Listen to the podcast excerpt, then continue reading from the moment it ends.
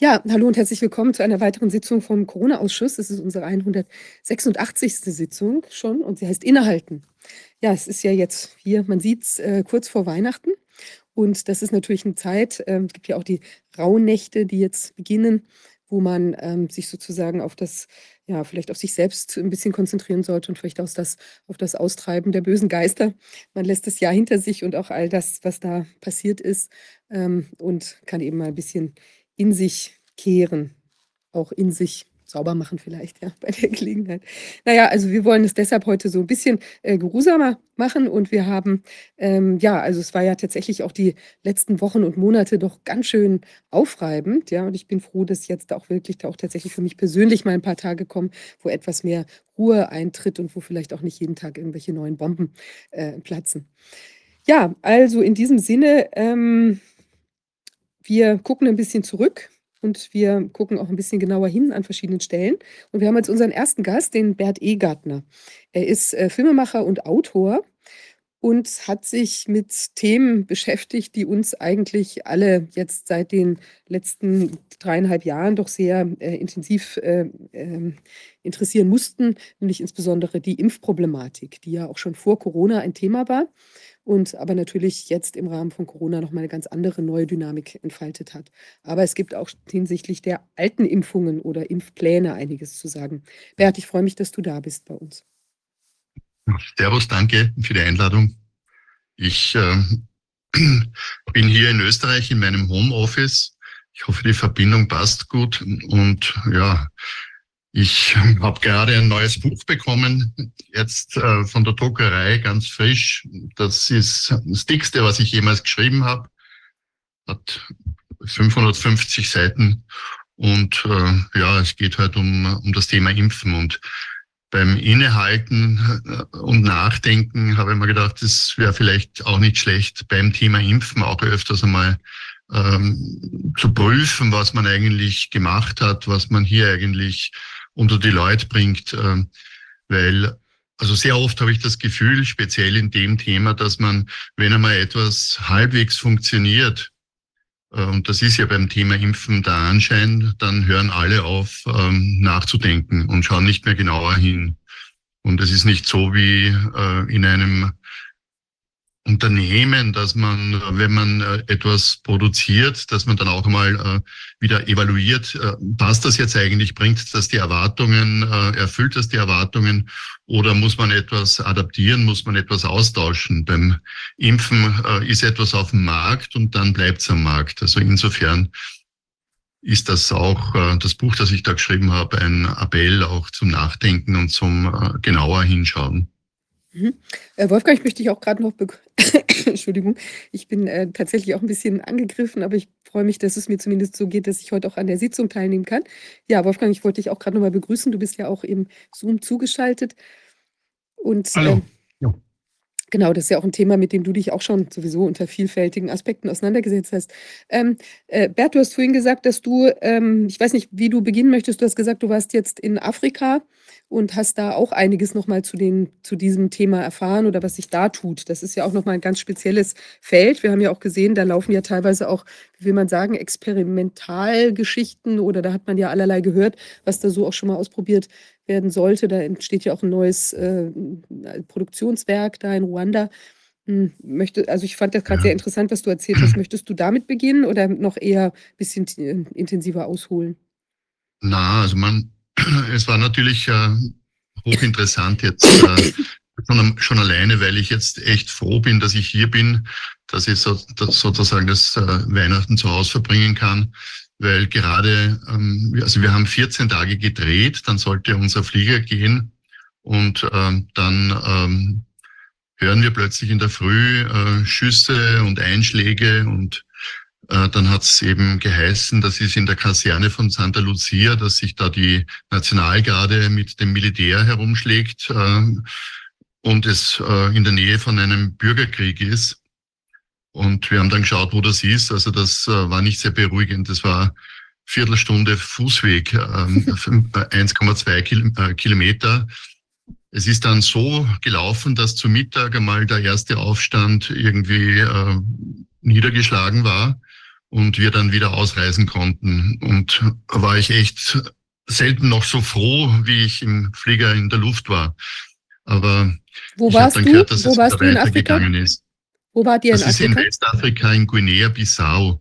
Mhm. Und äh, sind eben äh, Unstimmigkeiten zwischen dem Präsidenten und äh, zwei Minister. Die Minister hätten etwas unterschlagen. Äh, die Minister haben gesagt, nein, sie haben nur, sie fördern die freie Wirtschaft. Das war ihre Argumentation. Und äh, die sind befreit worden aus dem Gefängnis.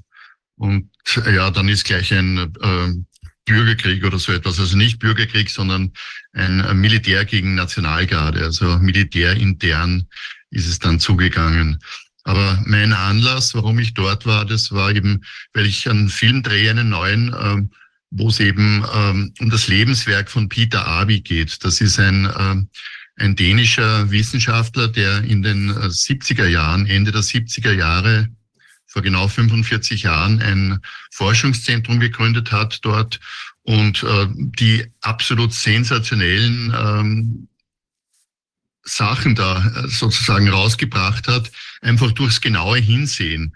Also er hat dann selber auch gesagt, er ist von der Ausbildung äh, Anthropologe und äh, das ist etwas, ähm, wo es eben auch äh, immer den Blick aufs Ganze bringt und äh, nicht vielleicht so wie manche Mediziner oder, oder Wissenschaftler anderer Richtungen äh, immer auf einen speziellen Punkt schauen. Und beim Thema Impfen bedeutet das eben zum Beispiel, dass sie nicht nur auf die Antikörper schauen, weil sie die dort teilweise auch gar nicht messen können in, in, in dieser Ausstattung, die dieses Labor dort hat. Sie schauen auf die Lebenserwartung. Und da sind sie eben bei vielen Dingen auf Sachen draufgekommen, äh, die äh, sensationell sind und unerwartet. Also dass zum Beispiel manche Impfungen äh, einen positiven Einfluss auf das Immunsystem haben, äh, andere Impfungen einen gravierenden negativen Einfluss. Oder dass es geschlechtsspezifische Unterschiede gibt, dass eben Mädchen anders auf Impfungen reagieren als Jungs und äh, mittlerweile arbeiten sie ja sehr intensiv auch mit äh, Immunologen zusammen. Und ähm, es, also es, es, es gibt hier ja äh, biologische Gründe, warum das so ist, die einfach bisher einfach noch nie angeschaut wurden oder noch nie in dem Sinn auf Impfungen angewandt wurden dass zum Beispiel der weibliche Organismus auch äh, in, während einer Schwangerschaft fähig sein muss, bestimmte Teile des Immunsystems abzustellen oder ruhig zu stellen, damit es nicht äh, zum Konflikt kommt mit dem Ungeborenen, äh, das ja äh, körperlich äh, fremd ist, fremdes Gewebe darstellt, oder dass äh, die Mädchen während der ersten Jahre alle Infekte, die sie durchmachen, hormonell verstärken und dann äh, den Nestschutz schon aufbauen, um dann ein Neugeborenes äh, schützen zu können während der empfindlichen ersten Lebenswochen und Monate. Und das ist eben ganz unterschiedlich zu, zu Jungs. Und offenbar ist es auch so, dass Impfungen bei Frauen anders hormonell verarbeitet werden, anders mit dem Immunsystem äh, kooperiert wird und äh, hier bestimmte Impfungen äh, sehr negative Auswirkungen haben, noch negativere als bei Jungs und äh, eben andere wiederum positive Auswirkungen haben, stärkere auch wieder als bei als bei Jungs. Also von dem her äh, sagt Peter Abi, müsste man eigentlich äh, zwei, zumindest zwei verschiedene ähm, Impfpläne schreiben für Mädchen und für für Jungs. Von dem her und auch bei Malaria ist, äh, ist es ganz massiv sichtbar. Das wird ja gerade getestet jetzt. GlaxoSmithKline hatte die Zulassung gekriegt für einen. Äh, es gibt andere, die in Erprobung sind. Und das wird halt ähm, in Afrika ähm, auf eine Art und Weise ähm, einfach ausprobiert und die Leute gebracht, wo überhaupt nicht auf solche Dinge geachtet werden. Und allein schon, wenn man sich nur die Daten aus der Zulassungsstudie anschaut, ähm, die haben, ähm, Peter Abi hat das mit seinem Team gemacht. Er arbeitet äh, mit dänischen Statistikern zusammen vom Staaten Serum Institut. Ähm, und äh, die haben einfach nur durch die Auszählung der Nebenwirkungen und der Todesfälle festgestellt, dass es eben äh, in der wenn man die Gesamttodesfälle ansieht, also nicht jetzt die Malaria-Todesfälle, sondern äh, das ist auch etwas, was Sie dort eben entwickelt haben, dass man immer schauen sollte, wie wirkt sich eine Impfung insgesamt aus.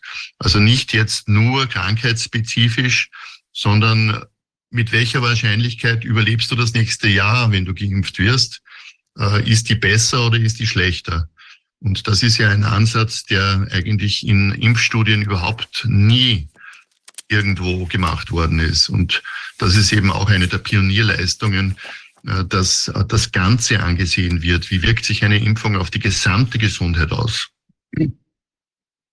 Das ist ja ein Thema, was äh, bei Covid auch sehr, sehr wichtig war und auch in letzter Zeit erst diskutiert wurde, dass man die Studien, die es da gegeben hat, mit den etwa 20.000, die in der Kontrollgruppe waren und 20.000, äh, die dann die Spritzen gekriegt haben, da hat man gesehen, dass es ein bisschen ganz wenige, ganz wenige Verbesserungen gab in der, äh, oder ein weniger Todesfälle, ein Todesfall weniger in der Gruppe, die jetzt die Spritze gekriegt hatten. Aber wenn man, wenn man die, also ein Todesfall in, an, an jetzt Infektionskrankheiten ne, mit positivem PCR-Test. Aber das, diese, die, die gesamte, die Gesamtzahl der Leute, die da gestorben sind, die war in der Gruppe, der, wo, der, wo die Spritzen gegeben wurden, viel, viel größer. Da waren fünf Leute, die gestorben sind. Die zählten nur nicht, weil sie eben nicht an, an Covid gestorben sind oder nicht an einer Infektionskrankheit, die man für Covid halten konnte. Also das ist genau das Gleiche, der, genau der gleiche Trick. Da sind die ausgeblendet worden. Das, das nennt man dann, dass die falschen Endpunkte einfach betrachtet werden. Ich habe ja deshalb mit, mit Mike Jeden damals, als die Studie anlief, als sie noch nicht zu Ende war, haben wir gesagt, die muss abgebrochen werden, die ist falsch konzipiert, weil die Endpunkte falsch sind. Da war ja nur der positive PCR-Test und dann die, die Symptome wie, wie bei einer Grippe. Die beiden, diese Kombination, die waren praktisch, die wurden gezählt. Und das reicht natürlich überhaupt nicht aus, wenn man jetzt gentechnische Methoden anwendet, die den Menschen irgendwas Positives bringen sollen. Ja, und man weiß ja vorher auch gar nicht, wie wirkt sich jetzt eine Impfung aus. Das heißt, wenn jetzt jemand zum Beispiel einen Schlaganfall bekommt äh, und dann wird es sofort, äh, wird gesagt, ja, das hat mit dem überhaupt nichts zu tun, ja, das ist äh, irgendwie vorbestimmt. Aber im Nachhinein hat man dann eben gesehen, dass es sehr wohl möglich ist, äh, dass über diese Impfung äh, Blutgerinnsel sich bilden, dass es zu Gefäßverschlüssen ja. kommt, dass es hier ja. zu Schlaganfällen kommen kann. Also so wie auch äh, äh, Experten dann im Nachhinein gemeint haben, eben auch, dass man eigentlich jeden äh, Sekundentod äh, auf, also das hat mir Professor Arne Burkhardt erzählt, mit dem ich da, ja. ein, er hat gesagt, eigentlich müsste man jeden Sekundentod, jeden schnellen Tod müsste man äh, obduzieren. Der ist von, von vornherein ist der schon ein Verdachtsfall. Und äh, wenn man den, wenn man den Nutzen einer, einer Maßnahme, einer medizinischen Maßnahme äh, dann vergleichen will mit denen, wo man die Maßnahme nicht getroffen hat, da kommt es auch darauf an, wie lange man beobachtet. Wenn ich also so eine Studie dann schnell durchhaben will, wenn ich das schnell erledigt haben will und nur wenige Monate oder wenige Wochen beobachte, also nur die Akutwirkungen dann feststellen kann, die nach so einem Eingriff dann passieren können, dann kann das total in die Hose gehen. Es gibt natürlich, wenn ich jetzt eine, das Immunsystem beeinträchtige, dann kann das sein, dass die Menschen weniger abwehren können, langfristig weniger abwehren können. Das heißt, oder dass das Immunsystem spinnt und dass es Autoimmunerkrankungen gibt, dass Krebserkrankungen plötzlich aufschießen, die, die, die vorher, die sonst das Immunsystem gebändigt hätte. wenn man greift hier ja in die Immunreaktion ein, da sind Wirkverstärker dabei bei den Spritzen, da sind ja nicht nur die Antigene, die man gibt, oder nicht nur diese die, die gentechnischen gezielten Eingriffe durch, äh, dass irgendein Protein gebildet werden soll, sondern da passiert ja viel mehr. Die Signalwege innerhalb der Zellen und zwischen den Zellen sind ja viel komplexer. Da gibt es Regelkreise, die miteinander vernetzt sind. Und wenn ich an einer Stelle etwas ändere, dann kann es sein, dass da, wo ich gar nicht dran denke, äh, ganz erhebliche Schäden entstehen können. Die, deshalb ist es so wichtig, dass man Langzeit, dass man offen ist bei der Beobachtung, dass man alles zählt und es ist wichtig, lange genug zu beobachten. Auch das wird nicht gemacht. Jetzt ist die, die Firmen drängen ja mit wahnsinnigem politischen Druck darauf, dass sie diese Warp-Speed-Geschichte immer wiederholen dürfen, dass sie also ganz schnell den Impfstoff äh, den, den, den auf den Markt kriegen können. Das ist na klar, die wollen das schnell verkaufen und, und wollen möglichst wenig Kosten haben. Und äh, wenn dann irgendwas passiert, dann sind sie schon beim nächsten Impfstoff. Also das da ist sehr, sehr viel, entstehen sehr, sehr viele Fehler.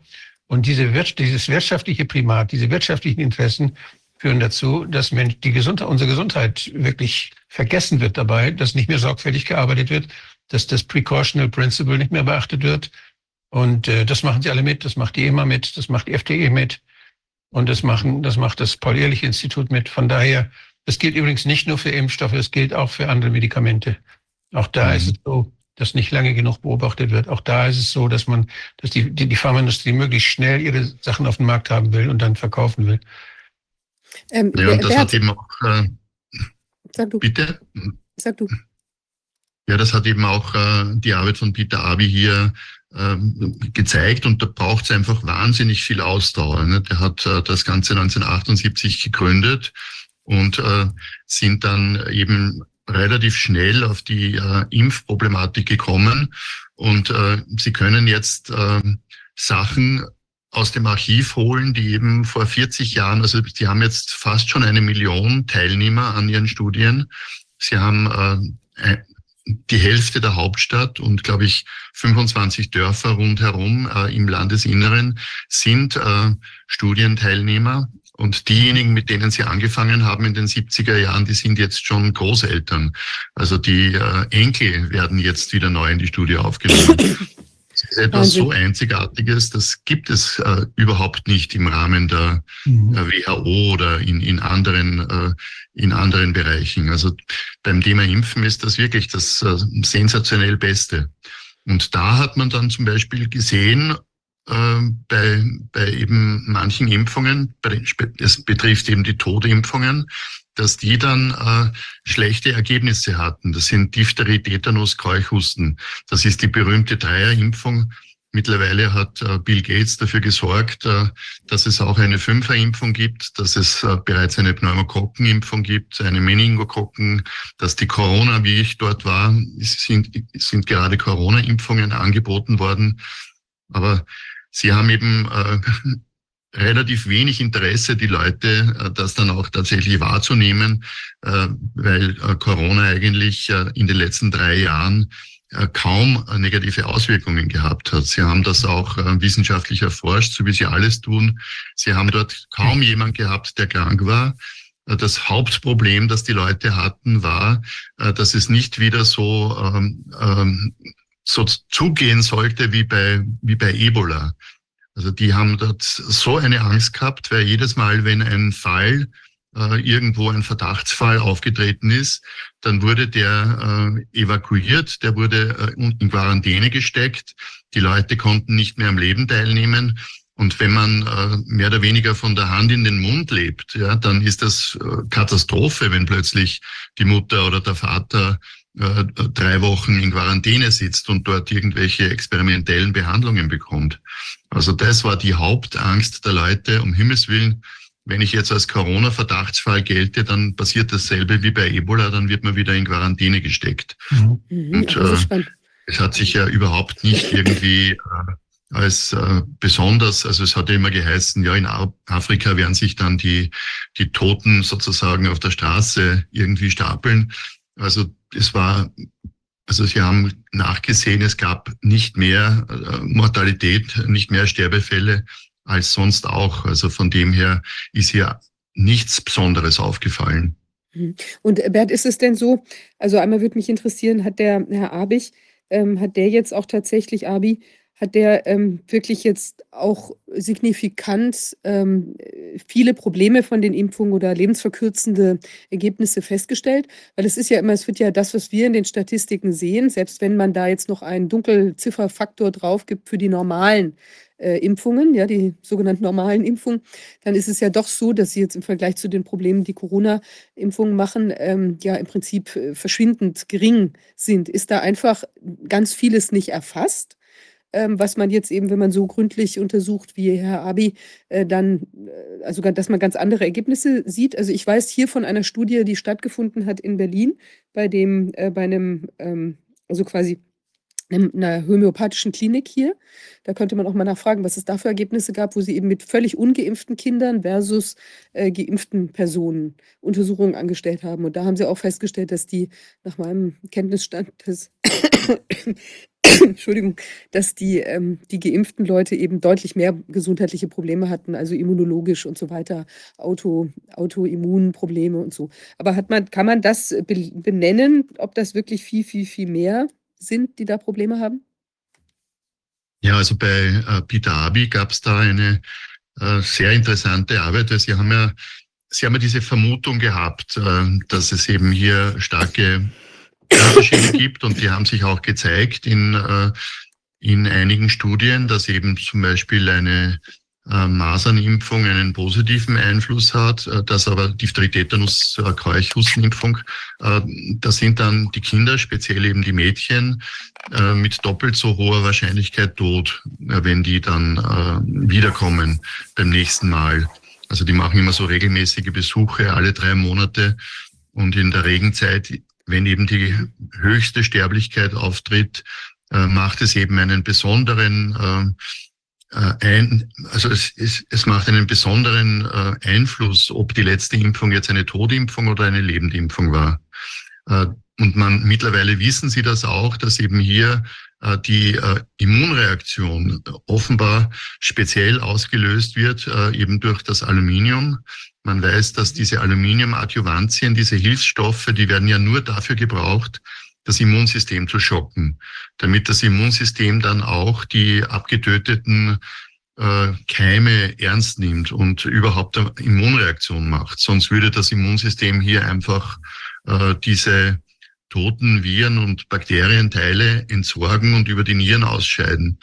Aber hier äh, macht eben das Immunsystem, äh, das, äh, das Aluminium so einen starken Eindruck auf das, Immun, auf das Immunsystem, dass es dann auch die trotzdem behandelt.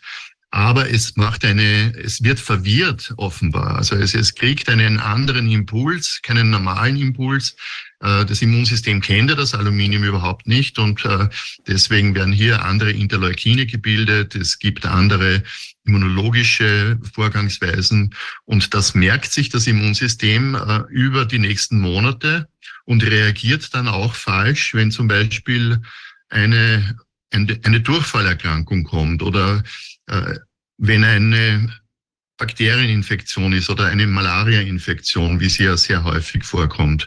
Das Immunsystem reagiert falsch, es hat eine schlechtere Abwehrkraft und äh, dann äh, steigt eben das Sterberisiko. Und natürlich ist es auch beim Bita Abi und äh, in diesem Forschungsprojekt, also die haben 170 Mitarbeiter mittlerweile, die da eben regelmäßig die Familien besuchen. Da hat jedes, jedes Haus hat dort nicht eine Hausnummer, sondern eine Forschungsnummer an der Wand. Also das ist ein richtig äh, großes Unterfangen. Und äh, da werden jetzt mittlerweile natürlich auch schon verschiedene Impfungen miteinander verglichen, weil eben äh, auch dank Bill Gates und so weiter immer mehr geimpft wird. Und das ist eines der Hauptprobleme, die wir eben im Westen haben, ja, in den Industrieländern. Wir haben da teilweise Studien, da werden 13-fach geimpfte Kinder mit 17-fach geimpften Kindern verglichen. Und man weiß jetzt nicht mehr genau, was hat welchen Einfluss.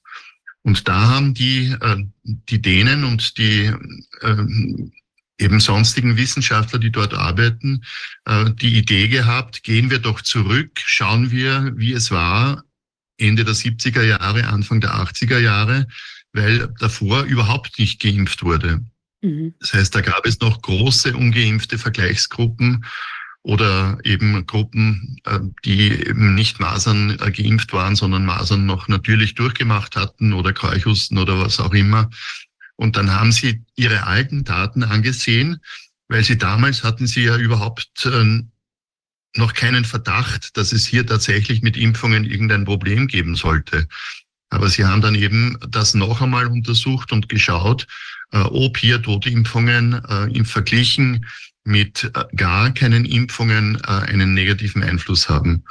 Und da fanden sie unglaubliche Unterschiede. Also da hat man das, die hatten die fünffach höhere Sterberisiko, speziell die Mädchen, wenn sie eine äh, Tetanusimpfung, äh, Tetanus, Diphtherie, Keuchhusten, das war eben die Hauptimpfung, wenn die die vor der, vor der ähm, Regenzeit hatten. Also eigenartigerweise oder ist es so, wenn die gleichzeitig dann eine Lebendimpfung dazu bekommen haben, Äh, da war zum Beispiel die Tuberkuloseimpfung, die wird bis heute geimpft, äh, die BCG-Impfung nennt sich die, äh, oder die Polio, die Schluckimpfung. Wenn die die gleichzeitig bekommen haben, hat sich das abgeschwächt und es war dann nur so um zweieinhalb bis dreimal so hoch das Sterberisiko. Und wenn die eine Masernimpfung bekommen haben, allein im Vergleich zu den Ungeimpften, dann hat das sogar einen positiven Effekt gehabt auf das Immunsystem und äh, sie sind äh, besser durch die äh, gefährliche Regenzeit, Regenzeit gekommen. Also solche Dinge, wenn man das berücksichtigt und darum äh, äh, kommt hier Bidabi auch auf enorme Ziffern. Ja, er hat gesagt, man könnte Millionen, wir könnten Millionen Kinder retten, wenn wir die ähm, äh, die Impfpläne ändern würden, wenn wir bei Diphtherie, Tetanus, Keuchhusten überhaupt einmal schauen, ob man die noch braucht heutzutage, äh, ob die wirklich notwendig sind, weil Diphtherie, Tetanus äh, gibt es eigentlich kaum, auch nicht in einem Hochrisikoland. Die Killerkrankheiten der Tropen sind eben äh, Durchfallerkrankungen, Malaria und äh, Lungenentzündungen. Also das sind die wirklichen Probleme. Wer zahlt eigentlich diese ganzen Studien? Wer macht das? Wer finanziert das? Also das sind, ähm, bis vor kurzem gab es eben äh, äh staatliche Stip äh, Basisförderung, also von Schweden und von äh, Dänemark. Mhm. Dann gibt es eben immer eben, sie, sie haben ja einen unglaublichen Out Output an Studien. Also sie bringen ja ungefähr im Monat eine Publikation raus.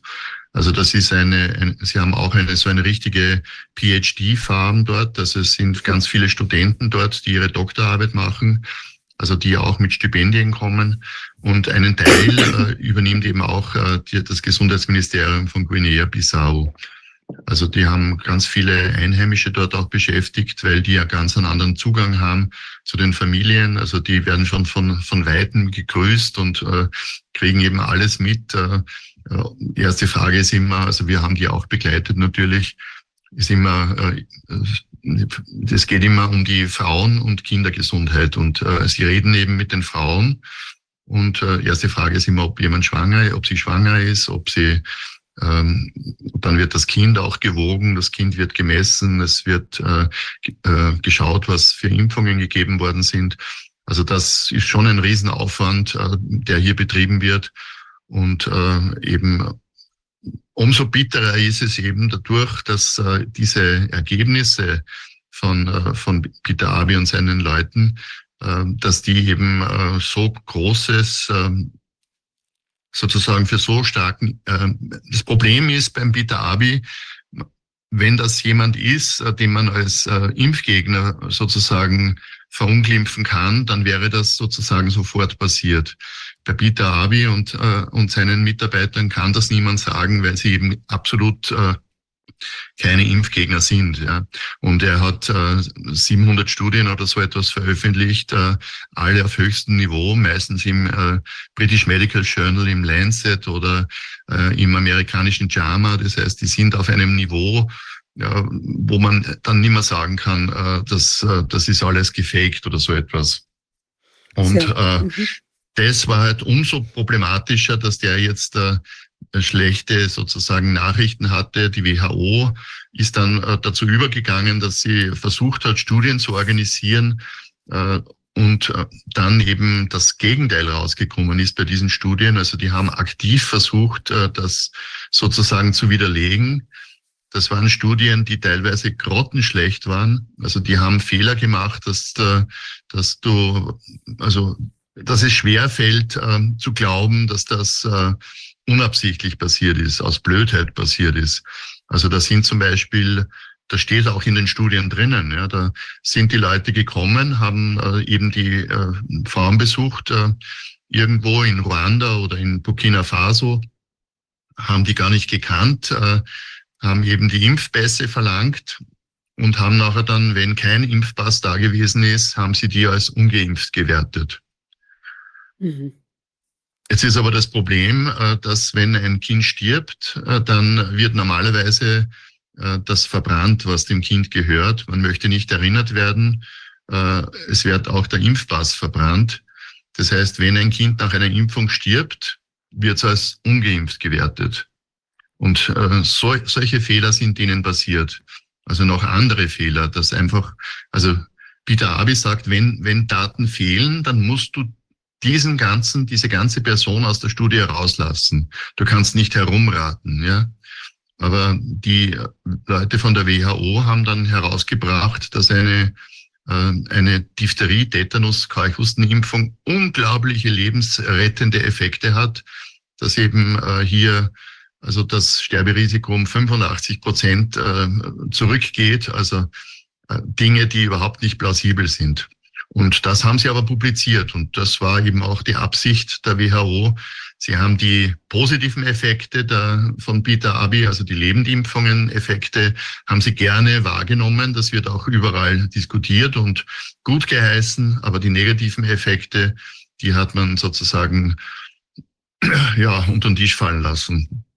Wir hatten ja neulich den Craig äh, Padekoper bei uns und der hat ja jetzt mal sich mit den, äh, in, in der VERS-Datenbank hat er sich auseinandergesetzt mit den, ähm, sagen wir mal, Signalen, die sich in Bezug auf vielleicht eine ähm, Autismuserkrankung oder Erkrankung aus dem Autismus-Spektrum ergeben können, möglicherweise äh, nach Masernimpfungen oder nach anderen Impfungen. Und da waren doch relativ deutlich Signale zu sehen. Ist das denn, also was ist da alles äh, Gibt es das auch in Afrika oder ist das ein, ein, ähm, ein westliches oder ein amerikanisches Phänomen? Also wahrscheinlich nicht. Er wollte sich jetzt auch die EMA-Datenbanken angucken. Aber ist dir da was bekannt, was sich da von ABI ergeben hat in Bezug auf dieses Thema?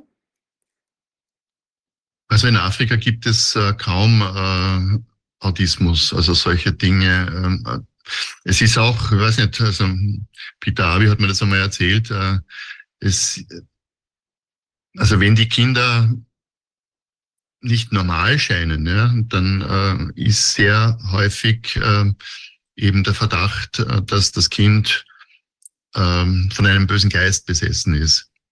Und äh, ich weiß, dass wir zum Beispiel, äh, da hatten wir ein Kind mit Down-Syndrom, äh, wo die Peter mir dann erzählt hat, äh, die Leute sind zu ihm gekommen und haben ihn gefragt, äh, hat das Kind eben einen bösen Geist? Und er hat äh, gesagt, nein, das hat keinen bösen Geist. Aber er hat gesagt, wenn ich das äh, irgendwie nicht eindeutig verneint hätte, dann hätte ich das Kind wahrscheinlich beim nächsten Besuch nicht mehr gesehen.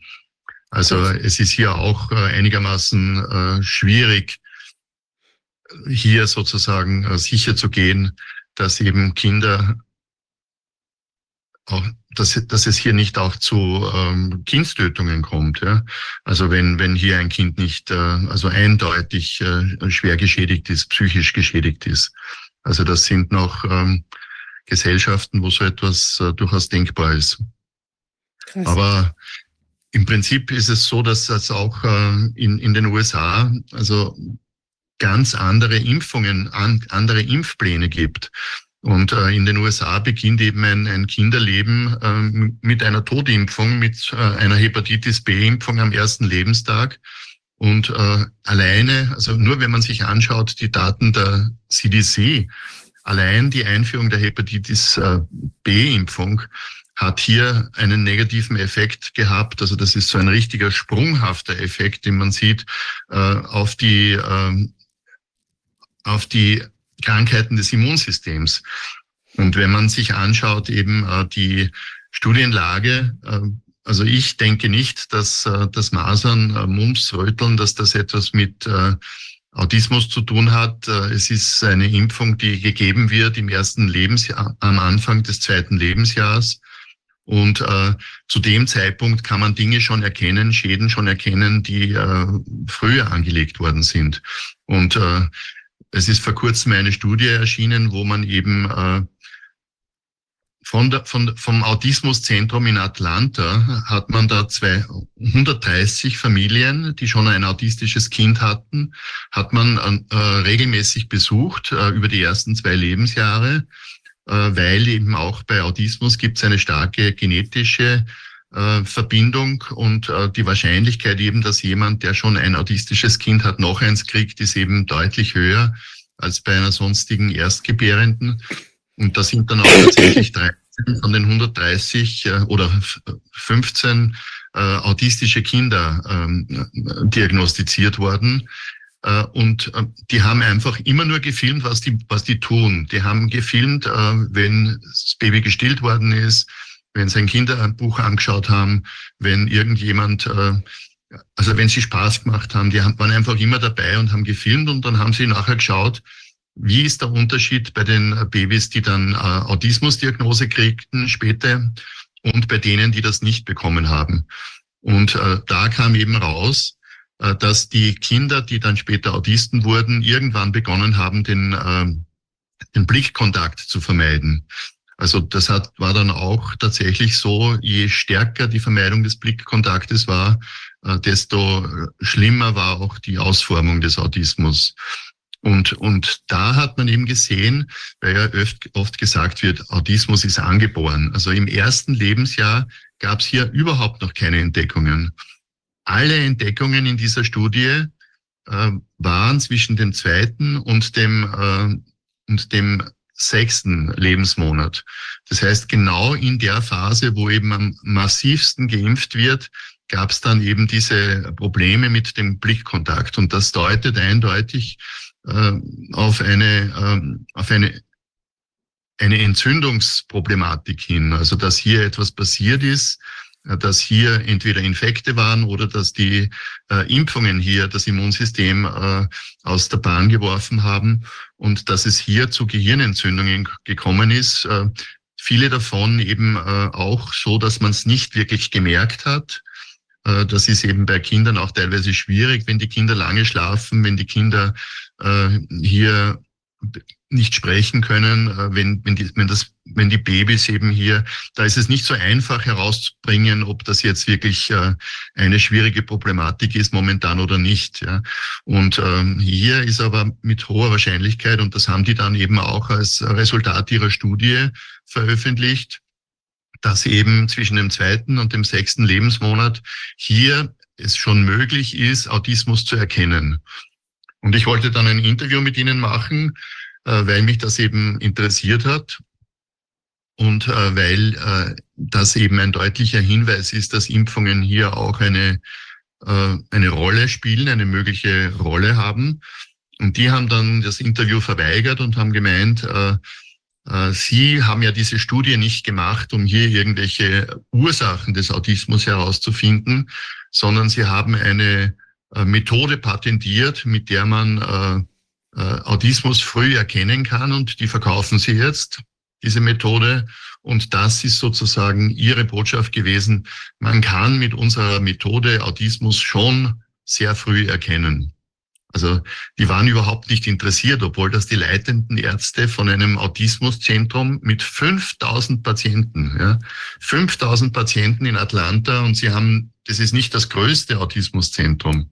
Also die haben hier eine Problematik, die ungeheuerlich ist und sind aber überhaupt nicht daran interessiert, hier die Ursachen äh, zu finden, sondern ähm, verleugnen die Ursachen sogar, wollen darüber gar nicht reden sagen, äh, ja, was da zwischen zwei und sechs Monaten passiert, ist uns sozusagen egal. Das ist ja schockierend. Ich meine, da, da kann, man halt, kann man ja schon sehr schnell auf die Idee kommen, dass da gewisse pekuniäre Interessen den Blick verstellen. Weil ich meine, 5000 äh, Leute, die ja in Dauerbehandlung sind dort, ja, das äh, macht ja schon ganz schön, also das macht die Kasse ganz schön, ganz schön voll, ja. Also ich meine, das ist ja echt, echt unfassbar. Aber die, ähm, also die, ich meine, du hast gerade gesagt, diese bei diesen Autismusfamilien, wo dann eben schon ein Kind war, sind dann, ich hatte so verstanden, 15 Prozent oder 15 Kinder nochmal hinzugekommen als weitere Kinder, die auch betroffen waren. Ich meine, es kann ja natürlich genau. trotzdem auch eine gewisse genetische Disposition sein, die dann eben die Impfungen besonders krass reinhauen lässt. Wäre das der Verdacht? Ja, also ich denke, dass das der Hauptgrund ist, ja, warum das. Also ich glaube nicht, dass äh, Autismus äh, sozusagen genetisch bedingt ist, sondern ich glaube, dass die Anfälligkeit des Immunsystems äh, beziehungsweise die Fähigkeit des Immunsystems äh, zur Überreaktion, das ist ja auch etwas, was äh, viele Allergieforscher sagen. Sie sagen, dass bei manchen Menschen das Immunsystem besonders äh, sozusagen aktiv und aggressiv ist. Ja? Und äh, wenn du das, äh, das hat eine, das hat einen evolutionär positiven Effekt äh, gehabt. Ja? Aber jetzt sind das eben auch die, äh, wenn du das Immunsystem reizt, wenn du das Immunsystem auf eine falsche Fährte lockst, sozusagen, wenn du es äh, manipulierst und wieder manipulierst, dann äh, kann es sein eben, dass das Immunsystem durchdreht, dass sozusagen irgendwie der Drache erwacht, ja, und dass es kein Schutzengel mehr ist, sondern dass es dann plötzlich äh, Fehler macht. Ja, das Immunsystem ist ja äh, unser zweites äh, denkendes System neben dem Nervensystem. Das Immunsystem trifft Entscheidungen. Das Immunsystem hat ein Gedächtnis, das geht äh, um Millionen Jahre über unsere Lebenszeit zurück und äh, es äh, weiß, wie man bestimmte Dinge einschätzen kann, wie man äh, es kennt, bestimmte Keime schon aus, der, aus seinem Gedächtnis, weiß, hier muss man aufpassen, hier muss man stärker reagieren, äh, hier genügt es, wenn wir sozusagen abwarten. Also das Immunsystem trifft selbstständig Entscheidungen. Aber es hat natürlich noch nie äh, in seiner evolutionären äh, Vergangenheit äh, mitten in, im, im Gewebe Aluminiumteile gesehen, die dort äh, massenhaft Zelltod verursachen. Und es hat noch nie äh, praktisch äh, in, mit einem Schlag dann äh, so viele verschiedene äh, äh, Antigene gespritzt bekommen, äh, wie beim äh, wie beim Impfen jetzt üblich ist, ja, bei den Mehrfachimpfungen. Also das sind Dinge, die das Immunsystem auf eine Art und Weise herausfordern, dass man nicht weiß, wie es reagiert. Und hier ist es denkbar oder es ist sehr plausibel, dass es eben bei bestimmten Menschen, die eben so ein äh, stark aggressives oder stark reaktionsfreudiges Immunsystem haben, dass es hier eben zu äh, schweren Folgen kommt. Und von dem her muss man sich das mal überlegen, ja, was wir hier anrichten mit dem Impfen. Also Präsident Obama, wenn sich das herausstellen sollte, dass das Autismusproblem selbst gemacht ist, Präsident Obama hat gesagt, dass sie das niemals äh, finanziell äh, von, von, von der amerikanischen Gesellschaft, dass man das niemals äh, schaffen kann, dieses Problem. Das ist etwas, äh, wo eben die Oberschicht äh, mit ihren autistischen Kindern vielleicht durchkommen wird, aber diejenigen, die kaum oder gar nicht oder schlecht krankenversichert sind, ja, die werden das nicht äh, bewältigen können. Also ich, wie ich das letzte Mal gedreht habe in den USA, hat mir der Kameramann erzählt, es war ein einheimischer Kameramann aus Chicago, äh, der hat gesagt, äh, er wird wahrscheinlich überhaupt nie in Pension gehen können, weil er eben einen autistischen Sohn hat. Der ist jetzt schon 42 Jahre alt, der ist völlig unfähig, dass er sich äh, selbst versorgt, äh, dass er einen Beruf macht. Er hat gesagt, für den muss ich mein Leben lang, äh, muss ich für den aufkommen, äh, weil sie eben auch äh, teilweise äh, in den USA eben die Frage stellt, äh, äh, möchte ich, dass meine Kinder Therapie bekommen oder in die Schule gehen können, in eine bessere Schule gehen können oder machen wir eine Krankenversicherung. Also ein anderer Mitarbeiter, den ich da gehabt habe, der hat gesagt, er, wie seine Tochter in die, in die bessere Schule ins College gegangen ist, hat er die Krankenversicherung wieder gekündigt, weil es eine Entweder-oder-Frage war. Das heißt, dieses Land, das teilweise auf dem Niveau, also Sozialniveau von einem Entwicklungsland äh, sich befindet, äh, wird mit so einer Problematik nicht zurechtkommen. Und äh, da ist es unmöglich, dass also jeder Autismus-Patient die Therapie bekommt, die er bekommen müsste. Das heißt, die Leute in Atlanta, die wenden sich mit ihrem äh, äh, Angebot äh, an die Bessergestellten, an diejenigen, die sich das leisten können, dass sie Therapie zahlen, dass sie Früherkennung betreiben. Das, es ist ja eine unglaublich aufwendige Therapie, auch bei ADHS, das ja eine sehr ähnliche Erkrankung ist und äh, auch aus dem autistischen Spektrum kommt und äh, auch äh, also einige denken ja, dass äh, das ADHS so etwas wie eine mild verlaufener Autismus ist. Es kommt ja bei diesen äh, Gehirnentzündungen auch immer daran, welche Region jetzt äh, betroffen ist. Ob jetzt bestimmte Gehirnregionen völlig voneinander getrennt sind, so dass sie gar nicht mehr miteinander kommunizieren können, oder ob es sozusagen eine lokale Problematik ist.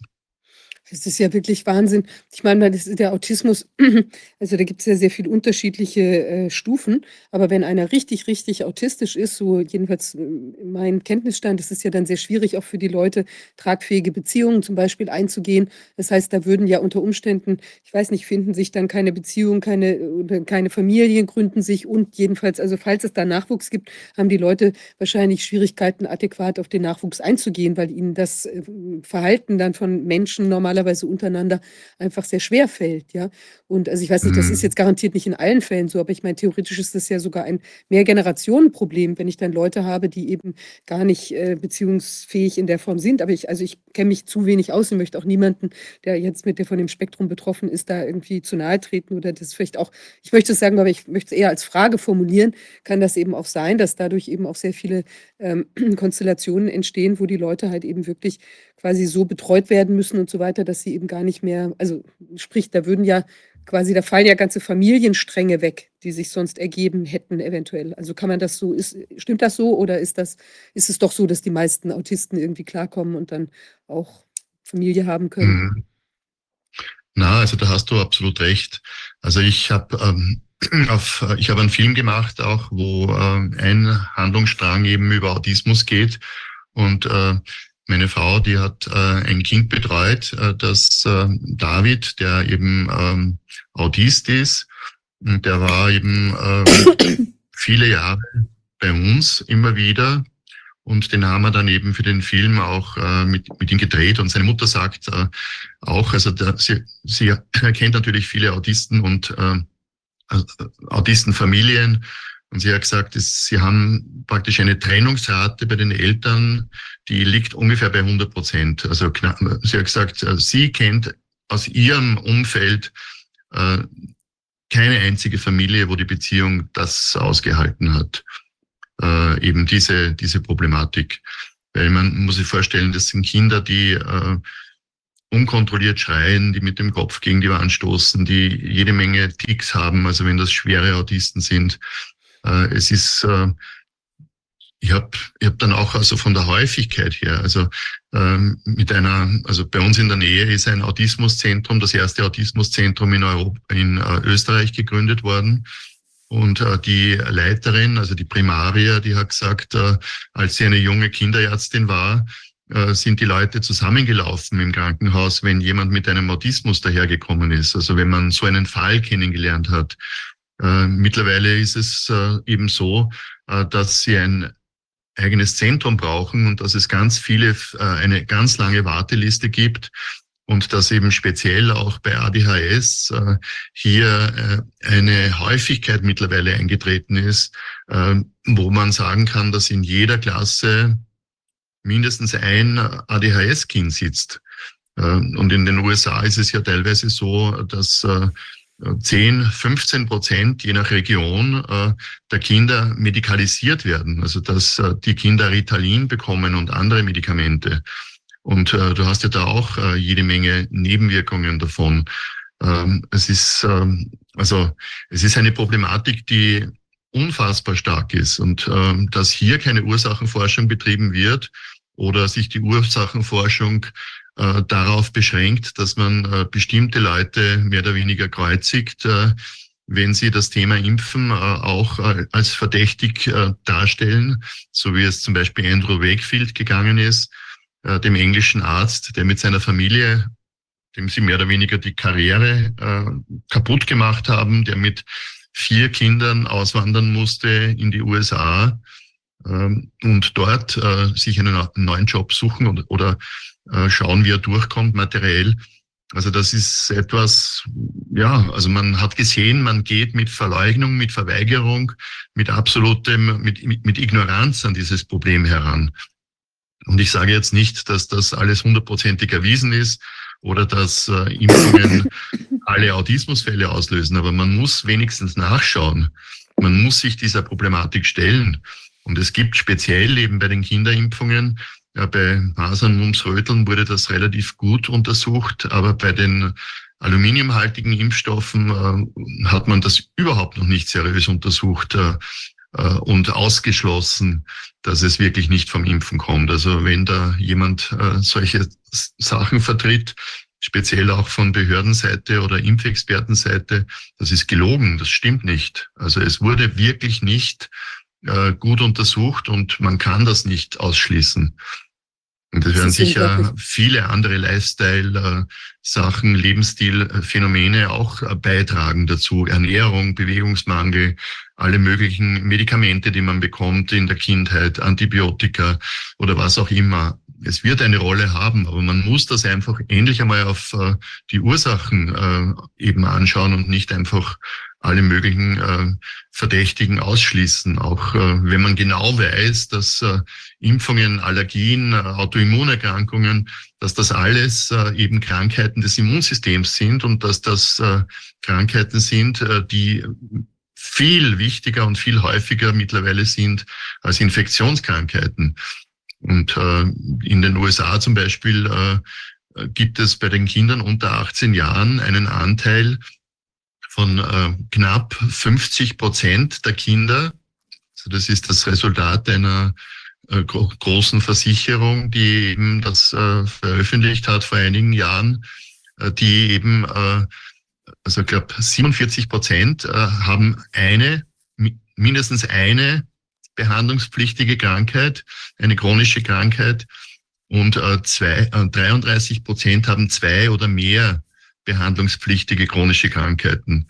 Das heißt, wir haben hier eine Generation, äh, in den USA ist es noch äh, deutlich schlimmer als in Europa, aber wir haben hier eine chronisch kranke Generation, die jetzt ins Berufsleben eintritt. Und das muss man auch einmal sehen. Also, dass wir derartige Lawinenprobleme verursachen, dass es hier, also, dass die Unzufriedenheit in der Bevölkerung äh, Ausmaße annimmt, die unglaublich sind.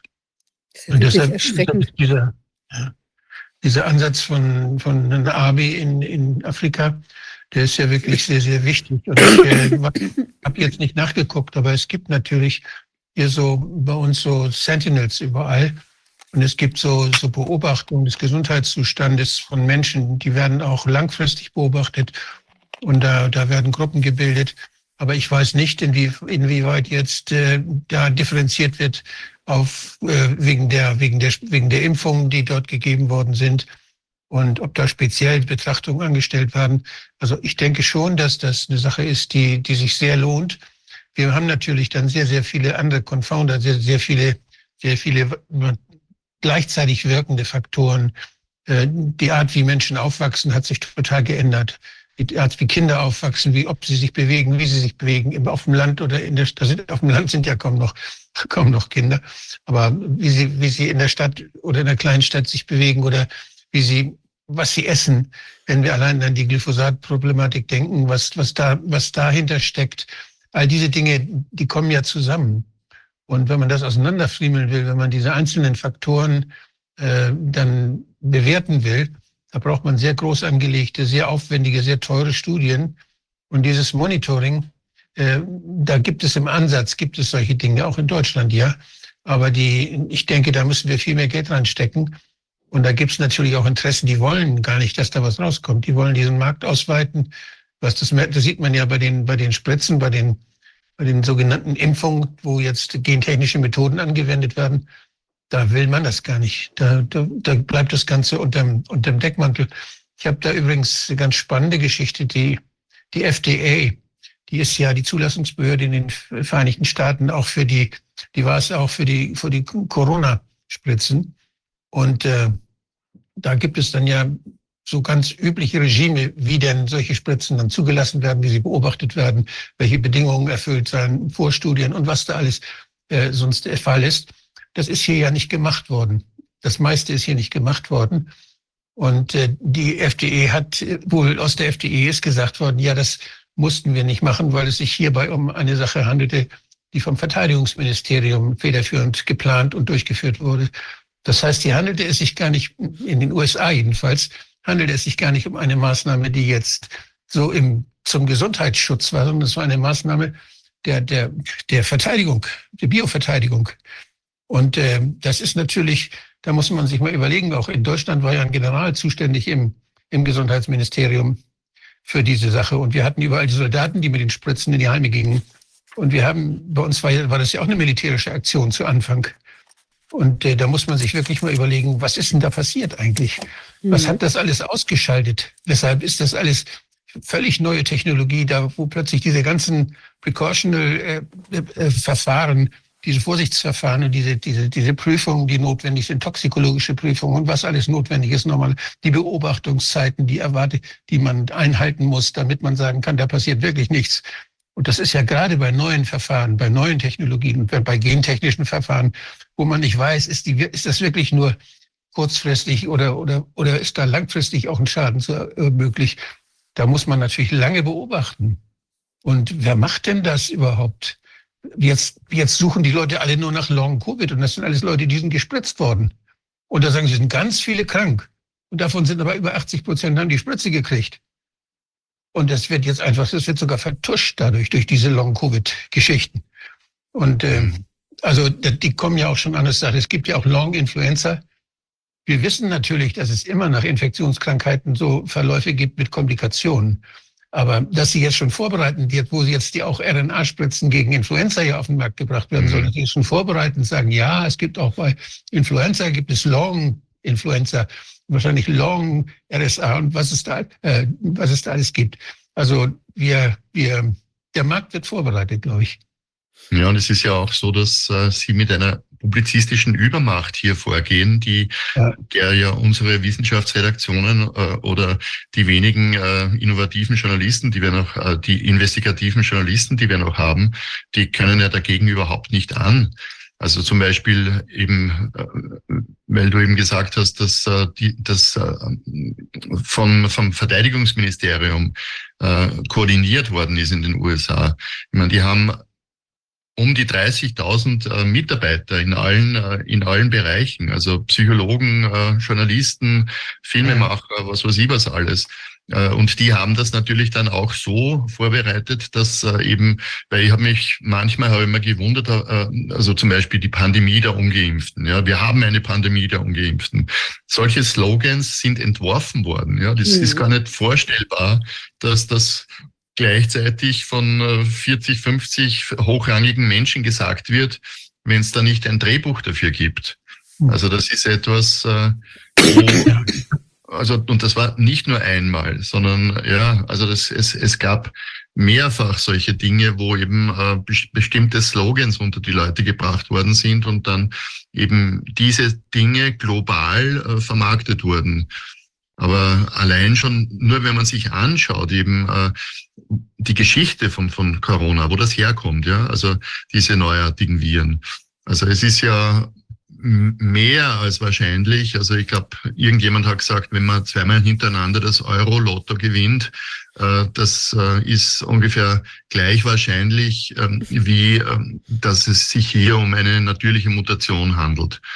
Das heißt, äh, Sie haben ja auch publiziert, Sie haben das ja gar nicht verheimlicht. Sie haben ja das gezeigt, wie Sie hier diese Gain-of-Function-Forschung gemacht haben. Ja. Die Frage ist aber, Vorsicht. Da muss man wirklich vorsichtig sein. Diese Gain-of-Function-Geschichte, die, die ja so auch so ganz geheimnisvoll immer so doch ein bisschen rausgekommen ist, aber nicht so ganz und also wo, wo alle rumtuscheln und alle sich lange drüber gestritten haben. Und da sind so ganz gefährliche Dinge möglich, so wie Biowaffen werden da entwickelt, die höchst gefährlich sein können. Was die alles schaffen. Und wenn die jetzt irgendwann mal aus dem Labor entfleuchen und dann sich verbreiten, das wäre eine Katastrophe. So, das ist so das Märchen, was uns erzählt wird. Aber es ist völliger Quatsch. Und es ist in der, in der Biologie völlig klar, dass solche Biowaffen keine Chance haben, äh, sich erfolgreich evolutionär durchzusetzen, sondern vielmehr, die bleiben, die sind, die sind, äh, die Viren neigen, und wir beobachten das bei jedem Virentyp, die, die werden immer harmloser mit jeder Mutation. Die, die harmloseren, die mit den Menschen am besten zusammenleben können, die setzen sich durch. Und die anderen, die den Menschen umbringen und schwer krank machen, die haben evolutionär keine Chance. Und deshalb, wir müssen unterscheiden. Sicherlich gibt es Gain-of-Function-Forschung. Sicherlich werden so gefährliche Viren konstruiert. Und man wird, man macht sich über die molekularen Strukturen Gedanken, welche Spikes wohl im Körper dann am meisten Schaden anrichten könnten. Und dann gibt es aber, an- dann gibt es dieses Märchen, diese Geschichte, die ist da. Und alle haben Angst vor sowas. Und dann kommt jemand, der sagt, woran kann man das erkennen, dass das sich verbreitet? Und das ist der PCR-Test. Und dann dann wird nämlich der, mit der PCR-Test gemacht und dann haben die plötzlich alle Angst, dass, dass er sich schon verbreitet hat. Das stimmt aber gar nicht. Der PCR-Test ist überhaupt nicht spezifisch für irgendeine gefährliche Biowaffe, sondern der guckt nach Beta-Coronaviren und ganz viele Leute hatten diesen Test positiv. Und denen ging es auch gut. Die waren noch gesund, die sind zur Arbeit gegangen, hatten einen positiven Test. Das ist, also das, dieser Test der hat den Leuten vorgemacht und er wurde zusammen, die Geschichte von dem Test wurde zusammen mit der Geschichte von diesen Biowaffen erzählt. Und das, man tat so, als hätte das miteinander zu tun. Das sind zwei Narrative, die nebeneinander sind. Der Test, der nichts sagt, und diese Biowaffen, die man da irgendwo ausprobiert. Und daraus wurde dann dieses ganze, diese Pandemie konstruiert. Und das hat man benutzt, um dann uns Spritzen zu geben. Das ist das Dritte. Die Spritzen haben auch wieder nichts mit, mit irgendwelchen Krankheitserregern zu tun, sondern das sind, das sind genetische Informationen, die dazu geführt haben, dass wir Proteine herstellen. Und diese Proteine, da hat, das hat man versucht, das, das zu, zu machen, ganz schnell. Da weiß man noch nicht mal, ob immer die gleichen Proteine hergestellt werden oder ob da nicht ganz viele Irrtümer sind. Wir haben also, wir haben da drei Dinge. Wir haben diese Biowaffenforschung, wir haben einen Test, der nichts sagt, und wir haben Spritzen, die jetzt irgendwelche Teile von Viren uns herstellen lassen in unserem eigenen Körper, die uns schaden. Das sind die drei Dinge, die wir nebeneinander sehen müssen. Aber die sind nicht kausal miteinander verknüpft, sondern die sind durch eine Geschichte, durch ein Narrativ miteinander verknüpft. Das ist mir ganz wichtig, dass Menschen das verstehen. Na gut, sie sind teilweise schon verknüpft miteinander. Also wenn man sich beispielsweise ansieht, äh, die Impfstoffforschung, die hat auch mit dem Labor in Wuhan etwas äh, zu tun Aha. oder mit anderen äh, Stationen, die dort, also man weiß, dass eben Moderna 2018 ein, ein Teil des SARS-CoV-2-Virus patentiert hat, dass hier bestimmte Dinge schon im Vorfeld passiert sind. Und ich denke, Wahrscheinlich haben die gedacht, ja, wir machen jetzt einmal einen Impfstoff, wir schauen einmal, ob das funktioniert, dass wir äh, gegen solche äh, modifizierten äh, Impfungen äh, Viren einen Impf, äh, eine Impfung äh, testen. Und dann hat, hat er eben erzählt, dass, also es ist ja völlig unglaubwürdig, dass die dann innerhalb von, von also der Chef von Moderna hat einmal damit angegeben, dass sie sieben Tage gebraucht haben, um die Impfung zu entwickeln. Und wenn du dir das anschaust, ja. Es ist, es ist absurd. Die haben diese, die haben diese gefährlichen Spikes gehabt bei ihren Biowaffen da. Die haben diese gefährlichen Teile von Viren, haben sie sich angeguckt. Wenn da bestimmte Strukturen dann in den Körper kommen, was machen die dann da? Und wo gehen die, in welche Zellen können die überall dann reingehen und sowas alles? Und was passiert da? Und dann haben sie versucht, das Ganze, äh, die, die, die Nukleinsäuren dafür zu basteln, damit unser Körper das selber herstellt, solche Proteine. Und das, die sind, da hat sich noch wieder was anderes ergeben. Da haben sich nämlich noch wieder bei der Herstellung, und das ist ja völlig was anderes, wenn Viren irgendwo reingehen oder wenn der Körper, wenn man versucht, den Körper dazu zu bringen, die Körperzellen, die eigenen, ein Protein herzustellen. Das sind völlig andere Überlegungen, mhm. weil der Körper reagiert ja auf das, was man mit ihm machen will. Und äh, das, da haben sie sich was ausgedacht, dass da Dinge passieren, die vielleicht was zu tun haben mit den, mit den Spikes, die man in Wuhan gesehen hat, dass man die Spikes, die wir jetzt bilden sollen, dass da irgend sowas dann auch dabei ist. Das versucht man auch vielleicht. Aber ob mhm. das klappt, ist noch die zweite Frage. Und was unser Immunsystem damit letztlich macht, ist noch die dritte Frage. Und was die Produktion damit macht, die Massenproduktion mit diesen Dingern. Denken Sie nur an diese Verunreinigungen, die überall gesehen wurden. Das ist die vierte Frage. Mhm. Also wir sind da von einer, von einer ganz komplexen Sache. Eins ist dabei klar, das Ding wurde nicht gebraucht. Es gab keine schwere, sich ausbreitende Erkrankung 2020. Es gab keine überfüllten Krankenhäuser. Es gab keine Anzeichen beim Robert Koch Institut für vermehrte Infektionskrankheiten. Es gab keine Übersterblichkeit 2020. Wo war denn die Pandemie? Und 2020 hat noch keiner die Spritze benutzt. Die, diese Sterb Übersterblichkeit fing an, nachdem man anfing, die Spritzen zu benutzen. Das mhm. heißt, hier, wir müssen hier wirklich die Geschichte sauber, wir müssen uns darüber klar werden, wir werden belogen. Wir werden belogen. Und da müssen wir überlegen, wie haben die die Geschichte konstruiert? Was haben sie benutzt, um uns Angst zu machen? Was haben sie benutzt, von dem sie dachten, dass sie das gut verkaufen können und schnell herstellen können?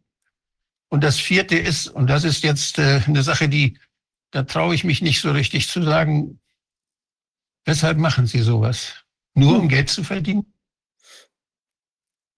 Also solche Leute wie Bill Gates, äh, wenn man denen genau zuhört, wie sie argumentieren, ähm, da hat man auch schon irgendwie schon gesehen, wohin, wohin sozusagen der Hase läuft, nicht? weil äh, diese mRNA-Technologie, äh, dies ist die eigentliche Revolution äh, in der Medikamentenherstellung. Das ist das, wo er gesehen hat, man kann wahnsinnig schnell sein, man kann irrsinnig viel Geld verdienen, man kann sie in jede Richtung sozusagen äh, entwickeln Richtung Krebstherapie, was auch immer. Und wir kriegen das nie zugelassen. Wir haben das jetzt gesehen. Uh, unter normalen Umständen kriegen wir das nie zugelassen. Wenn wir aber Ausnahmebedingungen haben, uh, dann uh, hat sich herausgestellt, dann werden alle Hürden sozusagen weggerissen. Möglicherweise war das Ganze ja ein Riesentheater, um diese mRNA-Technologie unter die Leute zu bringen. Aber Bert, darf ich dich fragen, ja. wie ist das denn? Ja. Äh, also das wirkt ja gar nicht. Wir wissen ja jetzt, dass das nicht wirkt als Impfung jedenfalls. Ja, das hat ja gar nicht diese behaupteten Effekte, wie ja auch eingestanden wird. Ich meine, das ist doch davon auszugehen, dass es bei Krebs wahrscheinlich auch nicht wirkt. Also ich meine, was, was soll das? Also Sie haben jetzt im Prinzip was auf den Markt geschmissen, was nur ähm, durch eine Propaganda an die Leute Verzeihung, an die, ähm, an die Leute herangebracht werden konnte, in die, in die Körper gebracht werden. Und im Prinzip muss man doch auf dieser dieser quasi Fehldarstellung weiterreiten, um den Leuten jetzt irgendwas anderes andienen zu können. Ja, also es gibt ja auch eine, also die Pipeline ist ja, ist ja voll mit allen möglichen Dingen, wo auch äh, immer gleich die Propaganda dazu geschalten wird. Also wenn man sich anschaut, die neue, äh, diese diese RS-Viren, die jetzt da überall propagiert werden. Da hat man sich ja auch gleich abgesprochen mit den Nachrichtenkanälen und äh, vorher hat es äh, niemand gewusst, was das ist. Äh, seit ungefähr zwei Jahren äh, kommt das in den Nachrichten. Äh, wir haben jetzt ganz viele Babys äh, mit RS-Viren in den, äh, in den Krankenhäusern. Also das, da habe ich gewusst, aha, jetzt ist die Impfung bald fertig. Also das, das ist ja auch eine, und hier versuchen sie ja auch eine, äh, also Moderna äh, arbeitet hier an, an, an seinem zweiten Produkt, ja, muss man mal vorstellen. Das ist ein, ein Milliardenkonzern mit einer einzigen, also die haben sich da alle sozusagen zu Milliardären entwickelt, die da äh, in, in der oberen Phase mitgewirkt haben. Und die haben noch nicht einmal ein zweites Produkt. Ja, die hoffen jetzt, dass das RS-Impfung vielleicht was wird. Aber in welche Richtung es geht, also es gibt die universale äh, Influenza-Impfung, äh, wo Sie sagen, mit der Messenger-RNA-Technologie kann man endlich einmal das äh, Problem der sich äh, ständig äh, verändernden Grippeviren äh, in den Griff kriegen. Das klingt auch nicht unbedingt glaubwürdig, diese, dieses Versprechen. Also das ist von, von von Schwab ist das, äh, vom World Economic Forum ist das ganz groß äh, sozusagen als Hoffnungsschimmer genannt worden, dass wir jetzt die universale Influenza-Impfung bekommen. Also im Prinzip ist es, ich weiß gar nicht, ob es überhaupt irgendjemand gibt, der noch daran interessiert ist, irgendetwas äh, zu evaluieren und zu schauen, ob das auch wirklich Nutzen bringt oder ob, ob die nicht schon längst gesagt haben, es ist eigentlich eh völlig egal ob eine mhm. Impfung wirkt oder nicht wirkt. Äh, es geht nur um die Berichterstattung. Ja, wenn ich mir zum Beispiel anschaue, die HPV-Impfung, ja, also da, da habe ich mir jetzt die Arbeit gemacht für mein neues Buch, dass ich mir die ganzen äh, Daten anschaue von äh, äh die jüngeren äh, Zahlen, also von, von, von, den, von den jüngeren äh, Personengruppen, wo eigentlich die Impfung schon einen äh, Effekt haben sollte. Also die Frauen, die jetzt um die 20, 25 sind. Und wenn du dir das anschaust, zum Beispiel in Skandinavien, da gibt es ein äh, sehr gut zugängliches Krebsregister. Äh, da siehst du Effekte, die erstaunlich sind, dass nämlich äh, bei den älteren Frauen, man weiß ja, dass der Gebärmutterhalskrebs zurückgeht seit Jahrzehnten, weil es eben eine gute Früherkennungsmaßnahme gibt, den Pappabstrich und diese Dinge. Und eigentlich gerade in einer Phase, wo es nach unten, ganz steil nach unten gegangen ist, über Jahrzehnte, kam dann die Impfung und hat, sie haben halt versucht, meiner Meinung nach, an diesem Trend äh, zu partizipieren, ja, dass sie da mitschmarotzen, äh, so wie sie es bei anderen Impfungen auch gemacht haben. Und das Eigenartige, was passiert ist, ist, dass also ungefähr seit 2006, seit 2010 also hat sich das abgeflacht. Ja, es ist jetzt, äh, geht so gerade weiter. Und wenn man sich im Detail ansieht, die äh, Krebskurve, dann ist es so, dass es bei den älteren Frauen nach wie vor nach unten geht, das Risiko, also in, anhand der äh, skandinavischen Zahlen. Also die Frauen über 70, die haben nach wie vor denselben Trend, dass, der, dass das Krebsrisiko stark zurückgeht. Und in der jüngeren äh, Gruppe steigt das Risiko an. Das Risiko ist jetzt äh, äh schon, äh, also es geht in die Richtung der Trend, ja, bei den Frauen äh, unter 30. Und man weiß nicht warum und es schaut auch keiner nach. Aber äh, seit wann gibt es denn diese Methode, Impfung? Hm? Seit wann gibt es diese Impfung? Die wurde 2006 eben äh, zugelassen und äh, es wurden eben anfangs eben äh, die Frauen geimpft äh, bis äh, Anfang 20. Ähm, jetzt in Österreich ist es also diese, ähm, also jetzt ähm, sind sie draufgekommen, also am Anfang in Dänemark hat man das eben gesehen, dass speziell bei den Jüngeren, äh, bei den, bei den ähm, äh, Frauen, die eben äh, schon in der Pubertät waren, bei den Mädchen, äh, auch bei den jüngeren Frauen, dass es da ganz viele Nebenwirkungen gegeben hat. Und bei den, jetzt haben, impfen sie eben die Kinder äh, mit neun und zehn Jahren, äh, weil die noch nicht in der Pubertät sind und weil offenbar diese Hormone, das Hormonfeuerwerk der, der Pubertät hier auch mit den Impfungen und mit dem Immunsystem äh, interagiert und es hier besonders häufig zu, äh, zu Schäden kommt, zu äh, Nebenwirkungen kommt. Also das ist so ähnlich wie, wie, wie man das bei der Rotavirus-Impfung gemacht hat. Da hat man auch nicht gewusst, warum bekommen die Kinder Magen, äh, Darmverschlingungen. Also da gab es einige Todesfälle. Die erste Impfung wurde wieder vom Markt genommen. Äh, jetzt gibt's äh, die Impfung äh, in neuer Version, äh, auch äh, mit Darmverschlingungen. Aber man ist draufgekommen, wenn man die, wenn man die Kinder äh, bereits mit drei Wochen impft oder mit vier Wochen, dass dann das Risiko geringer ist. Man versteht überhaupt nicht, äh, warum das so ist, aber ähm, man argumentiert, man macht das halt so. Also das ist im Prinzip ein, ein wie wenn man in einer Blackbox arbeitet, äh, nichts ich, davon versteht und äh, dann halt sagt, okay, machen wir es halt früher. Wenn man diese, diese ganz jungen Kinder impft, hat man ja noch den Nestschutz, der von der Mutter da ist. Und wenn in ein intaktes, in eine intakte Immunabwehr dann plötzlich jemand reinfuscht, und äh, dort dann und das Immunsystem dann mit, mit neuen Dingen dann da ablenkt oder beschäftigt, dann kann es sein, dass das sich eher negativ auswirkt. Und wir mhm. haben auf der anderen Seite auch, wir haben ja vorhin über die Pneumokokken, die Bakterieninfektion der, der Atemwege gesprochen. Und da weiß man auch, dass es da ja so ganz viele Serotypen gibt von diesen, von diesen Pneumokokken und dass die, dass, dass, dass eben, wenn ein Serotyp, gegen ein Serotyp immun ist, so diese, diese Immunität, die wir durchmachen als Kinder, da, da erwerben wir Immunität gegen Pneumokokken durch die Infektionen, durch die Rotznasen auch. Mhm. Die werden ja nicht alle krank, die Pneumokokkeninfekte haben. Im Gegenteil, ganz selten wird man da krank. Aber diese, diese Spritzen, diese wirken gegen einige Serotypen. Und die Pneumokokken, die, da gibt es einen Replacement-Effekt. Wenn, wenn die einen nicht da sind, dann freuen sich die anderen. Dann kommen die, die anderen Serotypen haben dann mehr Chancen, gegen die wir eben keine Abwehrstoffe haben. Und das, diese ganzen Dinge, die gibt es, diese, das, das ist ja ein Ökosystem, unser Virom und unser, auch unser, unser Mikrobiom. Und wenn da, man, wenn man eine bestimmte Art dann da durch so, durch immunologische, durch Antikörper oder durch, durch irgendwelche Impfungen dann das Leben schwer macht, dann haben die anderen es umso leichter. Also deshalb ist es so wichtig, welche Endpunkte man beobachtet bei den Studien. Was guckt man sich an? Leben die Leute wirklich besser? Oder treten andere Erkrankungen auf, die vorher nicht aufgetreten sind? Das kann ja sein, wenn ich jetzt gegen eine Erkrankung impf, impfe, dass es eine Wirkung gibt, die andere Erkrankung begünstigt. Aber wenn ich die gar nicht betrachte bei der, bei der Studie, wenn ich nur gucke nach der Krankheit, die ich verhindern will und nicht nach den anderen Erkrankungen, die Erkrankungen, die jetzt plötzlich möglich sind durch diese Veränderung, dann, dann richte ich einen Riesenschaden an. Und mhm. diese, diese Studien, die sind, die werden eben nicht so angelegt. Und die Studien sind Sponsor finanziert. Die werden nicht öffentlich finanziert, sondern die werden von den Herstellern finanziert. Und die haben großes Interesse daran, dass das rauskommt, was sie brauchen, damit sie sie verkaufen können.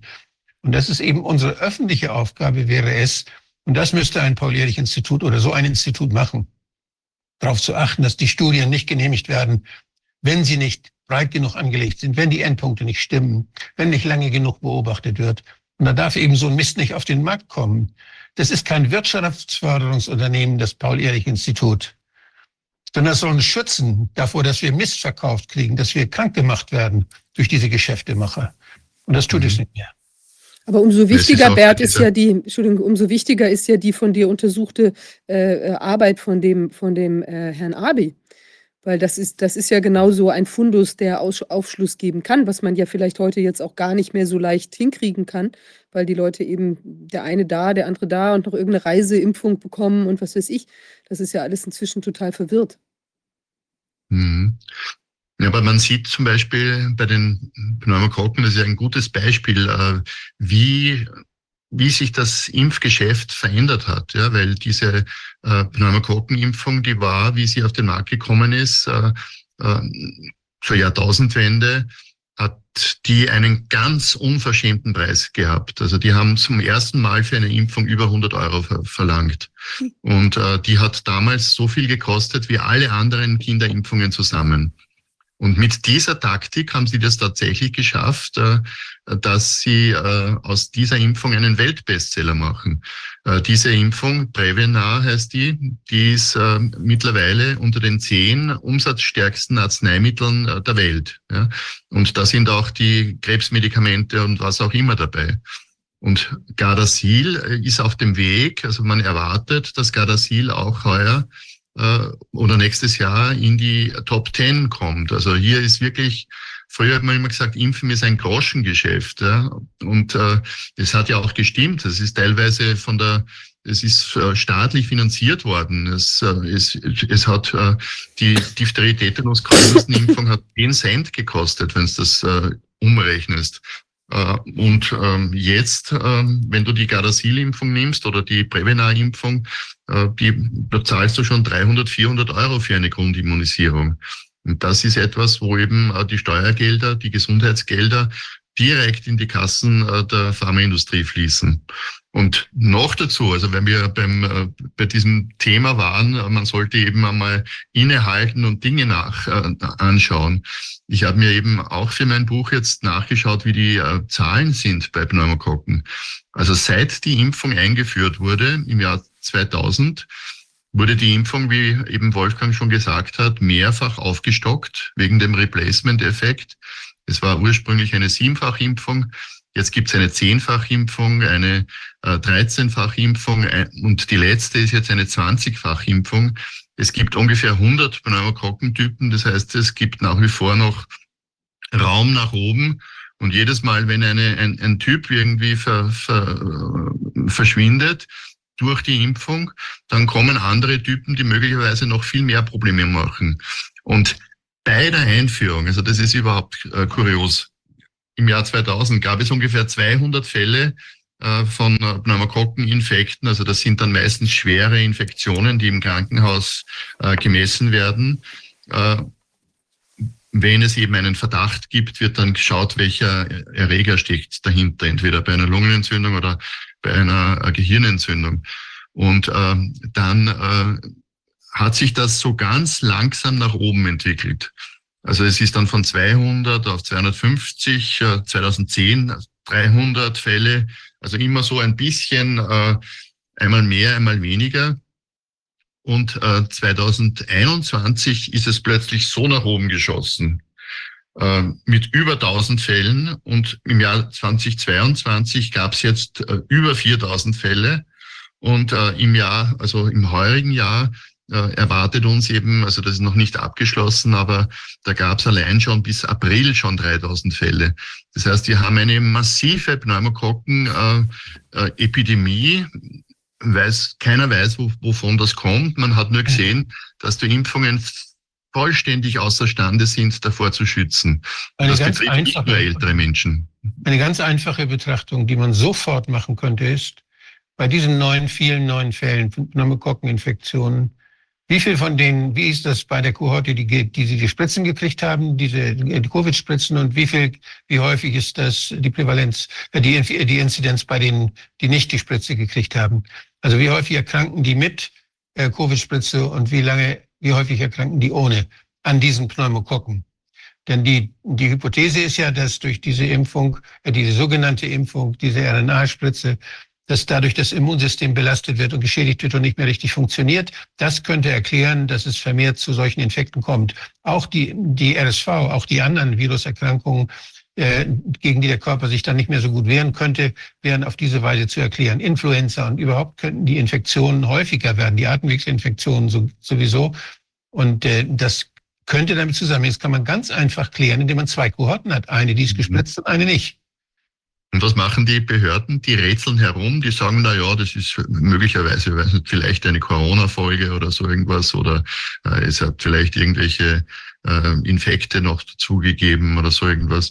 Also die raten einfach herum. Ja, Kommt niemand also auf die Idee, so etwas zu machen, wie du das jetzt vorgeschlagen hast. Ich höre das auch nicht von meinen Kollegen aus dem, aus dem Verein evidenzbasierter Medizin. Höre ich das auch nicht. Mhm. Die, haben Angst, die haben Angst, wenn sie so kritische Fragen stellen, dass sie kein Geld mehr kriegen. Oder irgend sowas. Also das ist fürchterlich, mhm. was da passiert. Das hat man ja gesehen, wie sie den Sönnigsten behandelt haben. Der auch in dem, also der war ja, glaube ich, auch dabei, nicht? Mhm. Ja, der war mal Vorsitzender. Wahnsinn. Äh, Bert, ich habe jetzt noch eine, wir haben jetzt unseren nächsten Gast schon in der Leitung. Ich wollte dir noch eine Frage stellen. Die, die Menschen, die jetzt da vor Ort direkt betroffen sind von dieser Studie oder da partizipieren in der Studie von dem Herrn Abi, ist das denn so, dass da auch ähm, äh, wie will man sagen, mehr kritische Nachfragen entstehen, dass die Leute das auch merken, okay, da gibt es vielleicht mehr Probleme bei den Kindern oder so, die, äh, die da eben geimpft sind. Also werden die Leute kritischer, machen die das, machen die nicht mit oder so, oder kann man das, äh, gibt es da gar keinen Effekt? Also insgesamt ist der, ist der Effekt äh, über die Jahre positiv. Also seitdem äh, Peter Abi dort angekommen ist, äh, Ende der 70er Jahre, hat sich äh, die Kindersterblichkeit dramatisch reduziert. Es ist halt hier sozusagen ähm, von den Leuten her immer noch eine sehr positive Einstellung zur, zur Medizin und zu den Ärzten. Und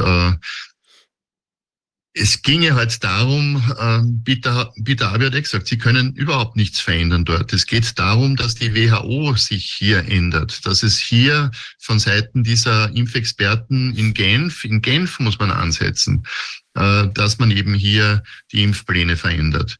Von hier muss einmal sozusagen der Wille kommen, überhaupt einmal nachzusehen. Äh, das ist etwas, ähm, wo eben laut Peter Abi Millionen Menschenleben gerettet werden könnten, Kinderleben. Es kann natürlich eine Regierung, kann die Impfpläne ja auch bestimmen. Wie wir bei uns mit der, mit der STIKO, nicht? Die, die, die STIKO könnte sagen, wir machen den Quatsch, den die WHO sagt, nicht mit. Die WHO ist ein korrupter Verein und das wissen wir. Da sind die Interessen der Pharmaindustrie sind da dominierend. Und äh, deshalb halten wir uns nicht daran, sondern wir haben ein kritisches eigenes Konzept. Solches STIKO brauchten wir eigentlich, die uns davor schützt, vor diesen institutionell korrumpierten Behörden, die es da international gibt. Mhm. Und äh, das könnte natürlich jede andere Stadt auch machen. Wenn ich jetzt Präsident wäre in weiß nicht wo, könnte ich sagen, nein, wir, oh nein. Sondern wir machen uns ganz kritische, wir gucken, was ist auf der, was die Wissenschaft so uns bietet und wir gucken kritisch, wir gucken, welche von den Studien ist, ist sponsorfinanziert, welche ist unabhängig, welche ist, hat eine hohe Qualität, welche beobachtet lange genug nach, welche denkt an alles und dann, und da gebe ich mal richtig viel Geld für aus, für so eine Übertracht, für so eine Überlegung. Welche Studie ist wirklich, wenn ich die STIKO gut finanziell ausstatte und sie kritisch mache, kann ich wahnsinnig viel Geld sparen. Wahnsinnig viel Geld sparen. Ja, sowieso. Und Gesundheit schaffen. Tja, das, das ist, ist aber eher ein Alarmzeichen für die Industrie. Das ist ein Armuts, Armutszeugnis für die STIKO. Es ist ein Armutszeichen für die Behörden, es ist ein Armutszeichen für die Gesundheitspolitik und es ist äh, sozusagen, ja, man weiß, dass sich die Industrie durchsetzt in dem Sinn. Das, äh, also ich glaube nicht, dass der Herr Lauterbach äh, beziehungsweise das Gesundheitsministerium jetzt dafür sorgen wird, dass es hier zu einer wirklich kritischen Nachbesetzung der STIKO kommt. Es werden ja gerade zwei Drittel der ganzen Belegschaft ausgetauscht. Und äh, die Kandidaten, die man so hört, die gehören eher so dem äh, Fan-Freundeskreis von Herrn Lauterbach an. Oh Mann. Man nix, muss man, da muss man nichts mehr, da muss man nichts mehr zu sagen, denn äh, hm.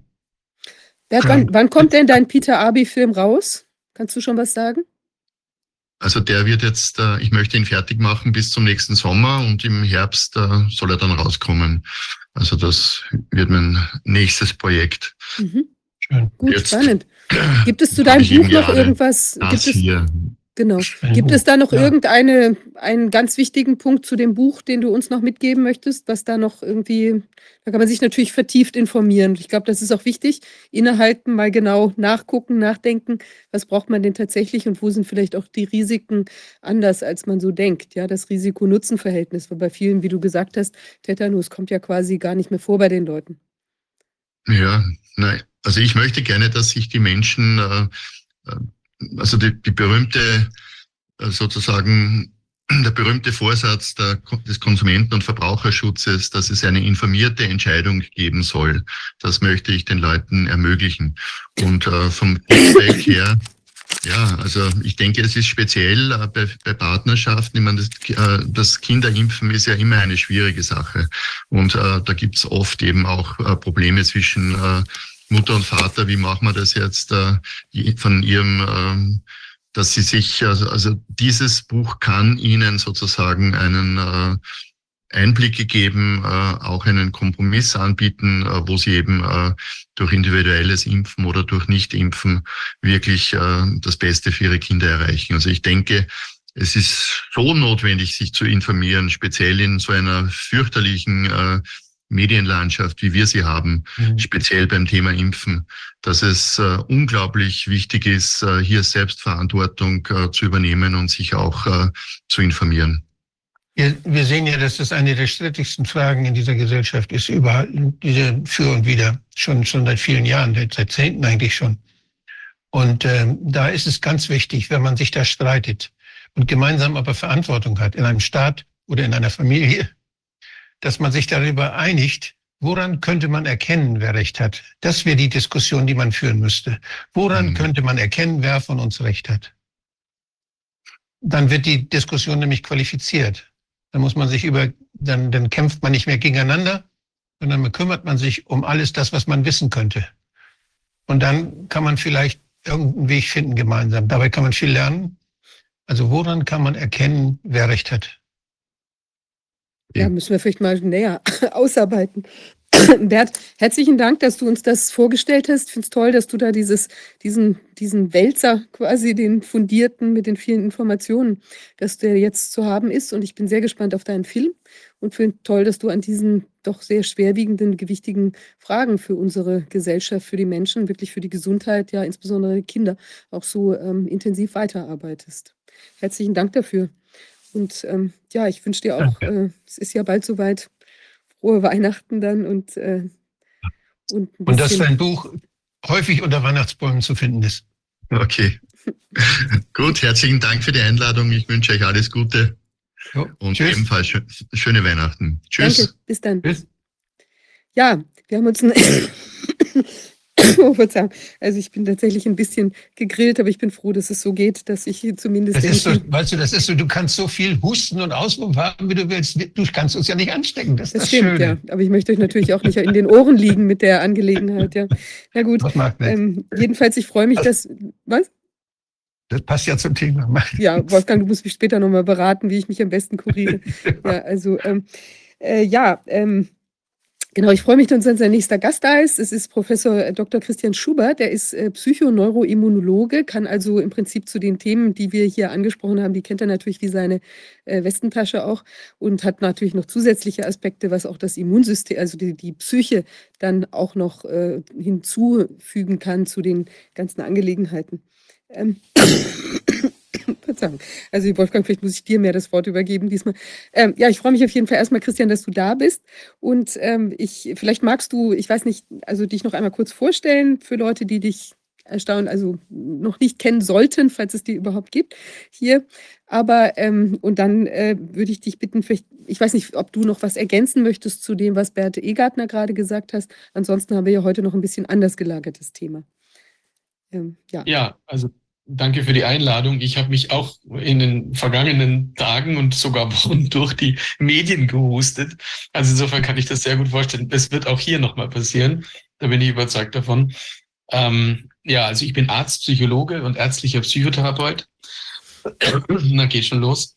Und beschäftige mich seit, seit über 25 Jahren mit dem ähm, also Forschungsthema Psychoneuroimmunologie also mit den Verbindungen zwischen Psyche und Immunsystem, ähm, von denen wir mittlerweile wissen, dass sie sehr komplex sind und in beide Richtungen gehen. Also wir haben nicht nur den Einfluss von Psyche auf das Immunsystem, da kann ich ja dann noch mal ein bisschen was dazu sagen in Bezug auf Corona, als auch wir haben auch den umgekehrten Wirkweg von Immunologie auf die Psyche.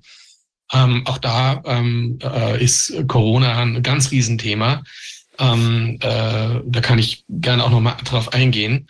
Ähm, ja, und, und für mich waren die letzten drei Jahre, ähm, das nicht zynisch verstehen, aber das war einer der erhellendsten Jahre meines Lebens in Bezug auf Erkenntnistheorie und, und Empirie und, und Verstehen der Welt. Ähm, das ist das war wirklich ein, ein, ein Riesending. Ähm, ich freue mich übrigens, dass ich mit dem nordischen Leuchtturm das erste Mal hier ähm, zusammentreffe. Ich glaube, wir haben in den letzten drei Jahren ähm, Wolfgang Wodak niemals in irgendeinem Medium gemeinsam was gemacht, oder? Also, oder? Wolfgang, du bist stumm. Wir haben immer nur übereinander gehört, aber haben noch nicht. Ja, genau. Also das ist nie so dazugekommen. Ich habe mich echt, also als einer der allerersten, ähm, der, der aus Griechenland sich zugeschaltet habe. Ich kann mich noch erinnern, da war ich, war ich selber im Urlaub und habe gedacht, Mensch, ja, das ist es. Ähm, die Stimme aus Griechenland dann. Ja, also es war ganz am Anfang. Also ich habe mich super gefreut und habe auch das immer sehr, sehr geschätzt, die, die, ähm, die Beiträge. Ja, so, also und und ja, Vivian, du ach, hast einen, einen Grund gehabt, mich heute einzuladen. Ja, genau. Ich weiß nicht, möchtest du noch kurz anschließen an dieses Thema dazu noch mal was zum Immunsystem oder so sagen? Oder, äh, naja, also, oder das baut ja im Prinzip, ich überlasse dir einfach das Wort. Ja, ja, also ich habe, ich, äh, was, was so meine Punkte waren, also die für mich so erhellend waren, war, dass äh, für mich ähm, die Corona-Krise, die Corona-Zeit ein, ein Exempel für viele Bereiche ähm, war, ähm, mit denen ich mich in den letzten 25 Jahren auseinandergesetzt habe. Das nicht nur Psychoneurologie, sondern durchaus auch erkenntnistheoretische Aspekte und ähm, sogar, ähm, um da vielleicht auch eine Nähe zu Matthias Desmet zu schaffen, ähm, auch die Frage, ähm, wie kann sowas überhaupt passieren, ähm, dass äh, so viele Menschen ähm, einem, einem, ein, ein ja, einer, einem Glauben verfallen, kann man fast sagen, und den mit, mit so, zum Teil menschenverachtender Brutalität ähm, verteidigen. Und das ist ja etwas, was ich noch in der Schule gelernt habe, ähm, über schreckliche Bilder, die mir eingetrichtert wurden, damit ich womöglich gar nicht nachdenke, was ähm, in der vergangenen Zeit, im vergangenen Jahrhundert an schrecklichen Dingen passiert ist, also wir wurden ja terrorisiert mit schlimmsten Bildern und, und, und so, aber uns wurde eigentlich nie äh, dargelegt, wie kann sowas passieren, was da vor 80 Jahren passiert ist. Was sind die Mechanismen? Was sind die, die, die Grundvoraussetzungen dafür, ähm, auch menschlich vor allem, psychologisch, soziologisch, ähm, äh, kulturwissenschaftlich, ähm, was, was läuft da eigentlich? Und, und dass ich mit 62 nochmal erleben durfte, ähm, dass solche Mechan wie solche Mechanismen funktionieren und, und ähm, äh, also hier einen, einen Eindruck darüber zu bekommen, mich bitte niemals missverstehen. Ich rede hier nie von gleich. Ich rede hier immer von selbstähnlich im vielleicht auch systemtheoretischen Sinn. Ähm, das sind das sind Mechanismen, die ich überzeugt bin, die gab es schon einmal und haben zu, zu schon schon damals zu Katastrophen geführt, zu menschlichen Katastrophen und wir haben sie jetzt beobachten können und und durften noch einmal Zeuge dafür werden ähm, äh, und und sind jetzt im Modus der Aufarbeitung oder vielleicht sind wir noch gar nicht in der Aufarbeitung, sondern vielleicht geht's noch weiter. Aber ähm, äh, der Krieg, ja, aber ähm, äh, ich denke, wir, wir werden aufarbeiten und, und, und besser aufarbeiten müssen, wie das äh, damals passiert ist. Ähm, davon bin ich überzeugt, sonst geht's wieder los, sonst wird das wieder mal passieren. Also wir haben jetzt eine große Chance, ähm, ähm, auch geschichtlich aktiv zu werden, ähm, habe ich den Eindruck. Also Psychoneurologie, um da vielleicht zu sagen, warum, vielleicht dies, zuerst mal diesen Cluster ähm, darzustellen. Warum bin ich da so abgefahren in den letzten drei Jahren, ähm, dass die Psychonomologie so wesentlich ähm, wichtig ist in diesem Bereich?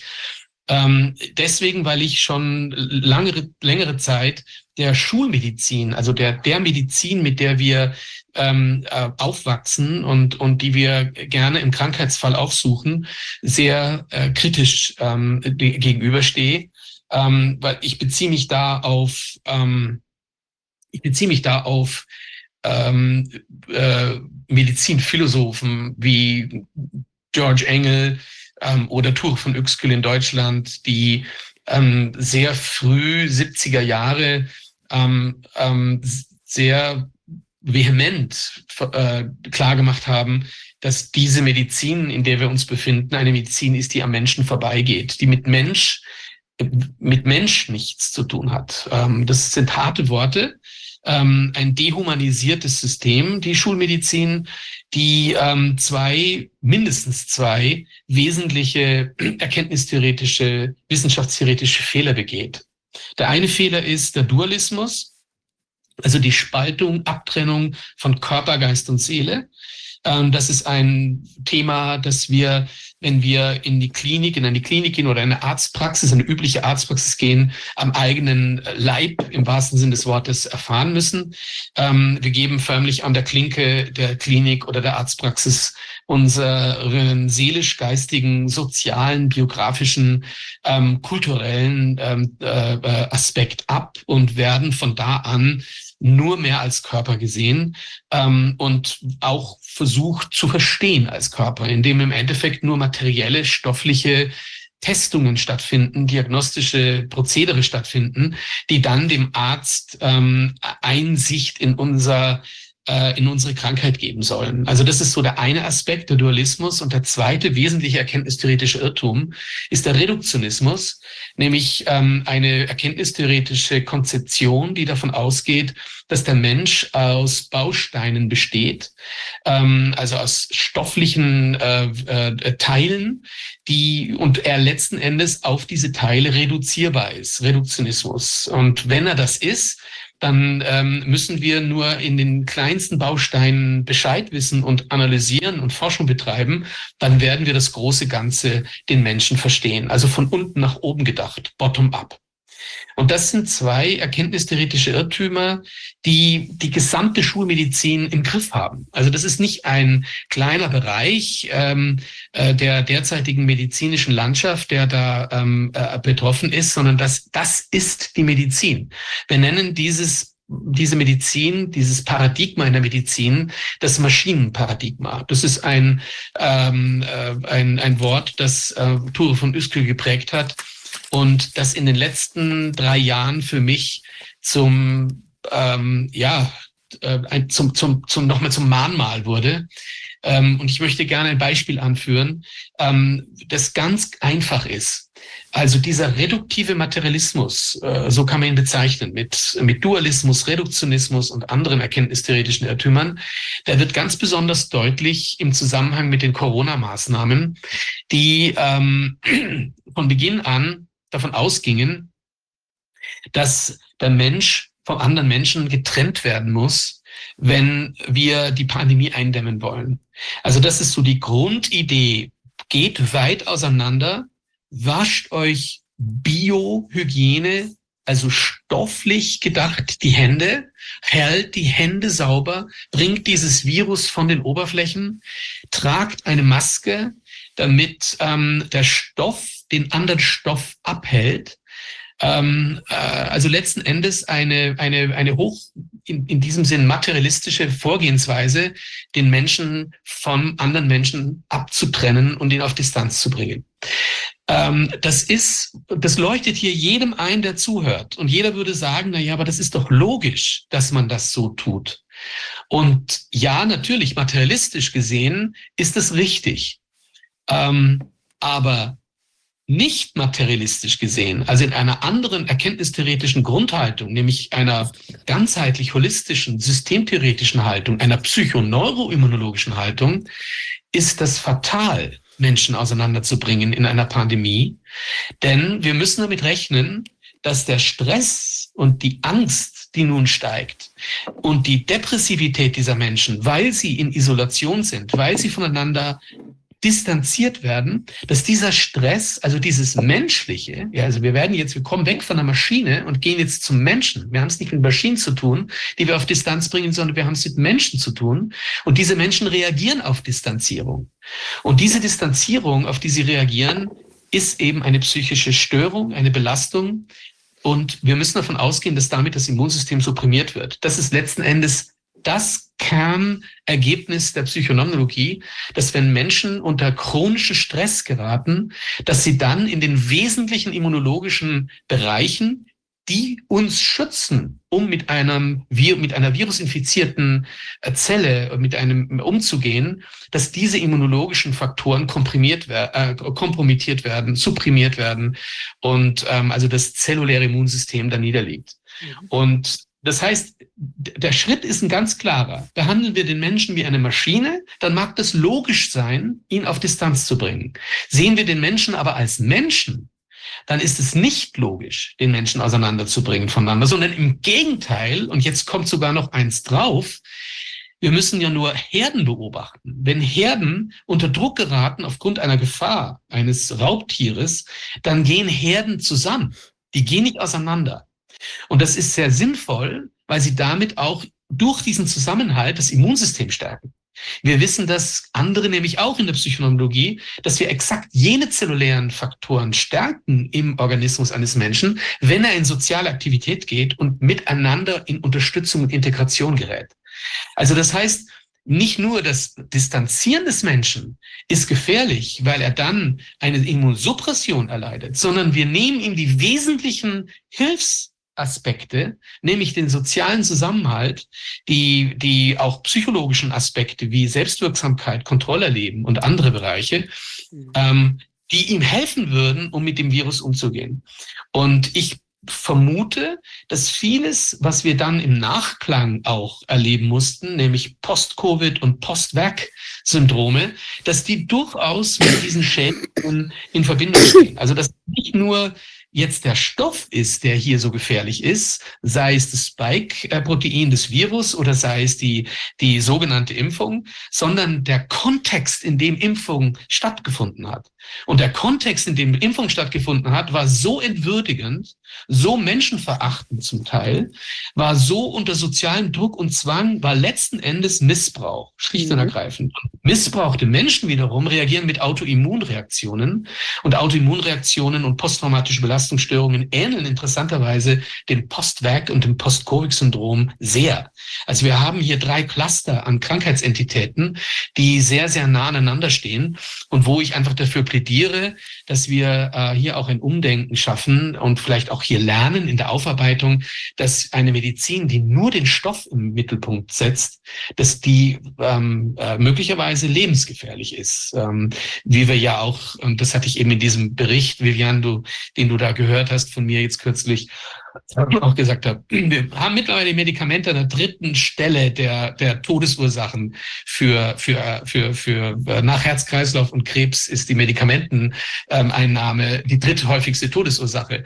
Das heißt, der Materialismus, der reduktive Materialismus in der Medizin, den ich für lebensgefährlich mittlerweile halte, wie wir gesehen haben in den letzten drei Jahren, der ist ja eine Ideologie, die weit über die Medizin hinausgeht. Ja, also Materialismus ist ja nicht nur ein Menschenbild, ein verfehltes, sondern es ist ja auch eine psychologische Katastrophe, wenn wir ähm, im Endeffekt ähm, Werte werfen und nur wie der, wie der, wie der Hund, der Windhund, dem Hasen hinterherlaufen äh, und, und nur den Hasen im Blick haben, nämlich den Stoff und die Ware und das Geld und den Konsum und alles andere darüber hinaus vergessen. Auch das ist nicht unbedingt gesund.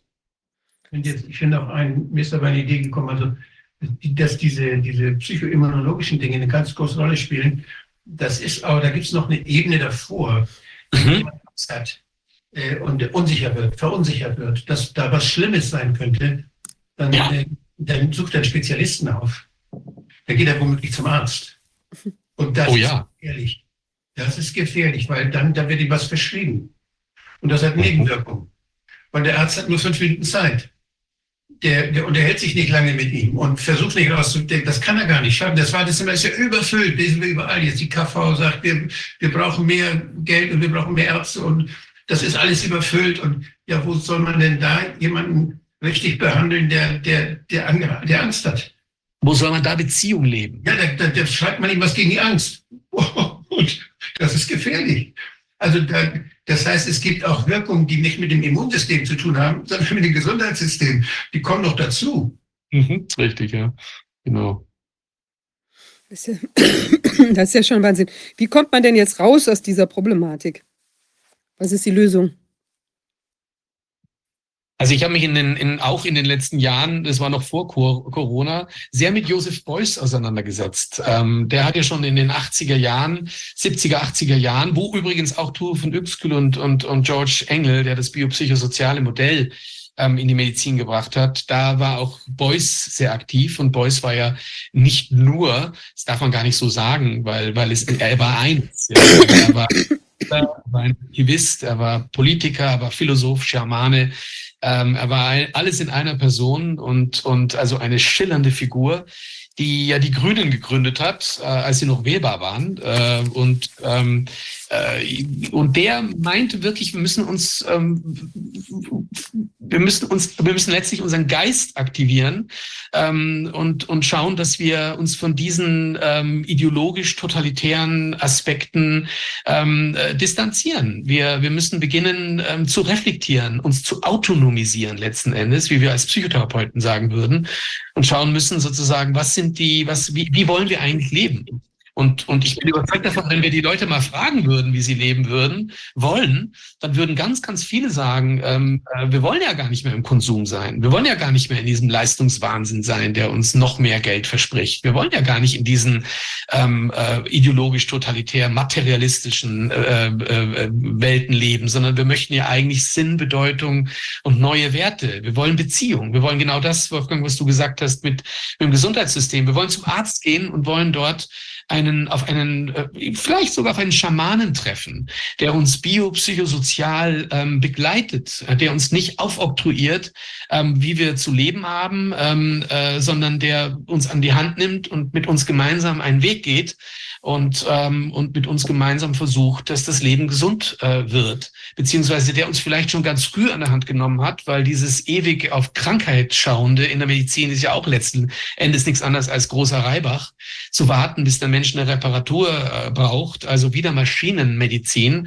und nicht darauf zu gucken, dass wir Gesundheit aufrechterhalten, also im Sinne eines salutogenetischen äh, äh, Aspekts. Also das würde für mich auch eine der sogenannten Lösungen heißen, nicht nur Ganzheitlichkeit in der Medizin, beziehen, sondern ähm, wirklich zu gucken, wie bleibt denn ein Mensch gesund und, und wie kann ich ihn begleiten von früh an. Wir wissen in der Psychoneurologie, dass der Effekt von Stress und Belastung und Konflikten ja bereits die, äh, auf den Fetus, äh, äh einen Fetuseffekte hat. Also das ist ja nicht eine Sache, die, ähm, wenn, wenn das Kind dann die Welt erblickt, erst losgeht, sondern das Kind erblickt die Welt bereits im Mutterleib und wird dort bereits von den Themen, die die Mutter hat und die der Vater dieses Kindes hat, ähm, ähm äh, in positiv positiven oder im negativen begleitet. Und wir wissen, dass hier deutliche Weichen bereits gestellt werden im Sinne der Immunentwicklung. Also ein Kind, das gestresst, belastet aus dem Mutterleib kommt, hat nicht gute Chancen, gesund zu bleiben. Dort kommt es zu schweren Verschiebungen der ja. Ähm, äh, Balance in Richtung äh, verringerter T-Helfer Typ 1, also zelluläre Immunität und erhöhter humorale Immunität, also ein sogenannter TH1, TH2-Shift, der dann letzten Endes bereits die Grundlage dafür bietet, dass sich Kinder leichter und schwerer ähm, viral infizieren und krank werden und sozusagen das Immunsystem nicht einfach nur in einem Trainingszustand sich befindet, sondern durchaus schon so belastet ist, dass es da zu Schäden kommt. Und ähm, diese Immunstörung geht dann weiter und wenn das Kind dann 10, 11 ist, dann, dann ähm, kommen ganz neue Faktoren ins Spiel, nämlich dann kommen die Regula werden die Regulationsmechanismen nicht mehr aktiv, Cortisol wird zu wenig ausgeschüttet und damit geht das Ganze in Richtung Entzündungserkrankung. Also letzten Endes sind traumatisierte Kinder, äh, vor allem, wir können das jetzt wunderbar auf den drei Corona-Jahren äh, äh, deklinieren, was da mit Kindern passiert ist, das wird uns die nächsten 50 bis 100 Jahre noch beschäftigen. Mhm. Ähm, Modellrechnungen haben ergeben, dass, dass da Millionen Jahre verloren wurden und noch verloren werden durch die Traumatisierung, die Kinder jetzt äh, mitbekommen haben in, in den letzten drei Jahren. Also das ist ein Desaster ungeahnten Ausmaßes, das jetzt noch kommen wird. Es ist nicht das, was wir jetzt gerade sehen, sondern noch viel schlimmer wird das sein, was, was in Zukunft kommt. Und da wird natürlich eine kaputte Medizin, eine falsche Medizin, wie wir sie jetzt haben, eine reduktiv-materialistische Medizin, ein wunderbares neues Feld haben, wie wahnsinnig viel gew gewonnen werden kann. Denn wenn wir zum Beispiel Post-Covid nicht auch als posttraumatische Belastungsstörung identifizieren, sondern schon wieder danach schauen, äh, ähm, ob irgendwelche biochemischen Moleküle verändert sind ähm, äh, oder andere ähm, nebulöse äh, Aspekte, dann wird die Industrie natürlich wieder gewinnen, weil die wird, die wird mehr gewinnen noch an den, wie, an den sogenannten Impfungen, nämlich an den Impfschäden. Ähm, also das, das, das, also ich glaube, die wahre Katastrophe kommt erst noch äh, durch dieses falsche Menschenbild. Und ähm, Christian, es ist ja jetzt so, also die Traumata, das ist ja auch nicht ganz einfach, die zu bearbeiten, gerade bei Kindern. Bei Kindern, weil ich, ich meine, manches ist ja jetzt auch so frühkindlich passiert, also zum Beispiel, dass die dann in manchen Kindergärten schon drangsaliert wurden oder ständig mit diesen Tests da auch in der Nase gegängelt und die Eltern, die voller Angst waren und so weiter. Man mag es sich echt überhaupt gar nicht vorstellen. Also ich finde es grässlich. Scheidungen, die Trennungen, die sind ja, die sind ja mit diesem Instrument Corona und, und wenn man jetzt, ich, ich bin ja kein Fan der Idee, dass da irgendwelche Bösewichte im Hintergrund sind. Ich glaube, dass der reduktive Materialismus eine totalitäre Ideologie ist, in der wir uns alle befinden und mehr oder weniger. Wir alle rennen äh, da raus und, und, und, und versuchen, äh, äh, den Weihnachtsfrieden äh, aufrechtzuerhalten, indem ein schönes Geschenk gekauft wird für den, für den Angehörigen. Das ist ja schon reduktiver Materialismus, der mich ja schon krank macht zwei Tage vor Weihnachten. Ich spüre es ja jetzt. Das, also ich, ich, ich ahne ja jetzt schon die Kelle, die wieder über meinem, über meinem Kopf hängt. Das, das war jetzt eine ganz wichtige Aussage. Das, das ist vielleicht sogar die wichtigste Aussage überhaupt für heute. Ja. Ähm, äh, die sogenannte Weihnachtsaussage. Ja, also der Reduktionismus hat uns dieses Fest versaut, schlicht und ergreifend. Und ich wünsche mir zutiefst, ich war vor zwei Jahren, hatte ich schweres Corona und habe mich da unter den Christbaum geschleppt und da waren keine Geschenke, weil ich keine. Oh. Oh.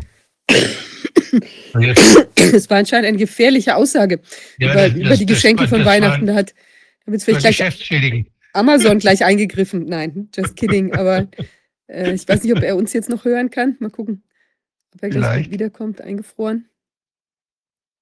Jo, aber das, das muss dann nochmal wiederholt werden von der Stelle an, wie das war bei dem Corona-Weihnachten. Ja, mal schauen, ob er gleich zurückkommt. Ich weiß nicht genau, ob, er, ob man irgendwas sehen kann, wie er jetzt innehält im Moment. Vielleicht wollte er auch gerade nochmal nachdenken, sich vielleicht nochmal revidieren an dieser Aussage. Vielleicht freut er sich doch über ein paar Geschenke. Nein, aber mal gucken, was da, was da jetzt noch kommt. Jetzt ist er raus. Kommt ah, ja. Jetzt kommt er wieder rein. Jetzt ist er wieder da. Hallo. Jetzt hat mich gerade die Industrie ausgeschaltet. Ja, das hatten ja. wir gerade schon vermutet, Christian. Wir waren, da, wir waren, da, stehen geblieben. Was war Corona-Weihnachten? Genau, Corona-Weihnachten, genau. Und da, nee, und, und, und, und uns wird wirklich durch diese Konsum- und Leistungsgesellschaft die Sinn und Werte, die wesentlichen, das Wesentliche in unserem Leben genommen. Und ich denke, das ist der Weg. Wir müssen für meine Begriffe, und wir können auch aus dieser Corona-Zeit besonders lernen, ähm, da und unsere Gruppe tut das. Also ich habe wirklich den Eindruck in den letzten drei Jahren, das ist das Schöne, ähm, so viele Menschen kennengelernt zu haben, die eigentlich so ticken, weil sie spüren, sich den Stoff da rein zu jagen, um ihr Immunsystem äh, zu unterlaufen und das Virus zu bekämpfen. Das wollte, wollten diese Leute nicht, mit denen ich Kontakt hatte die letzten drei Jahre. Mit den anderen habe ich ja kaum mehr Kontakt. Ähm, und das ist eine Parallelgesellschaft. Und ich habe sehr den Verdacht bei all meinen Vorträgen, die ich auch gehalten habe, hatte immer Leute, wo man so das Gefühl hatte, Mensch, die wollen was Neues, die wollen was anderes, die wollen raus aus diesem verrückten äh, äh, Wahnsinn, äh, mit dem wir da seit Jahrzehnten, wenn nicht Jahrhunderten konfrontiert sind. Ist ja nichts Neues, ist ja nicht. Ja. Also was, was ich noch, was ich noch erlebe, ist, dass bei mir irgendwas sich da geändert. Ich habe viel früher viel mehr auf so, dass man, dass man ja, dass man nett zueinander ist und dass man nicht widerspricht und dass man, dass man eine schöne Atmosphäre hat, wenn man zusammen ist. Und ich habe jetzt gelernt, dass das nicht mehr so gut klappt. Dann, dann, dann muss man zu viel tabuisieren. Und mhm. da muss man sich dann überlegen, wie gehe ich damit um? Ich kann doch nicht dauernd die Klappe halten. Ich kann doch, ja. Und da habe ich gemerkt, wenn ich das sage, was ich denke, und wenn ich dabei den Menschen aber nicht schlecht mache, sondern ihm einfach in der Sache sage, äh, ich habe da eine andere Sicht. Und, und, und wie, wie, wie klären wir das jetzt? Wie kommen wir da raus? Wie können wir uns darüber unterhalten, dass was da, was da die Unterschiede sind oder so. Und also ich habe gelernt zu streiten so ein bisschen. Und dieser, dieser Unterschied, der so wichtig, dass man den anderen achtet, als Menschen achtet, auch wenn er ein, eine idiotische Meinung hat. Wenn, man, wenn er etwas sagt, was man völlig blöde findet, aber trotzdem, was man sagt, dass man sagt, du, das, was du da eben gesagt hast, teile ich nicht. Also ich glaube nicht, dass es, dass es Corona war jetzt zum unterm Tannenbaum, sondern ich glaube, das war irgendein Weg, da ist ja noch nicht mal eine Differentialdiagnose gemacht worden. Also da, das wollen wir erstmal hinterfragen. Und äh, also so, nicht, dass man, dass man in der Sache, dass man in der Sache ruhig anderer Meinung ist, aber dass man dadurch gleichzeitig Zeit, diese, diese Bereitschaft, sich darüber zu unterhalten und die Wertschätzung des anderen dabei deutlich macht. Und das finde ich, wenn man das schafft, dann hat man wirklich was gelernt. Dann kommen wir wirklich, haben wir eine Gesellschaft, wo es mehr Spaß macht, miteinander zu sein. Also ich, ich, bin, ich bin begeistert, wenn dir das gelingt. Ähm, ich äh, habe aber sehr den Eindruck, wir sind, ich würde da ganz gerne noch so ein Konzept äh, nochmal äh, vielleicht in die Runde bringen, von dem ich sehr auch gelernt habe die letzten Jahre, weil ähm, ich habe den Josef Pieper entdeckt. Der Josef Pieper war ein Philosoph, äh, ich glaube auch Psychiater, der ähm, äh, in, äh, zu Beginn der Nazi-Zeit ähm, noch ein glühender Verehrer der, der Nationalsozialisten war und dann aber gespürt hat, dass da irgendwas nicht stimmt mit denen und, und dass das in die falsche Richtung läuft und sich dann auch Gedanken gemacht hat, wissenschaftliche Gedanken gemacht hat, was ist denn da los? Und das Konzept der Pseudorealität entwickelt hat. Mhm. Und die, das Konzept der Pseudorealität, das beobachtet man, ähm, das kann man, wenn man es ganz einfach, einfach sieht, dann könnte man sagen, das was man Pippi macht. Pippi Langstrumpf. Pippi Langstrumpf sagt, ich mache mir die Welt, wie sie mir gefällt. Und das ist, das ist so die harmloseste Form der Pseudorealität. Eine andere Form, die wir alle kennen, ist, wenn wir verliebt sind. Dann, ähm, dann haben wir, dann haben wir, dann sind wir fast in einer psychotischen Situation. Ja, ja dürfen wir aber, dürfen wir aber dann. Ja, eben, genau. Ja, psych aber hoch als psychiatrisch. psychiatrisch. Und wenn man jemanden, wenn man jemanden versucht, von seiner Liebe äh, ihn abzubringen, weil man Informationen hat, Zahlen und Daten, vielleicht sogar auch Bilder ähm, von dieser Person, die da, äh, äh, in die sich da jemand verliebt hat, dann wird dieser Liebende ähm, ähm, in eine sogenannte Paralogik verfallen. Also er ist in einer Pseudorealität, also eine mhm. Scheinrealität. Er macht sich die Welt, wie sie ihm gefällt. Diese Liebe, die ist sozusagen jetzt sein Brennpunkt. Ähm, und er wird beginnen zu rechtfertigen mit abstrusen und Rechtfertigungen, wo du als Außenstehender dir denkst, du kommst aus der normalen Realität, nicht emotionalisiert, willst einem Freund helfen und der äh, kündigt dir die Freundschaft. Also der sagt nie, also ähm, äh, du bist ein Lügner und er beginnt nicht nur paralogisch zu werden, sondern er beginnt auch paramoralisch zu werden. Das heißt, er, wird, er hat eine eigene Moral und ähm, du bist der Böse. Und wenn du weiter anfängst, mit ihm über seine Liebe zu reden, dann äh, oder äh, sie ihm abspenstig machen zu wollen, dann wird er, dann wird er böse werden und er wird dich vielleicht auch schlagen. Und das hat Josef Pieper wunderschön mit dieser Pseudorealität beschrieben. Und ähm, das kennen wir von Neurotikern zum Beispiel, die sich ja auch die Welt äh, so machen wollen, wie sie ihnen gefällt. Also ich denke da jetzt einen Narzissten, der ähm, ver, ver, verbringt sich mit Menschen, die ihn anhimmeln. Und diejenigen, die ihn kritisch sehen, äh, Wolfgang, wenn du anfängst sozusagen da an äh, dem was anderes zu sagen, dann wird er mit dir keinen Kontakt mehr wollen. Und je gestörter dieser Mensch in seiner Pseudorealität ist, und ich vermute mal, da können wir jetzt den Matthias Dess mit reinholen, ähm, Massenpsychose, ähm, dass da manche ganz schön abgedreht waren in den letzten drei Jahren, mit mhm. denen wir nicht mehr so reden können, wie du gerade gesagt hast. Ich glaube, da gibt es eine, eine, eine, eine Schicht von Menschen, die ein Potenzial haben aufzutauchen aus ihren pseudorealistischen Verirrungen, die sie hatten und ähm, mit denen man vielleicht durchaus auch wieder reden kann und sie, sie mit ihnen in Kontakt treten kann und auch mit ihnen noch reden kann, also diskutieren kann über das Thema. Aber es gibt wirklich eine Gruppe, die würde ich nicht angreifen. Das mhm. mache ich als Psychotherapeut für viel Geld, aber mit Sicherheit nicht im normalen Kontext, ähm, äh, mich mit denen zusammenzusetzen und zu beginnen, sie aus ihrer Pseudorealität, nämlich aus ihrer Verliebtheit in das Virus, und ihren Ängsten und Traumatisierungen da sie zu befreien. Ich, sowas, solche Verliebtheit gibt es auch in Ideen. Ja. Solche Verliebtheit, die vom, die, wenn Leute gemeinsam in sowas verliebt sind, in so eine Idee, dann tun sie sich zusammen und dann wird es besonders schwierig. Das ist der Start des Totalitarismus übrigens. Ja. Also das ist das, was Pieper dann als, als derjenige, der den Nationalsozialismus dann kritisiert hat, vehement, gesagt hat, da kippen sehr viele Menschen in Pseudorealitäten. Und wenn man einen mächtigen Führer hat, äh, der das dann auch entsprechend bedient und propagandamäßig aufhetzt, dann kann es passieren, dass diese Menschen in eine massenpsychotische Pseudorealität kippen und dann wird's richtig gefährlich. Und wir haben das ja gemerkt, zu was Menschen in den letzten drei Jahren ansatzweise fähig waren an Übelkeiten. Ähm, äh, wenn ich also, nur denke an, an unser, ich wohne hier in einem Bauerndorf. Was, Herr Doktor, Herr Doktor, was mich daran stört, ist die Diagnose. Wie?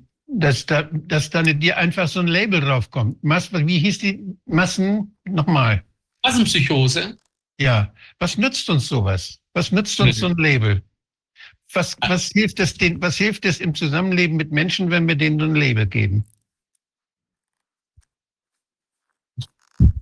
Es hilft es uns, hilft uns. Also für mich ist es ein wissenschaftliches Thema gerade. Und ich frage mich gerade, was sind die Mechanismen, die ähm, äh, zu so etwas führen? Mir geht's jetzt re, mir geht's jetzt um Erkenntnis. Mir geht's einfach auch ja. bei der Pseudo auch bei der Pseudorealität. Ich habe mich immer gefragt, was, was ist denn das, was alles ja. zusammenhängt? Oder? Ich fand das alles. Wir arbeiten in Zukunft. Ich fand das alles toll, bis auf dieses Label. Das fand ich nicht mehr gut. Also das, aber naja, welches aber Label genau? Welches Label denn? Das ist das Problem, wenn ich, wenn ich, wenn ich irgendeinen Menschen mich beschäftige mit, und was dabei rauskommt, ist eine Diagnose. Ach, das will ich ja auch nicht. Bin ich ja, ich bin kein Diagnosenfreund. Aber Wolfgang, ich glaube, es geht doch eher jetzt darum, dieses, dieses Phänomen, was ja auch jetzt Desmet gesagt hat oder so, das irgendwie einfach zu versuchen, erstmal zu verstehen, losgelöst vom einzelnen Menschen, dass man einfach diesen, diesen Mechanismus, ja, diesen Mechanismen klar. auf den Leim gegangen ist. Und zum Beispiel, wenn du jetzt sagst, macht jemand Gaslighting oder so, weißt du, und du bist ein Opfer mhm. von, von Gaslighting. Es ist ja nicht die Frage, ist der, ist der jetzt schuldhaft in dieser Massenpsychose, sondern ist der eben einfach so manipuliert und getriezt ja. und gedrängt worden, dass eben auch Mechanismen ausgesetzt haben.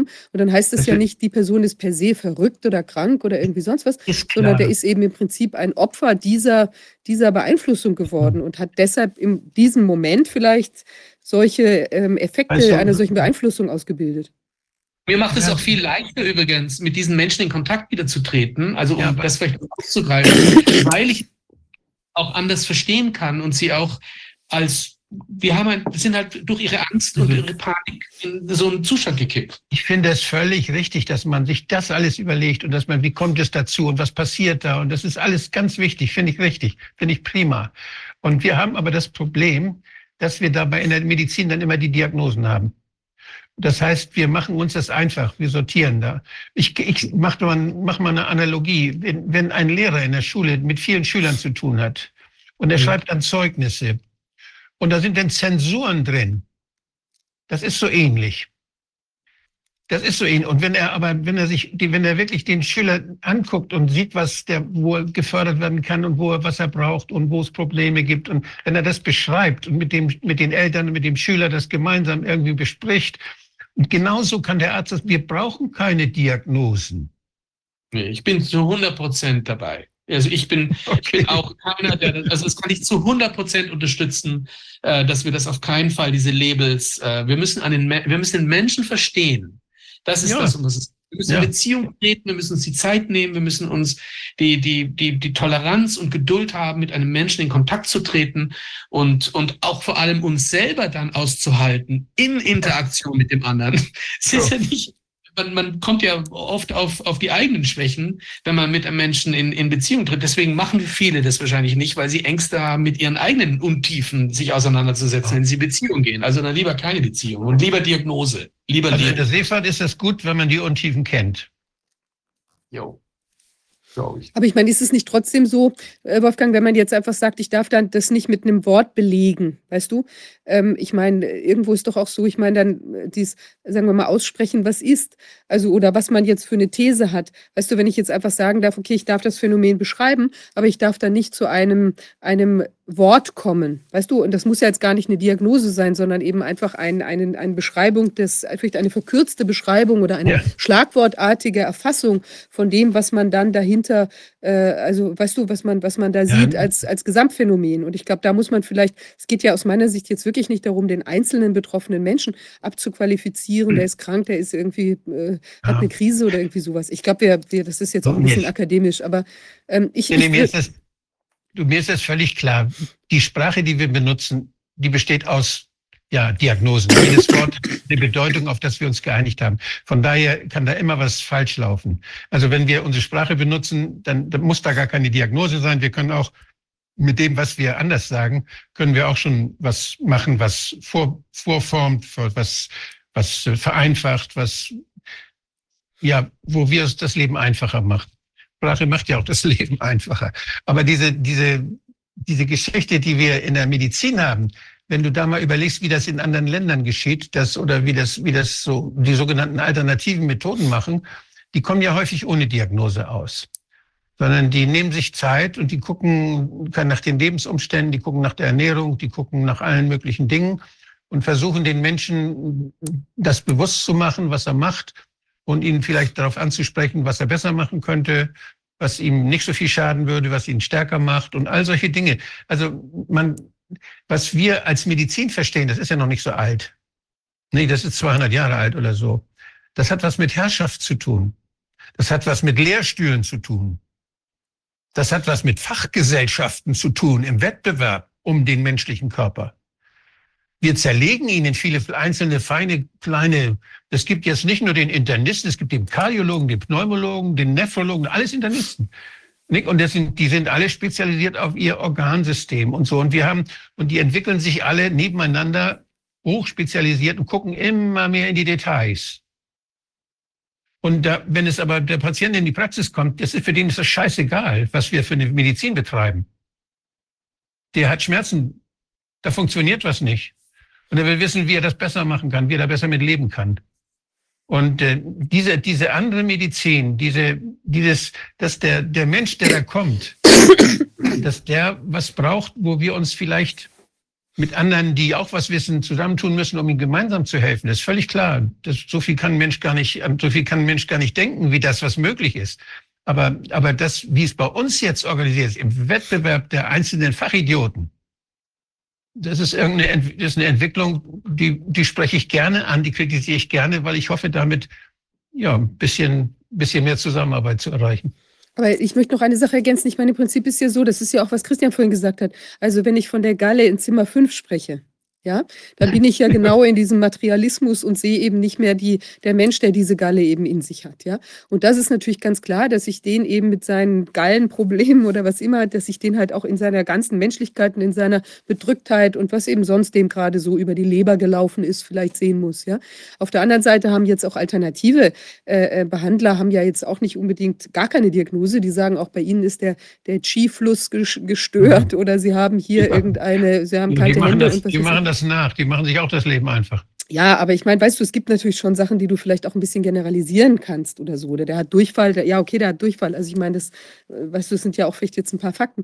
Aber ich glaube, es geht eben, was, was schon richtig ist, dieser ganzheitlichere Ansatz. Und Christian, du hattest ja auch von der, in deinem Vortrag da auch im Prinzip von der Revolution der Menschlichkeit gesprochen. Ich glaube, das ist ja auch dieses, dass man, dass man dass wir uns eben in einer ganzheitlicheren Art und Weise eben den Menschen wieder nähern müssen und dass es da eben viele Dinge zwischen, zwischen Himmel und Erde gibt, die eben wirken, ja, und wo ja auch Leute, die vielleicht ganz, äh, ich weiß nicht, ganz traurig, ganz herabgestimmt sind, plötzlich, ich habe irgendwo auch mal dieses Beispiel gelesen, fällt irgendwie eine alte Oma neben denen auf den Boden, die ganze Depression ist vergessen und sie sind irgendwie wieder handlungsfähig oder so, ja, weil es eben einfach einen anderen Impuls gibt. Und ich glaube, das ist, also jetzt nur vorübergehend, ich will das auch nicht äh, jetzt kleinreden mit einer Depression oder so, aber dass es eben auch manchmal so ist, dass, dass man eben vielleicht auch mit einem anderen Blick auf die Dinge, auf, auf die Krankheit, also wenn man ja auch trotzdem die Freude nicht vergisst oder irgendwelche anderen Sachen, wird man sicher schnell schneller gesund.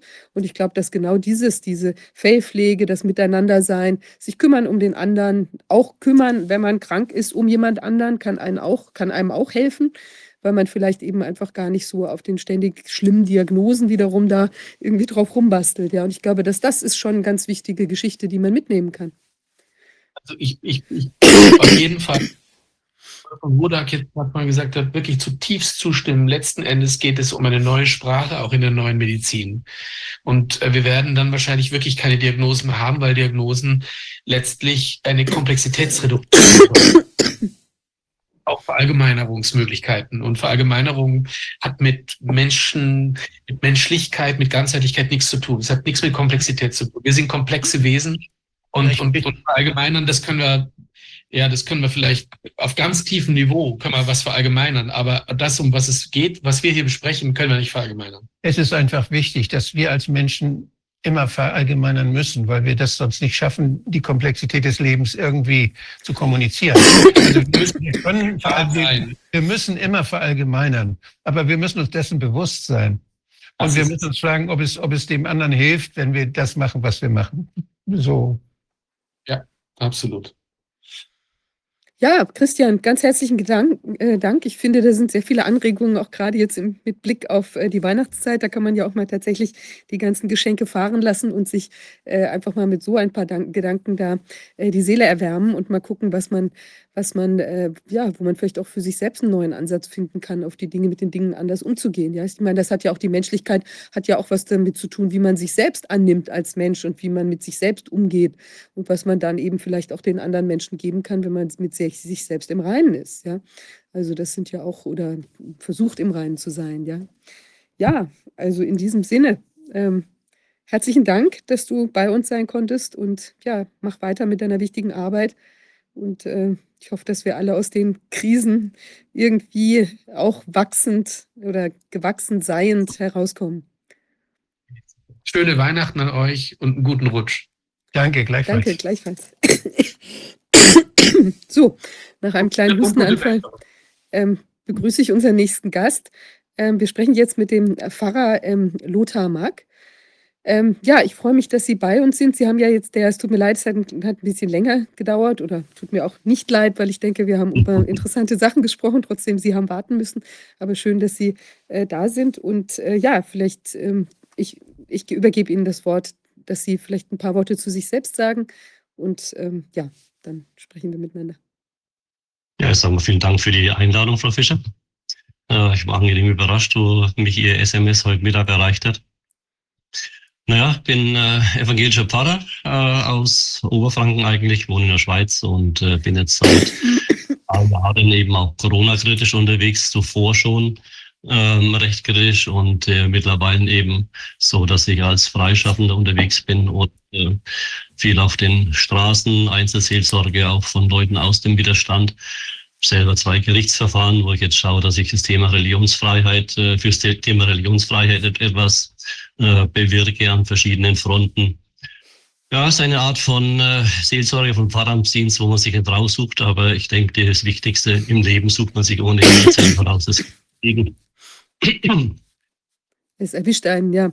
Ähm, wie haben Sie denn die, also wie war denn, wenn Sie jetzt mal vergleichen, Ihr Leben vor der Krise und jetzt? Äh, also, oder was haben Sie gelernt oder was haben Sie gesehen an, an Entwicklung, vielleicht auch auf an, an religiös-spiritueller Entfaltung von Leuten? Haben sich Leute eher abgewandt von, von Glaubensthemen oder haben Sie gemerkt, dass da Leute hinzugekommen sind oder dass es andere Formen gibt, wie Menschen sich vielleicht auch da äh, ja, wohlfühlen oder wo sie sich hingewandt haben? Ja, ich würde mal sagen, das eine ist, dass die Corona-Zeit eigentlich überhaupt nichts Neues gebracht hat. Ist ja bloß an, den, an die Oberfläche gespült, was äh, schon, schon immer da war. Jetzt bei den Staatskirchen äh, war es halt ein ziemlicher Gehorsam gegenüber dem Staat, Volkskirche und ja, will man sein. Als Staatskirche hat man sich erwiesen. Ähm, das ist halt an die Oberfläche gekommen und entsprechend äh, sind dann auch die Trennlinien verlaufen. Die einen, die dann dem Staat und den entsprechenden ähm, Geboten und Verordnungen und, und äh, Nachfolgeverordnungen von den Kirchen äh, dann folgen und andere, die sich dann erst recht Gedanken machen, äh, ups, äh, ist das christlicher Glaube, ist das Kirche, wäre das nicht doch etwas anderes? Also die wesentlichen Fragen hat's an die äh, Oberfläche gespült. Die, zum einen die, die eben schon unterschwellig waren und wir machen beim Staat mit. Äh, und für andere dann halt auch die, die Frage, ja, was will ich denn eigentlich selber? Insofern hatte die Corona-Zeit an verschiedenen Fronten auf ganz verschiedene Weise zur Klärung beigetragen. Es gab ja auch ganz am Anfang dieses Verbot, dass die Menschen nicht mehr in die Kirche gehen konnten. Und da habe ich ja damals auch über meine Petition, war ich da ja auch verbunden mit vielen Menschen, die eben auch kritisch äh, unterwegs waren. Und die waren ja teilweise entsetzt, weil ihnen natürlich, was wir auch vorhin gerade jetzt mit dem äh, Professor Schubert besprochen haben, natürlich dieses Miteinandersein, die Fellpflege auch in den Gemeinden damals natürlich auch viel Kraft gegeben hat. Und plötzlich ist man da völlig entwurzelt, darf da nicht mehr hin. Und man fragt sich natürlich auch, warum die Kirche, die doch eigentlich für das Seelenheil äh, sich engagieren sollte, warum die halt da plötzlich plötzlich das ganze Spiel mitspielt und auch, dass eben Kranken, Sterbenden dann ja teilweise auch überhaupt gar nicht mehr also, dass er gar nicht mehr zu denen gegangen war. Also, es ist ja auch ja. ganz grässlich, wenn man sich vorstellt, was das für einen gläubigen Menschen bedeutet. Ja, das äh, Frühjahr 20, Sommer 20 war ein absoluter Tiefpunkt der Kirchengeschichte. Äh, das war ein Offenbarungseid von, äh, von, unseren, von unseren Staatskirchen. Also ich hatte selber zum Beispiel Anfang Februar, äh, Anfang ähm, April 20 eine Stellvertretung in einer Kirchgemeinde. Mache ich ab und zu in den Landeskirchen, angestellt bin ich ja nicht mehr. Und ähm, dann hat sich dann, äh, musste eine alte Frau, äh, sollte eine alte Frau beerdigen. Sie war einige Tage zuvor, einige Wochen zuvor ins Krankenhaus eingeliefert worden vom äh, äh Pflege, ähm, von der Pflege rüber. Die Angehörigen wollten sie immer wieder besuchen, haben angerufen, können wir rüber, können wir sie besuchen.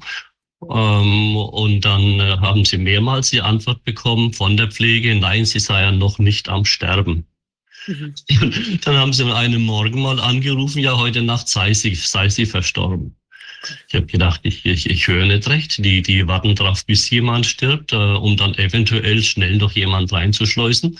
Hatte mich dann erkundigt bei der Landeskirche, wie da die Regelungen sind. Ist das der Normalfall? Ist es die Ausnahme? Ich war ziemlich entsetzt. Äh, habe dann ein äh, ziemlich aufschlussreiches Mail bekommen, wo sie erst auf die verschiedenen Bestimmungen hingewiesen haben. Gibt es einen Heimseelsorger? Äh, äh, wie, ist, wie sind die Verhältnisse vor Ort?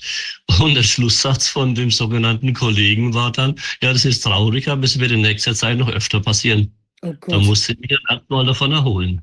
Mhm. Das ist ja brutal. Das ist brutal. Das ist einfach... Äh, das ist ein krasses Beispiel, wie Moralismus in Menschenverachtung übergeht und mitunter ein und dasselbe ist. Man will moralisch sein, indem man dann äh, äh sterbende oder alte Menschen schützt und ist Menschenverachten, indem man sie in der letzten Minute allein lässt. Wahnsinn. Das ist ja das, haben einfach Kirchen dann die richtige Gesinnung, die vermeintlich richtige Gesinnung mit dem Streben nach dem rechten, durch, äh, rechten Glauben ersetzt oder umgekehrt, der rechten Glauben mit der rechten Gesinnung ersetzt. Mhm. Und wenn man die richtige Gesinnung hat, gehört man dazu, da macht man alles mit. Und wenn man äh, äh schaut, ja, wo, worum ging es denn eigentlich im Glauben, dann, dann ist man draußen, weil man ja angeblich die, die, äh, die guten Bestimmungen verletzt. Mhm. So problematisch so problematisch wie ein Dogma ist. Aber dieses Dogma kommt ja noch nicht mal von der Kirche. Das kommt jetzt vom Staat. Naja, die, die, ich sage auch immer wieder, die, die auch wenn ich an, an äh, auf der Straße bin oder, oder so an Kundgebungen Beiträge habe, die, dass der Staat jetzt dermaßen eigenmächtig und eigenwillig äh, geworden ist, ich, ich kreide das nicht den Politikern an, ich kreide das den Kirchenleuten an. Denn die Kirchen wären in der Demokratie das Gegenüber gewesen, um erst einmal selber ein Stoppschild aufzustellen. Was ist da los? Äh, äh, ist da überhaupt was los? Nach welchen Kriterien äh, äh, verkündet ihr, ihr eure Geschichten? Habt ihr an die Konsequenzen gedacht?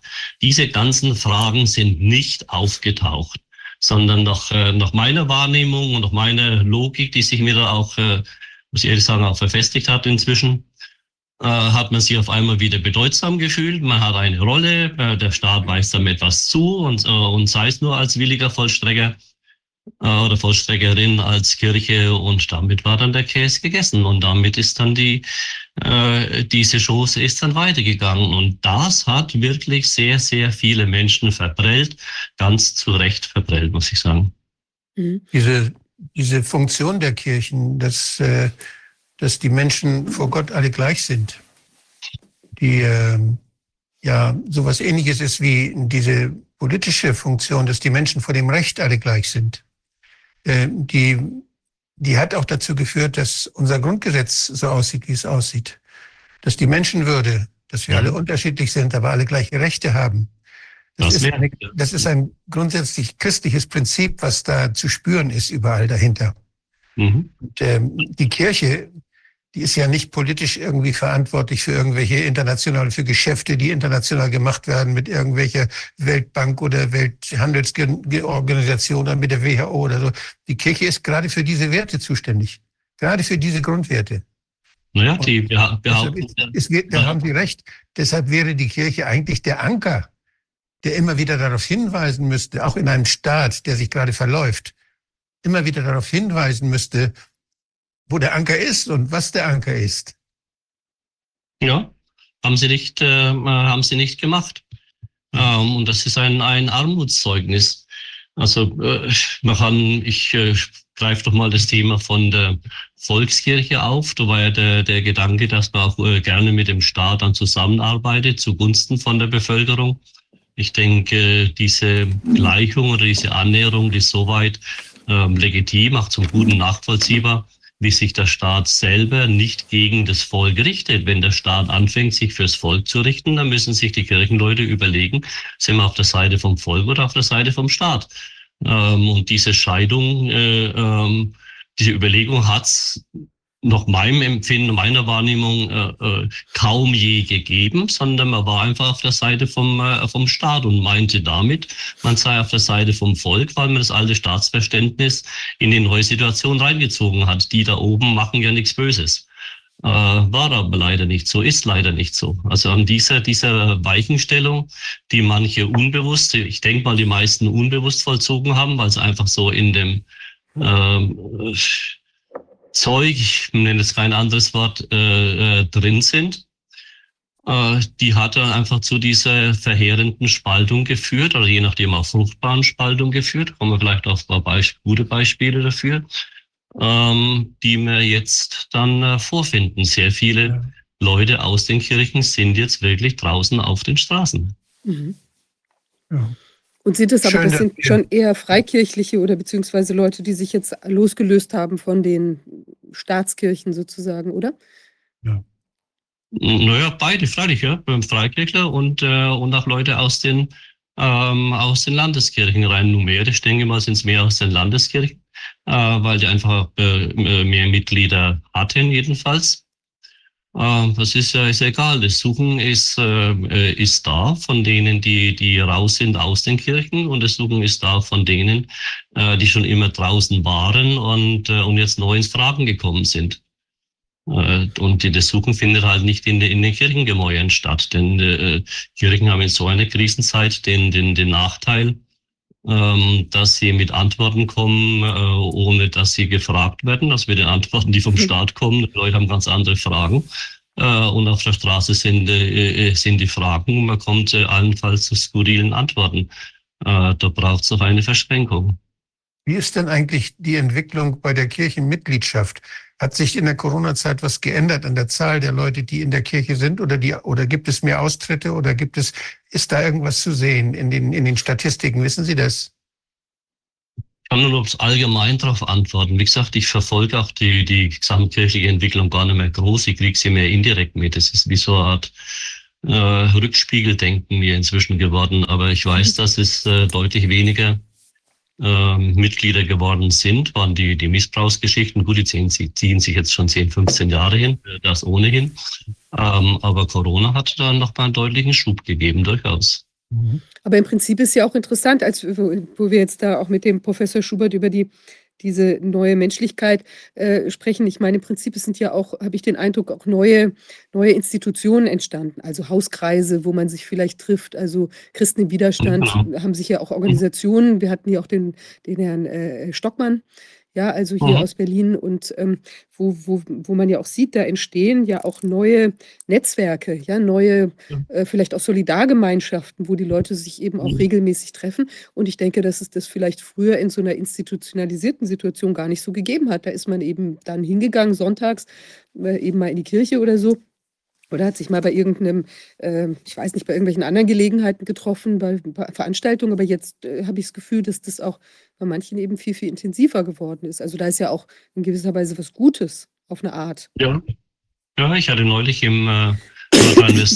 Hausgemeinde getroffen äh, die waren, äh, haben, sich, waren, haben sich dort im äh, großen Wohnzimmer von dem einen Ehepaar versammelt, aber die treffen sich normalerweise in einer Fabrikhalle am Sonntag. Ich habe ein schönes Foto letztens bekommen von denen mit irgendwelchen aufgestapelten Geräten und da eine Palette und dort steht, dort steht ein Gabelstapler und dazwischen sitzen sie im Kreis. Ein Kollege von mir aus Unterfranken hatte den, den ersten Advent mit einer Schar von 20, 30 Leuten in, in Unterfranken in einer bei einem Winzer durchgeführt. Äh, selber bin ich jetzt am Montag, am 25. Äh, zum dritten Mal in Folge in einer Schwarzwaldhütte mit Leuten von, wir denken, Waldshut und Umgebung und, und Anverwandte und Freunde. Jetzt bisschen offizieller. 21 muss man mal schauen, wie jetzt welcher Spaziergänger wirkt und ob der irgendwo schräg daherkommt und einen verpfeifen könnte, weil sich ja da irgendwelche Leute, ne? Naja, das ist das äh, am 25. Am 26. treffen wir uns in, in Mittelfranken in einer Gaststätte. Wir haben dort in der Nähe äh, seit zweieinhalb Jahren auf offenem Feld drei Frankenstein jeden Monat unseren Gottesdienst. Und das sind Leute aus ganz verschiedenen Gemeinden, Gemeindehintergründe, zum Teil aus überhaupt keinen Gemeinden, Einzugsgebiete, halb, halb fast ganz Franken. Naja, solche Bewegungen und, äh, und Gruppen und, äh, und Sammlungen gibt's. Und das ist eine ganz, äh, ganz, äh, ganz, ganz gute Sache. Ja, und dadurch, dass es ja auch bundesweit vernetzt ist, kann man ja geradezu auch ähm, ich weiß gar nicht, gab es das nicht oder auch ähm, könnte man ja geradezu durch Deutschland wandern und hat immer irgendeinen Anker, wo man vielleicht auch privat ähm, sich gleich anbinden kann oder so. Ja, also es gibt ja, das betrifft jetzt mehr äh, Christen im Widerstand. Das ist äh, klar, diese seine Sammlungsbewegung vor allem von äh, von Freikirchlern, die halt ausgewandert wurden oder selber raus, rausgegangen sind und sie und dann ihre Gemeinschaft außerhalb in Hausgemeinden neu sortieren und äh, äh und wo auch dann die äh, über das ganze Land verteilt die verschiedenen Ansprechpartner sind. Und ich äh, gehe das mehr von außen nach innen. Äh, ich bin selber mehr äh, auf Straßen und Kundgebungen unterwegs und schaue, dass ich dort erstmal Leute antreffe, die bis jetzt äh, noch gar nicht in einer Gemeinde waren oder für die Gemeinde und Kirche schon lange rum ist, mhm. ähm, die einfach ganz andere oder zum Teil überhaupt keine Voraussetzungen haben, außer ihren guten Fragen und, und ihre, ihre, ihre aufrichtigen Gemeinschaft, nach, nach der sie suchen. Und da kann ich jetzt nicht sagen, ja, da, da, da gibt's, äh, kann ich nicht auf die und die und die Gemeinschaft oder so Ansprechpartner quer durchs Land verweisen, sondern da möge immer wieder neu was entstehen. Letzten Sonntag waren wir in Hambach, unterhalb vom Hambacher Schloss. Danach waren auch Überlegungen, was machen wir vor Ort eventuell weiter.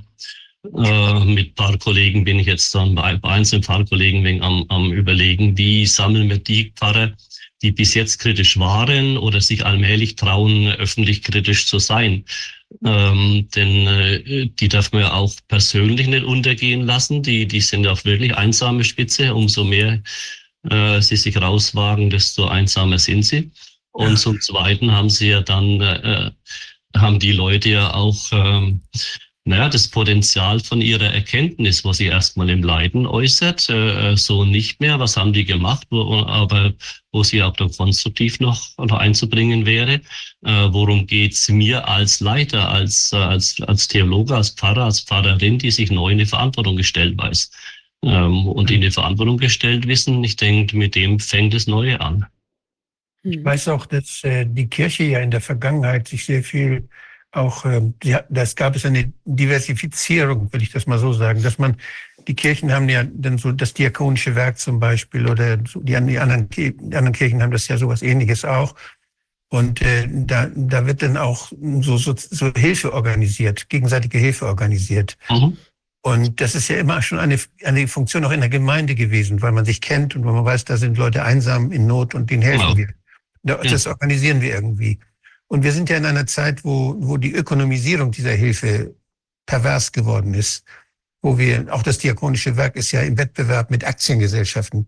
Ist ja nicht wieder, ist ja nicht wieder zu erkennen.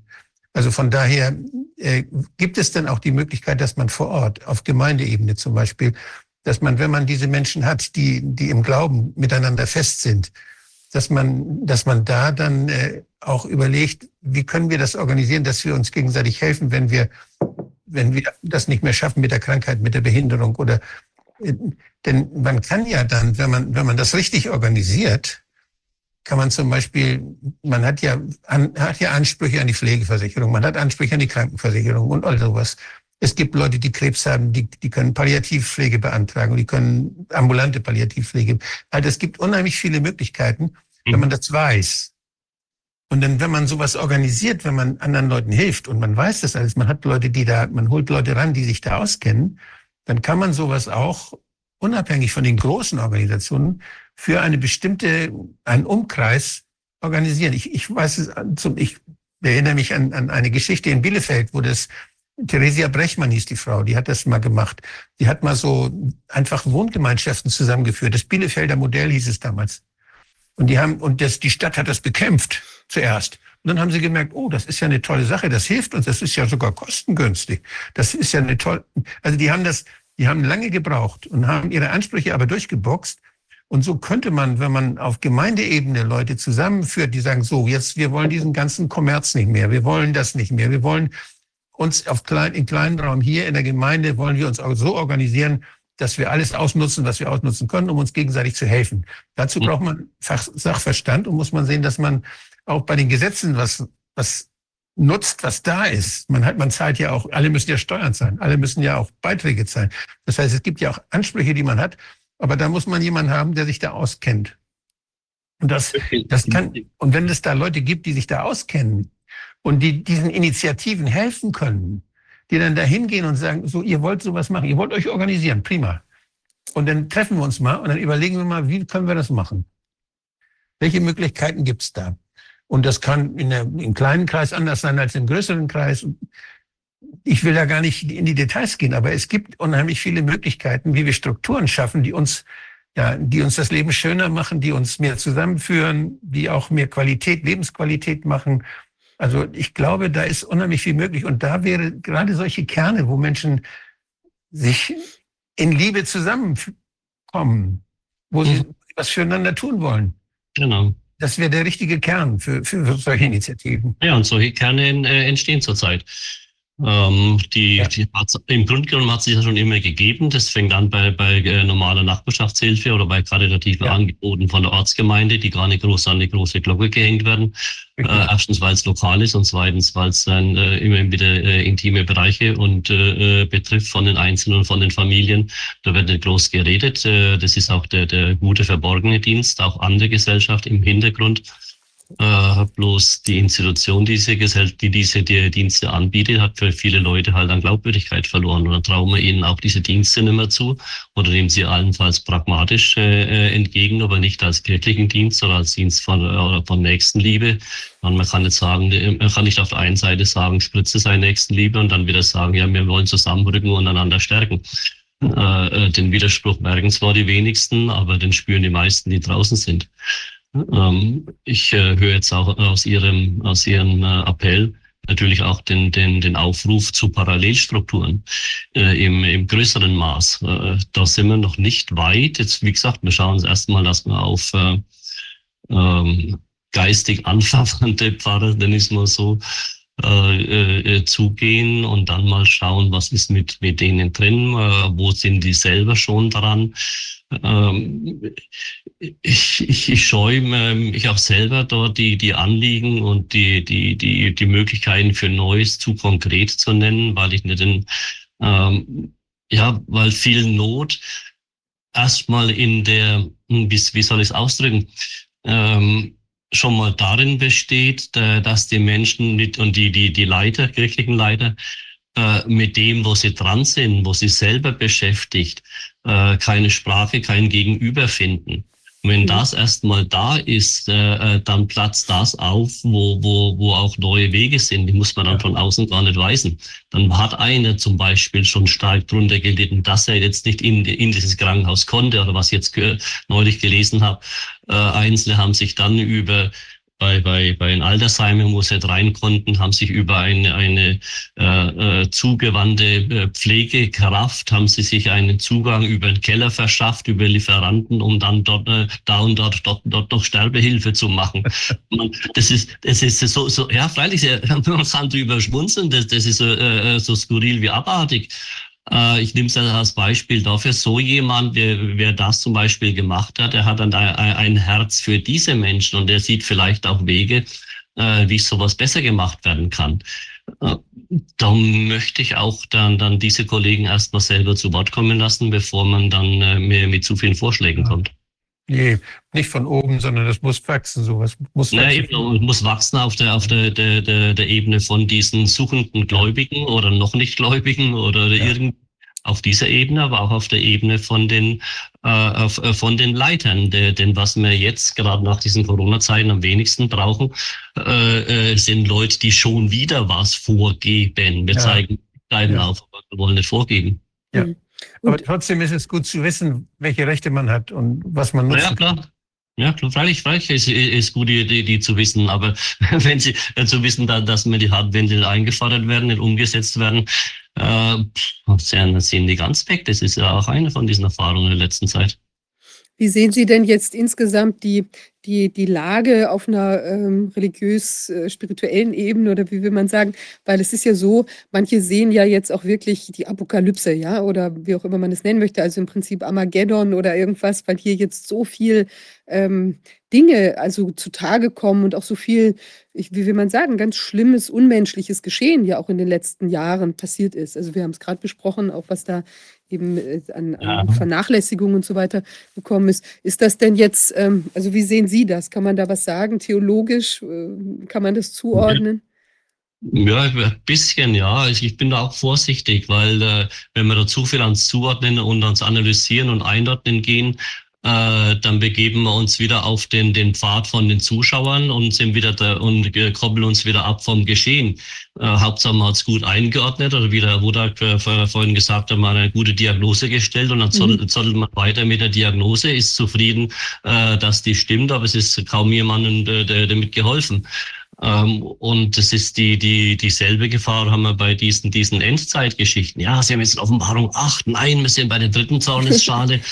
Dann geht Olli, der rutscht mir in den Buckel runter. Jetzt, äh, äh, jetzt schaut erstmal, was, was ist vor Ort, was ist vor, vor den Händen, wo, wo ist euer Zeugnis äh, äh, gefragt, wo, wo solltet ihr vielleicht auch mal tatsächlich mal auf die Straße gehen, mit den Leuten reden, dort mal einen Gottesdienst feiern.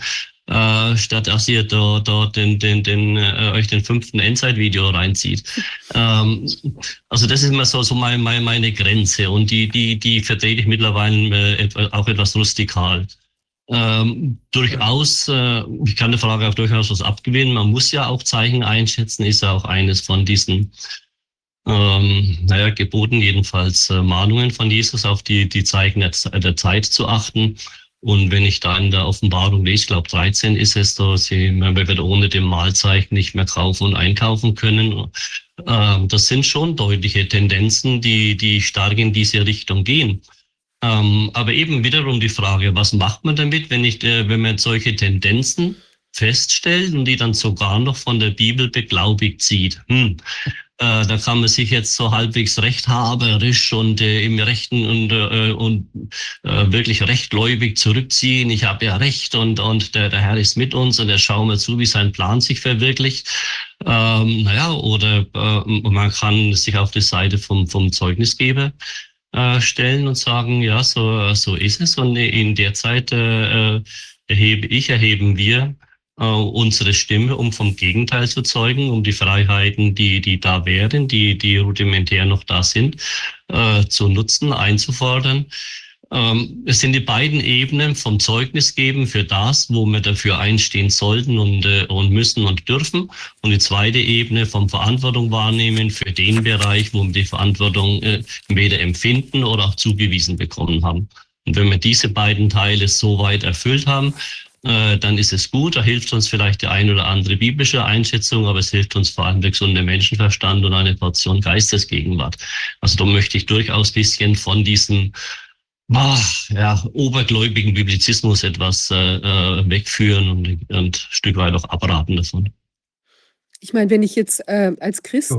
als gläubiger Christ unterwegs bin, dann ist es ja eigentlich auch so, dass ich damit rechnen darf, dass ich ähm, auch erlöst werde im Prinzip. Das heißt, ich könnte ja eigentlich auch mit einer großen Gelassenheit die Dinge anschauen und eben dann äh, die, die Sachen ergreifen, wie Sie sagen, jetzt Zeugnis geben oder eben das tun kann, was ich Ja. eben mit meinen Händen hier auf der, äh, auf der Welt tun kann. Und ansonsten brauche ich mich jetzt aber auch nicht in irgendwelchen apokalyptischen Angstgebilden zu verlieren, weil letztlich wird es alles gut ausgehen.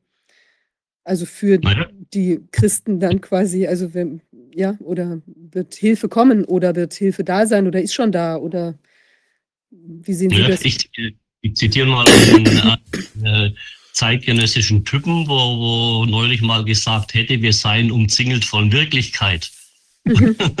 Und von dieser Wirklichkeit Gottes sind wir tatsächlich umzingelt.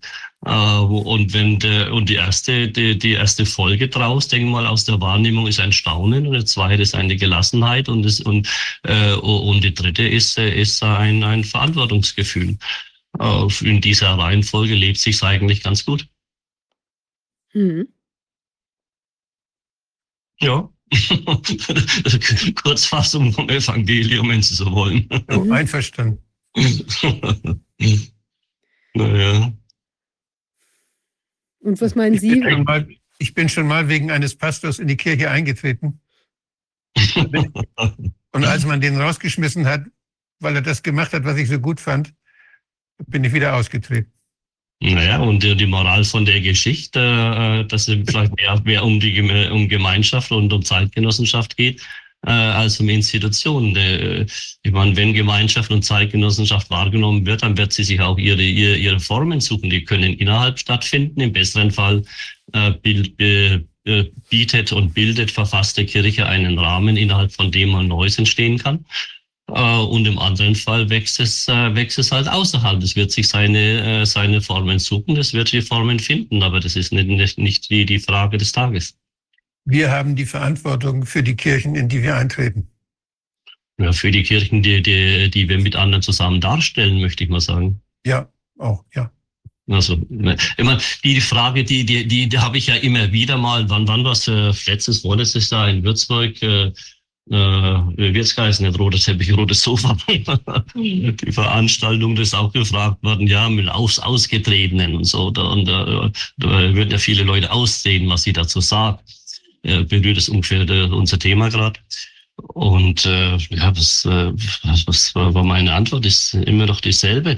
Äh, mit dem Austritt selber ist noch gar nicht viel äh, bewirkt. Man hat für sich ein Zeichen gesetzt, man hat vielleicht noch Auslandszeichen gesetzt und dann taucht wieder in irgendwelchen Kommentaren auf, ja, na, äh, äh, da würde ich jetzt gern zum vierten und fünften Mal austreten, wenn es ging, um wieder zu protestieren.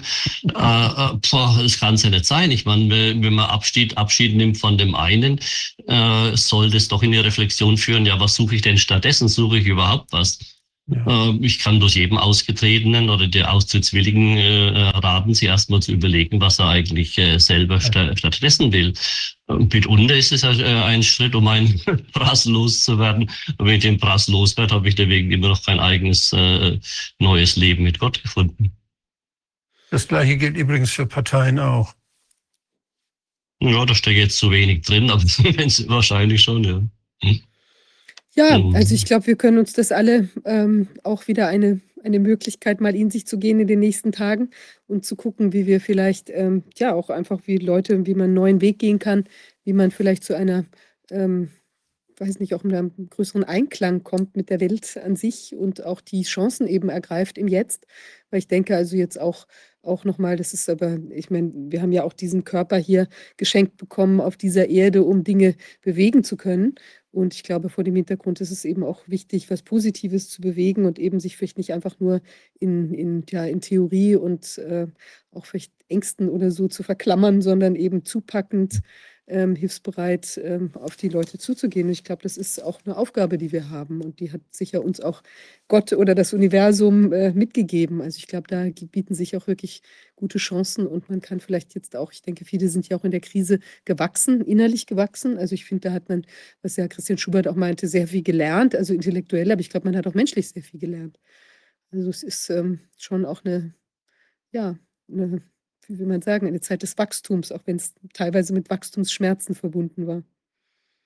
Ja, ich hatte neulich den, äh, wann war? Neulich, war letzten Sonntag, äh, den Gottesdienst seit Lambach, wieder mit der Weihnachtsgeschichte beschäftigt, machen die Pfarrer ja öfters mal, mindestens einmal im Jahr. Ähm, und was mir da so wirklich erstmal so noch deutlich entgegengekommen ist, ähm, ist so dieses Ineinander von, von Weltgeschichte und die kleinen Leute. Also die Weltgeschichte und die Oberen, die, die sonst was diktieren, die die Leute, Leute rumscheuchen, hochschwangere Frau rumscheuchen. Äh, nein, das reicht nicht, wenn man sich am Heimatort eintragen lässt. Die müssen woanders hinreiten. Äh, die anderen wieder, ja, Herberge ist nicht da, ihr, ihr müsst da raus. Also wirklich die, die, die, die, die gescheuchten Leutlein, da, da ist mir auch äh, ganz stark unsere Zeit jetzt entgegengekommen. Und was machen die Leutlein? Äh, sie folgen halt, weil sie für was anderes keine Kraft, keinen Geist, keine, keine Unterstützung, was weiß ich hatten. Sie sind dem einfach mal, äh, mal gefolgt, offenbaren einem gewissen Gottvertrauen, der Maria was er verheißen, da kommt was. Ne? Ähm, und ich habe es vor allem im Spaß auf mir gebracht, mit umzingelt von Wirklichkeit. Sie waren umzingelt von Wirklichkeit, wo sich dann erwiesen hat äh, in der heiligen Nacht. Und das ist das, wo, wo wir in, in unserem eigenen Leben dann auch damit rechnen dürfen, äh, umzingelt zu sein, äh, in dem Sinn geborgen zu sein. Äh, und da und dort, wenn es darauf ankommt, wird sich Gott und äh, mit seinen Wegen zeigen. Äh, so, so ist das. Und, und dann, dann, dann ja, Bußgeld, Bußgeldbescheid, hat er einen Gerichtsbeschluss, da muss man wieder antraben. Was können wir Menschen tun? Also. Sehr schön. Ja, in diesem Sinne dürfen wir uns in der äh, Wirklichkeit auch wohlfühlen und darauf vertrauen, dass sich die Dinge doch fügen werden, ja. Sie werden. Amen. Herzlichen Dank, Herr, Herr Mack. Das ist wirklich schön. Ich glaube, das sind jetzt auch ein paar schöne äh, Gedanken, die die Menschen vielleicht mit sich nehmen können für Weihnachten und die Rauhnächte und ähm, ja, und dann vielleicht auch mit ein bisschen Entspannung ins nächste Jahr gehen. Herzlichen Dank, ja. dass Sie bei uns sein konnten. Danke für die Möglichkeit. vielen, vielen Dank. Ja. Vielen Dank. Ja, das ist natürlich jetzt alles ein bisschen äh, innerlich gewesen, äh, also positiv, schön innerlich. Jetzt wenden wir uns nochmal einer sehr äußerlichen Angelegenheit zu, die ähm, auch ähm, irgendwie zu denken gibt. Ähm, ich freue mich, dass unser nächster Gast da ist. Äh, sie ist von sehr, sehr weit weg zugeschaltet ähm, und ich spreche mit ihr jetzt auch auf Englisch. Wir werden auch dafür sorgen, ich habe das schon mal gesagt, wir kümmern uns darum, dass es ähm, dann ab dem nächsten Jahr auch mit den Übersetzungen wieder richtig läuft. Wir sind da im Moment gehandicapt. Äh, es hat auch äh, Gründe eben, die vielleicht auch in den ganzen, ähm, ja, wie will man sagen, finanziellen Verschränkungen, die sich so in den letzten letzten Jahren ergeben haben, liegen. Aber ähm, wir kümmern uns darum und jetzt freue ich mich, äh, bei uns zu haben aus, aus Hawaii, aus, aus Maui. Um, hello, I'm, I'm glad to see you, um, Shelby. So it's uh, Shelby. Aloha. Hello, it's great you're here. Yes, hello. thank you. Shelby um, Hosanna uh, Thompson, and she runs a a platform uh, called Unjected. It's a dating platform for people who have not who have, have decided not to take the jab. So I think this is a, a, a very a, great um, thing. And maybe um, I would just like give the word to you. So maybe you introduce yourself. Um, yeah. Absolutely. So yes, uh, hello. Thank you so much for having me. Uh, I'm Shelby Hosanna, and I am a, a mother of three in, in Maui, Hawaii. And uh, my journey with uh, vaccines uh, started a long time ago. Actually, when I was injured by the Gardasil vaccine when I was a teenager, and I was a healthy, thriving uh, teenager to having this injection, this vaccine uh, that gave me a multitude of heart conditions. Uh, and that was my first wake up call to realizing that the vaccine uh, you know, industry was not as safe as and effective as they had led on. And, you know, fast forwarding into 2020 and 2021, uh, it it became really apparent that this vaccine that they were introducing, the COVID vaccine, the mRNA technology, was going to be uh, was going to be, you know, just as lethal as as these other ones that we had seen, and you know, I had seen friends and family lining up to go get their vaccines and you know posting pictures with their vaccine cards you know being uh, ostracized and slandered for not for choosing to be unvaccinated you know from just government or media even to where we live in hawaii we couldn't even go anywhere uh, being unvaccinated.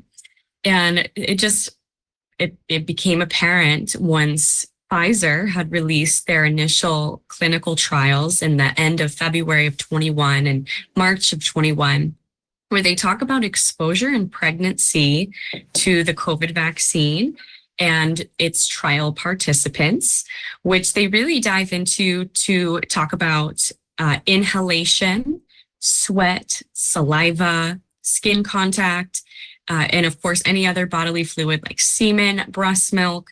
Uh, it was it was apparent that the spike protein was uh, absolutely going into every cell of the body, and we didn't know what the long term consequences were going to be of that.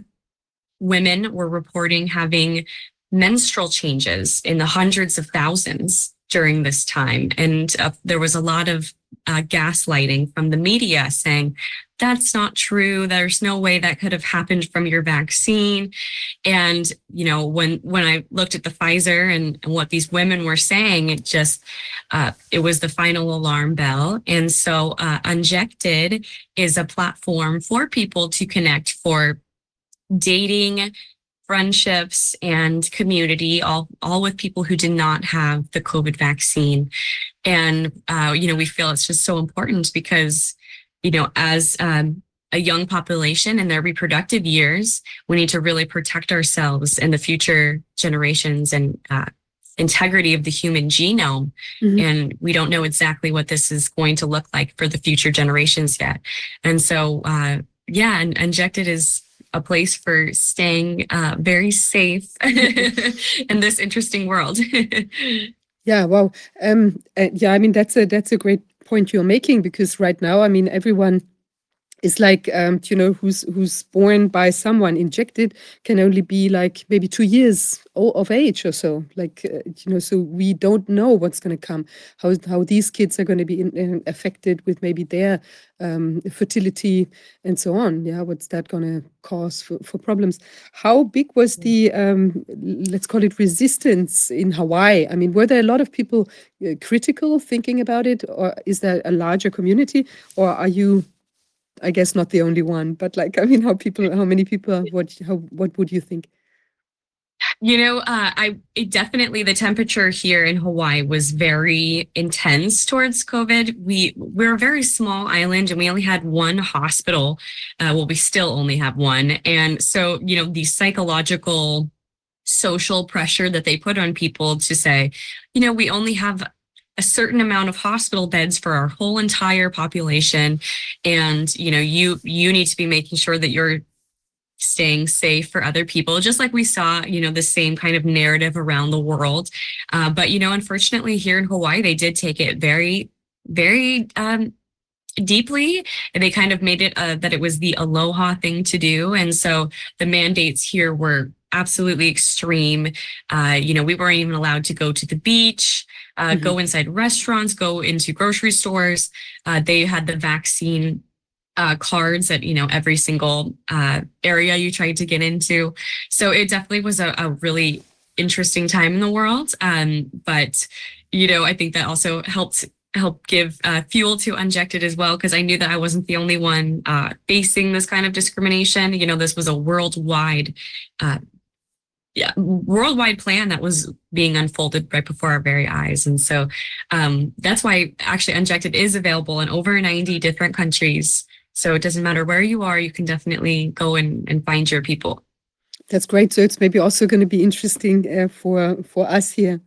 Um, I have a question. Like, do you see a lot of vaccine injuries injuries now, and are people um, having uh, getting second thoughts? How is the the new uh, wave of vaccines? How is that be, being taken taken in? Well, initially, when it in 2020, like the end of 21, 22, when that first booster was announced, you know, there was a couple of people that kind of scratched their head and said, well, I already had two, and I thought, you know, I was supposed to be done. And, you know, they were kind of feeling a little cheated at the time.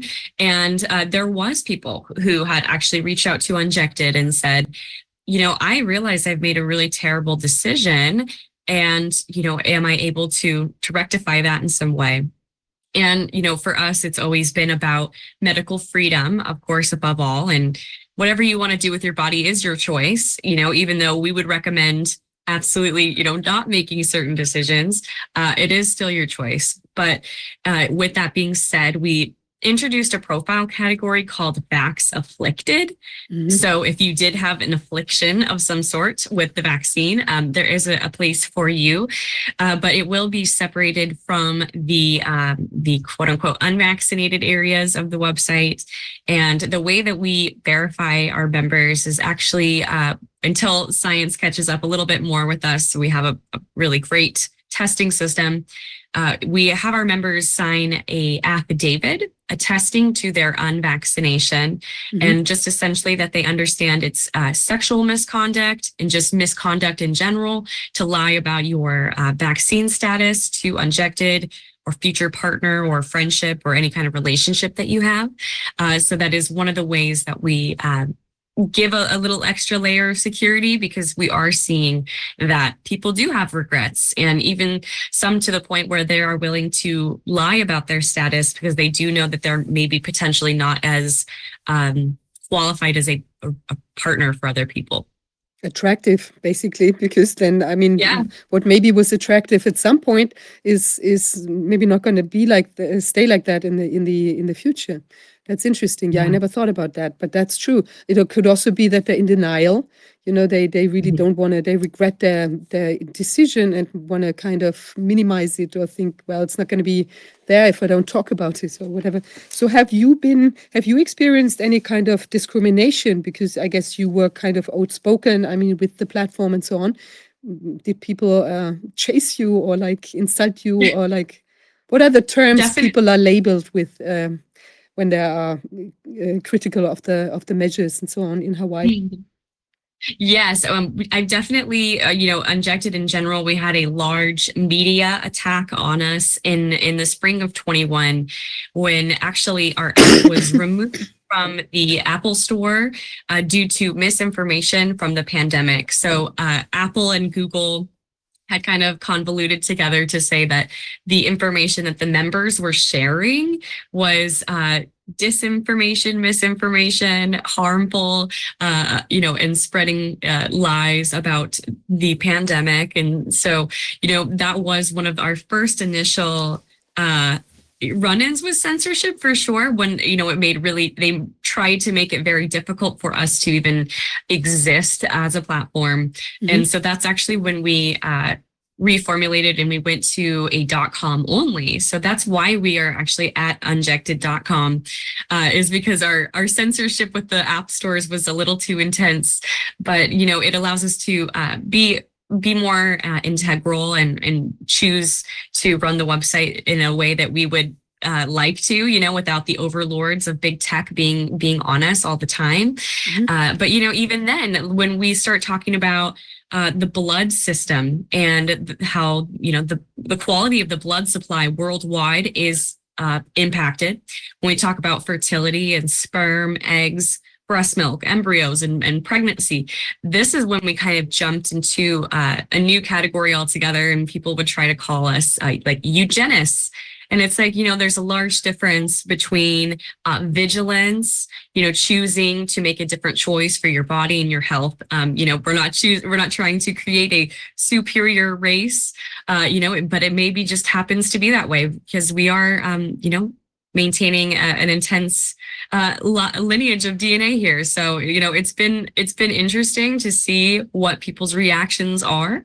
Uh, but you know, yes, when you when you do critical thinking, you never know what will what you'll get. That's true. Yeah. Wow, it's it's it must have been also a very intense time, and you have gone through some something uh, in addition that's that's been very intense. You've just written a book. It's called Burn Back Better, and it's mm-hmm. um, you you took a closer look at this um, the fires uh, on Maui. Yeah, and there seem yeah. to be quite a lot of uh, things that raise questions.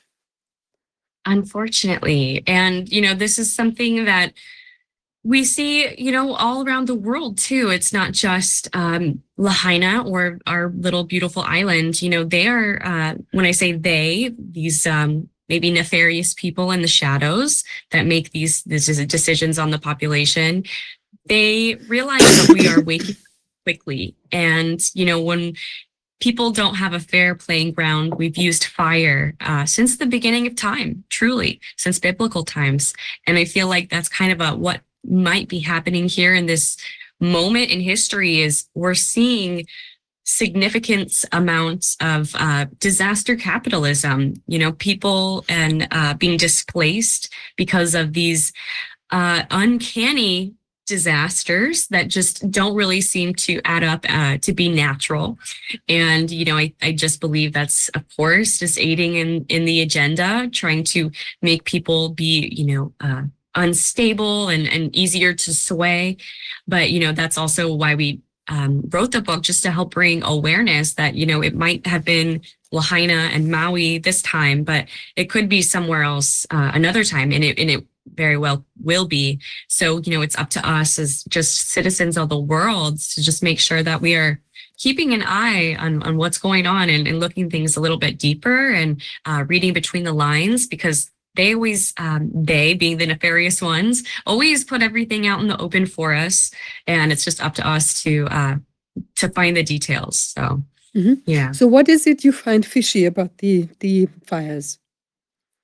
Or like the Oh, um, also the way um, you know uh, they were dealt with, because it seems that there was not like the the amount of help that one would have thought there was. And I want to tell you, I don't know if you know that, because we had a, a, a flood like in a part of Germany, like a really big flood, and like we had something like this um, several years ago, and there was like a huge um, activity of the politicians. They all went there, like in the you know the former flood, and there was a lot of help. There were like the the military.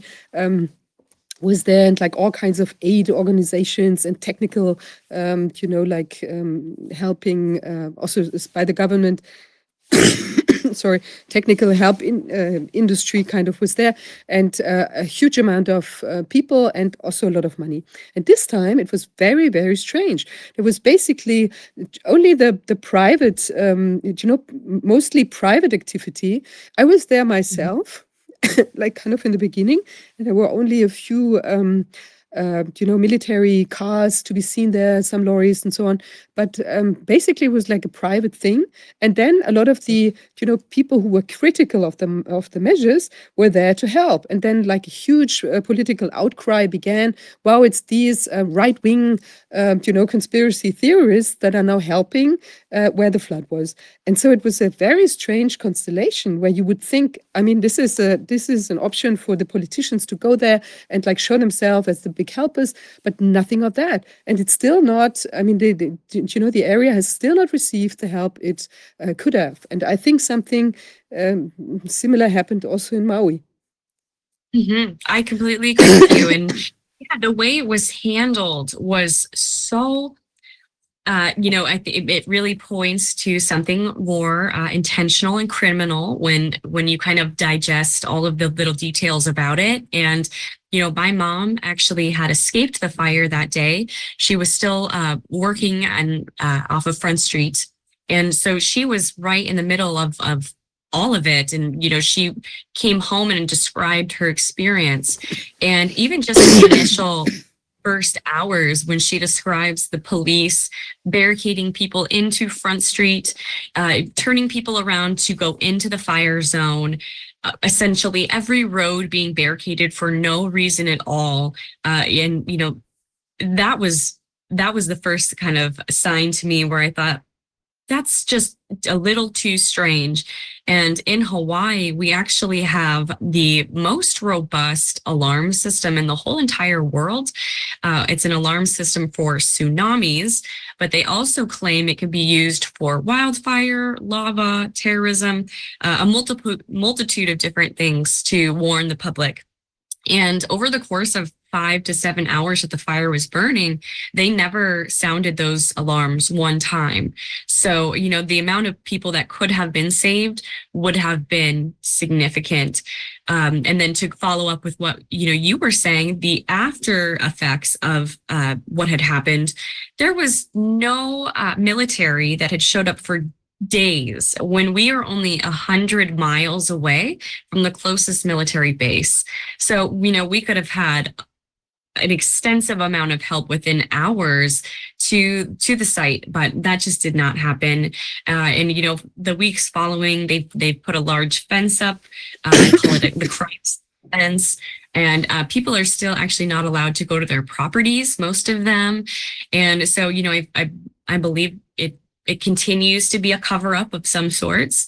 And you know yeah the the politicians just like you know biden came in you know uh, came and looked at the scene left but there's been absolutely no uh, assistance for the actual the people here. It's been it's been very devastating. And how many people um, do you know have died? Is there an official number? And would you have other figures? They say it's uh, a little, I think, I want to say it's at 103 people, but I believe that this is not accurate. Uh, and most of the people on the island also do not believe that number. There was an extensive amount of uh, migrant workers and people that would have never been on a census in Lahaina. And essentially, I, I fear that potentially hundreds to thousands of people did perish. Mm-hmm. And uh, since they they their bodies were actually vaporized to ash that is not distinguishable. They have not counted them in an official count uh, which is uh, very disturbing to a lot of us. And you know we've heard stories uh, from locals that everyone has had to sign uh, non-disclosure agreements from what they saw uh, during the fire which you know that also doesn't scream anything natural disaster. Mm-hmm. but you know we're we're definitely trying to get to the bottom of, of what that an actual number is. And we hope the truth will be um, will be revealed one day. That's really amazing. I mean, that in a um, in such a catastrophic situation, you'd have time to get people sign non-disclosure agreements. I mean, that's you know, uh, that's that's uh, I don't know. I find that very surprising. There's another anomaly, one could say, because I I heard that your uh, police, um, the, the, the the police chief basically, and also coroner is um, a person that's known from another um, catast catastrophic So what's that? Yep. That's correct. Yeah, John Pelletier, he was in the Las Vegas massacre, uh, which was in 2017, and it was a shooting uh, that was, of course, just terrible. And shortly after that, he went to FBI school, which is maybe oddly convenient, uh, before being rehired as the Maui police uh, chief. And earlier this year, like you had mentioned, our uh, typical medical examiner had retired, and John had took the place of this examiner in January of 2023, so almost a year ago now, uh, which is completely illegal and and um, a conflict of interest that the police chief and the coroner would be the same person. Uh, and hmm. that's also why he's claimed that there won't be an investigation on the fires because uh, he says that, you know, all of the bodies uh, appear to have been naturally uh, deceased. So, you know, it's definitely another uh, another piece to the puzzle that just really doesn't add up. And is there like an instance higher than him that that could, um, you know, um, uh, install such a like a team to look at, at what was going on, like an investigative committee or something? I guess there's no drive in that direction. Yeah, you know, it's it's interesting because a lot of people I think are too afraid to dive into the investigative side and what they're going to find, but there is independent investigations going on and people are trying to uh, you know circumnavigate or go above uh, Pelletier uh, you know, he's not the um, the final decision here. So, you know, unfortunately, we know that a lot of agencies are captured, whether that's the DOJ or the FBI or the CIA. So, you know, potentially who we'd be asking help for, we don't know. We don't know about that. But you know, I think justice will will prevail either way. Uh, you know, just might take a little bit more time. And it seems like now the people who went through the fire you know the the trauma of the experience is starting to uh, fade away and they're a little bit more uh, in their in their minds about what has actually happened and they're a little bit more angry and they want a little bit more questions answered. So it seems like the people are finally kind of waking up and, and wanting more answers, which is good. I think this is what we experience. Uh, hello, first. Hi. And I think what we experience is a is a very sad story because uh, we used to be to trust our our states, our our governments that they protect us when there is a catastrophe.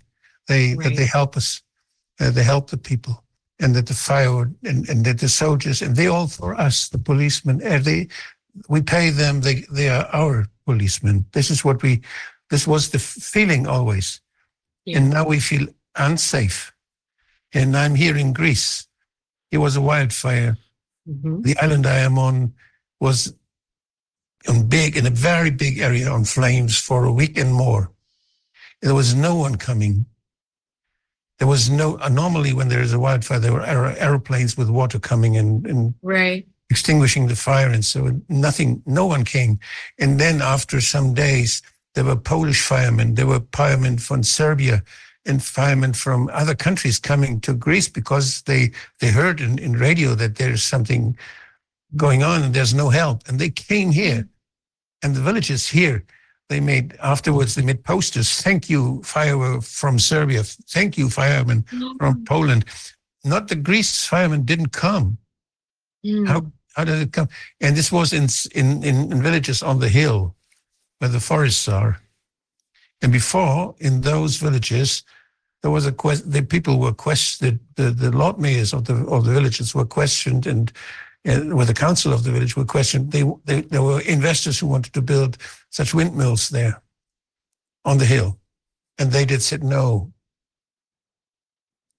Well, And yeah, corruption. shortly after shortly after that the thing happened and Yeah. uh, so the people think now this comes because there's a connection between those two things. And we don't know it but uh, it's a very very bad thing that we cannot trust our governments anymore. And they have to do a lot to make us trust them again.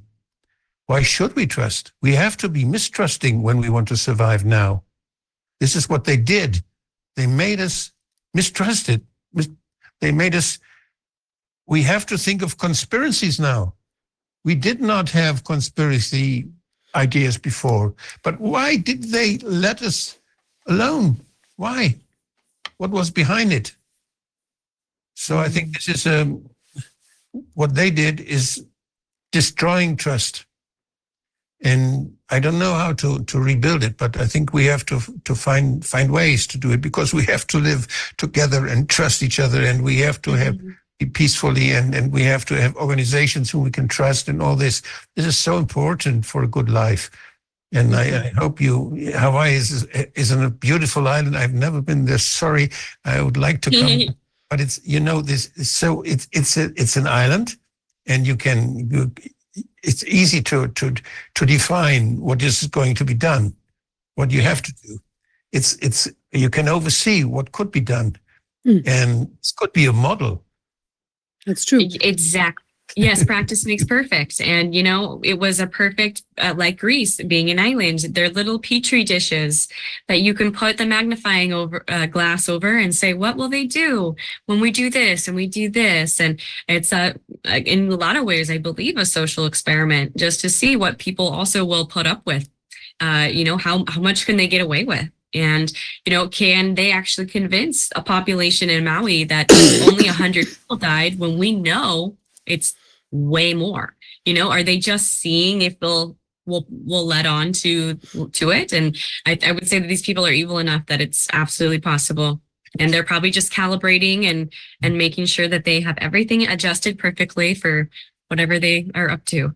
We're we're in a situation now where they they themselves who made up the story of climate change they don't even think that we believe it. They don't even hope that we believe it. They know that we don't believe this story anymore. They Yeah. know it and but they have no exit. They don't know how to leave this this this big fairy tale they told us for many years now. They don't know. They're just Shelby, I to want to—I wanna tell you- we should Like- we should help them Wolfgang Wodak, Shabby is a, I don't know if you're familiar with him. He's, uh, you know, he kind of stopped uh, single-handedly, he stopped the, the swine flu hype in Germany because, I mean, he's a, Oh, he's a doctor, um, um, um, um, specialist for lung diseases. And in 2009, he, he was also a politician and he, um, he raised questions about the safeness of the vaccine, you know, the, the swine flu vaccine in 2009.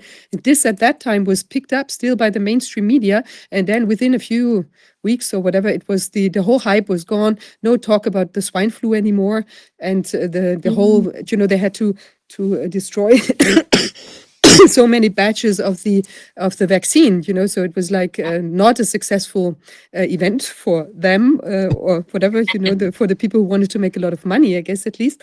And um, in in with the corona uh, problem he was really one of the first um, you know doctors who spoke out and said said do not um, you know freak out. This is a normal uh, virus. And then he really raised um, you know attention to the problem and he he's kind of the uh, to some extent the uh, in the center of the the German resistance, if I could say that, or like inspirational for that for all of Thank you, us. thank you so Thank much. you. I- you see this glory here around?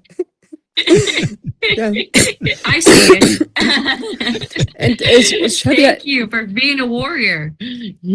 Shabby, I want to ask you uh, because there's also a little idea. I mean, what Wolfgang mentioned that uh, you know there was people maybe interested in using the property uh, in a different way, and there's also science uh, with with Maui because there were also plans that people did not want to to uh, play along with. What was that?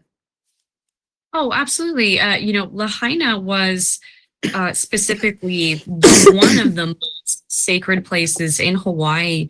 It was home to the Royal Hawaiians, and they actually lived there, gave birth to their children there. Uh, it was very protected by the the other islands, Lanai and Molokai. Uh, very temperate weather, and you know that's why they had um, claimed this land for thousands of years. And so it already had a very sacred energy to it. And as it had grown into a, a very um, old school town, it was mom and pop shops. There was no corporations anywhere. It was uh, very quaint and historical. And, you know, just like we- we've seen other places, they love to erase history and rewrite it. And, you know, it's been told that Lahaina was uh, maybe potentially the second most valuable property in the whole entire world. Uh, it's, you know, just these ocean views that are just insane. And, you know, if these property, uh, all the properties were owned by generational Hawaiian people uh, that were just mom and pops, they weren't going to be selling out their land, just like with people on the hillside and the windmills. That was not an option for them. And so was it was it easier potentially just to get them out of the out of the way uh, for a giant land grab? I hate to say it but it really feels that way. And you know especially now that they've they've built a massive fence around the burn zone uh, you know you'll be arrested trying to go in there. You know they have effectively done exactly that. They got every single person out of the area and now they can just kind of deem it as uninhabitable you know there's uh, toxic materials uh, whatever it's unsafe. And so now you know they've just they've just captured this beautiful land. So you, you know yeah it, it does feel like a land grab. Hmm And are people be- being reimbursed for the losses? Are the insurance companies paying? uh, only a fraction of what you know they're actually worth you know. So maybe people will only get half of what they need uh, or what their home was valued at. And so you know that would just not be enough to rebuild by any circumstance uh, let alone some of on some of the insur- insurance companies will even go as far as saying well now that we've looked into this a little more, your house wasn't even up to code because you were too close to the ocean and you shouldn't have probably even had insurance anyways. So we're just going to deny your claim entirely, Mhm. uh, which is what a lot of people are seeing, which is very shameful. And uh, as far as like assistance from FEMA and Red Cross, it's been very minimal. Uh, you know, like you had mentioned earlier, it's mostly a lot of um, private uh, corporations and, and uh, 501c you know nonprofits that are doing things. But also nobody's receiving any money. You know bezos had donated a hundred million dollars. No one knows where that went. You know there's been over 500 million dollars donated to maui and uh, excuse me even more than that but people don't know where it's being distributed. It's it's definitely odd. It's um for the for the little man. Yeah. Mhm. Well, that also means that people do not have money to maybe enter into lawsuits against uh, the government or like whoever might want to grab the, the the land to use it for other purposes. I, I heard that Mm. there's also plans to turn um, maybe uh, I don't know which to which area it's extent, but to ex, um, to turn this into like a five minute or fifteen minute uh, or smart smart Mhm. island or something like that, like one of these agenda uh, 2030 concepts, I guess. And has that had that been in the pipeline for a while? Oh, well, so now when we dialed back the clock and we looked a little bit more, we saw that Josh Green had actually been uh, traveling around a lot this year. Josh Green is the governor of Hawaii, and he was going to speak at the World Economic Forum about how Hawaii was going to usher in the smart city you know, Hawaii was going to tackle the climate crisis and we were going to pave the way and, and show everybody what to do. Uh, and so, absolutely, he's a WEF puppet and um, orchestrating or these these plans. But you know, they did hold a uh, conference in Kaanapali, which is only about ten minutes away from the burn site. Uh, actually, just in April, so a few months before the fire, they they were abs- absolutely gathering to to discuss it. And you know, before the fire, two weeks beforehand, Josh Green had even signed proclamations that gave himself the carte blanche ability to seize any land that had been uh, in a natural disaster. So, you know, if it doesn't look more suspicious, it, you know, it it definitely does. Uh, but you know, it it just like when we talked about in the book, this is kind of those moments where, as people, if we really pay attention and we looked, you know, oh, what what was he doing in January and what was he doing in April and what were all these conferences he was going to?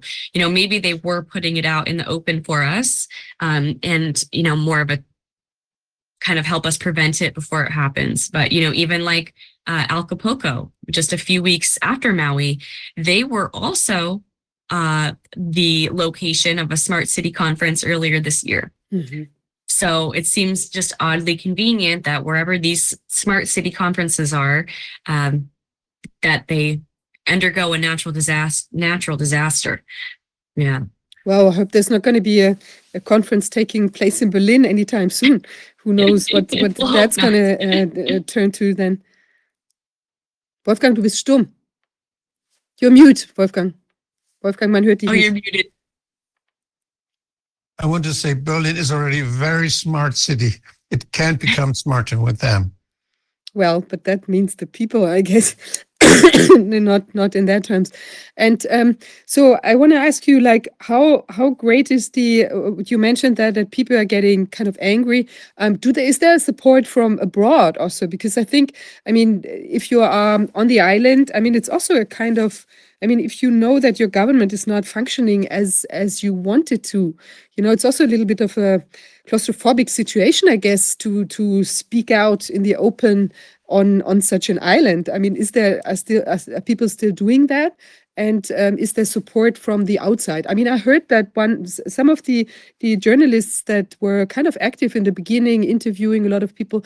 uh, One of them left the left Hawaii because I, I heard that he had received um, some threats or that it was kind of getting uncomfortable. So, what is what, what do you think of that situation?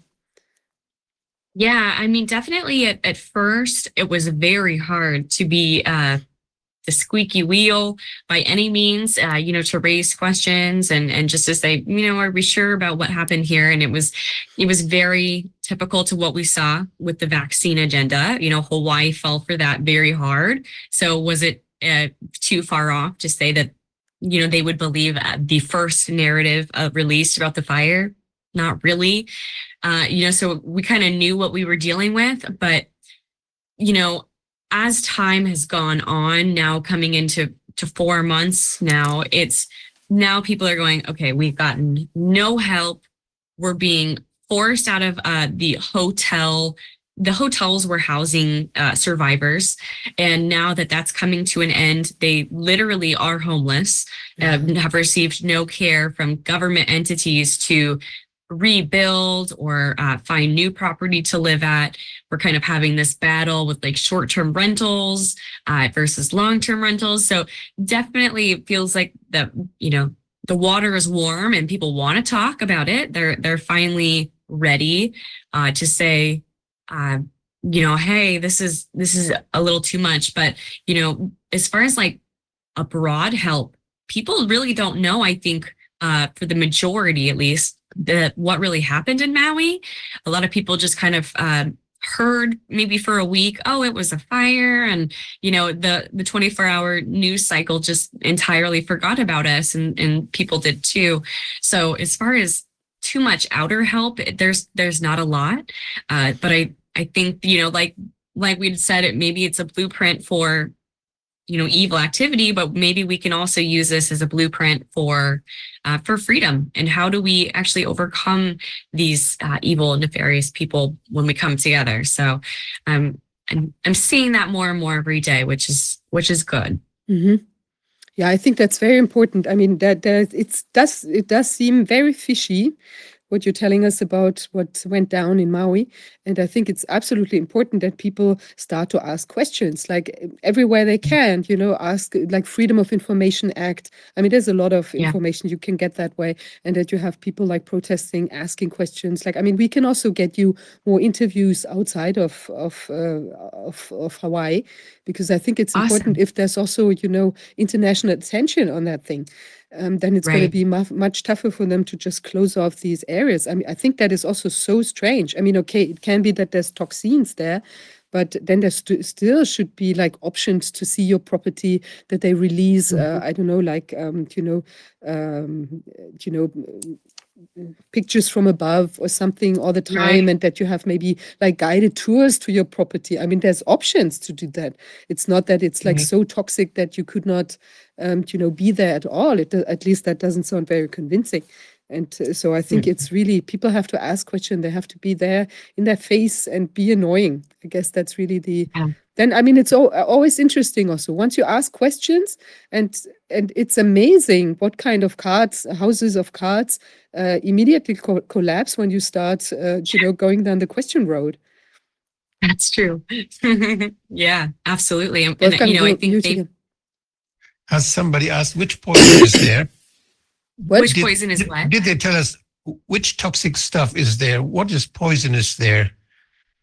So they're kind of like just putting the blanket statement that all of the chemicals that were inside homes and propane tanks and Oh. gasoline from vehicles, uh, these were uh, the materials that have caused the to- this toxic hazard zone.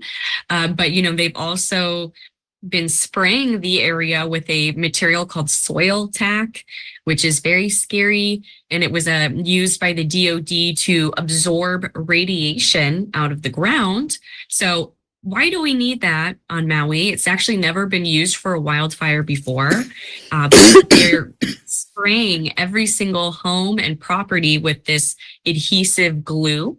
Uh, How is it? a- How is it called? Could you could you spell it? Yeah, S O I L T A C, soil tack. And Oh. it essentially is going to glue everything down to the ground. They say for a year, uh, so it won't wash into the ocean. But I mean, But that's for I every think- house. Every house that's still Yeah. standing. and it's- every burned property too. Every every single area in Lahaina, and it seems like it's aiding in the land grab of some sorts because everywhere they've ever used this material, the land is deemed inhabitable for for So living. So If it would you be if you're an investment if you're an investment strategy, uh, it's a very good to to cooperate with the with the Office of Defense and just let them spray, and nobody else can use it.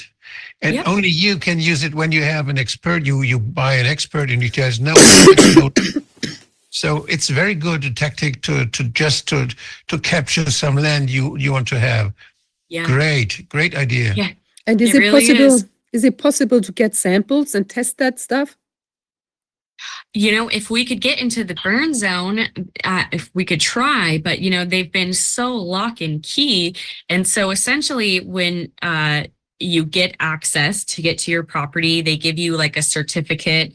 You have to be dri- driven in with the police uh, to your property. And then essentially, they'll kind of watch you sift through whatever items might be left.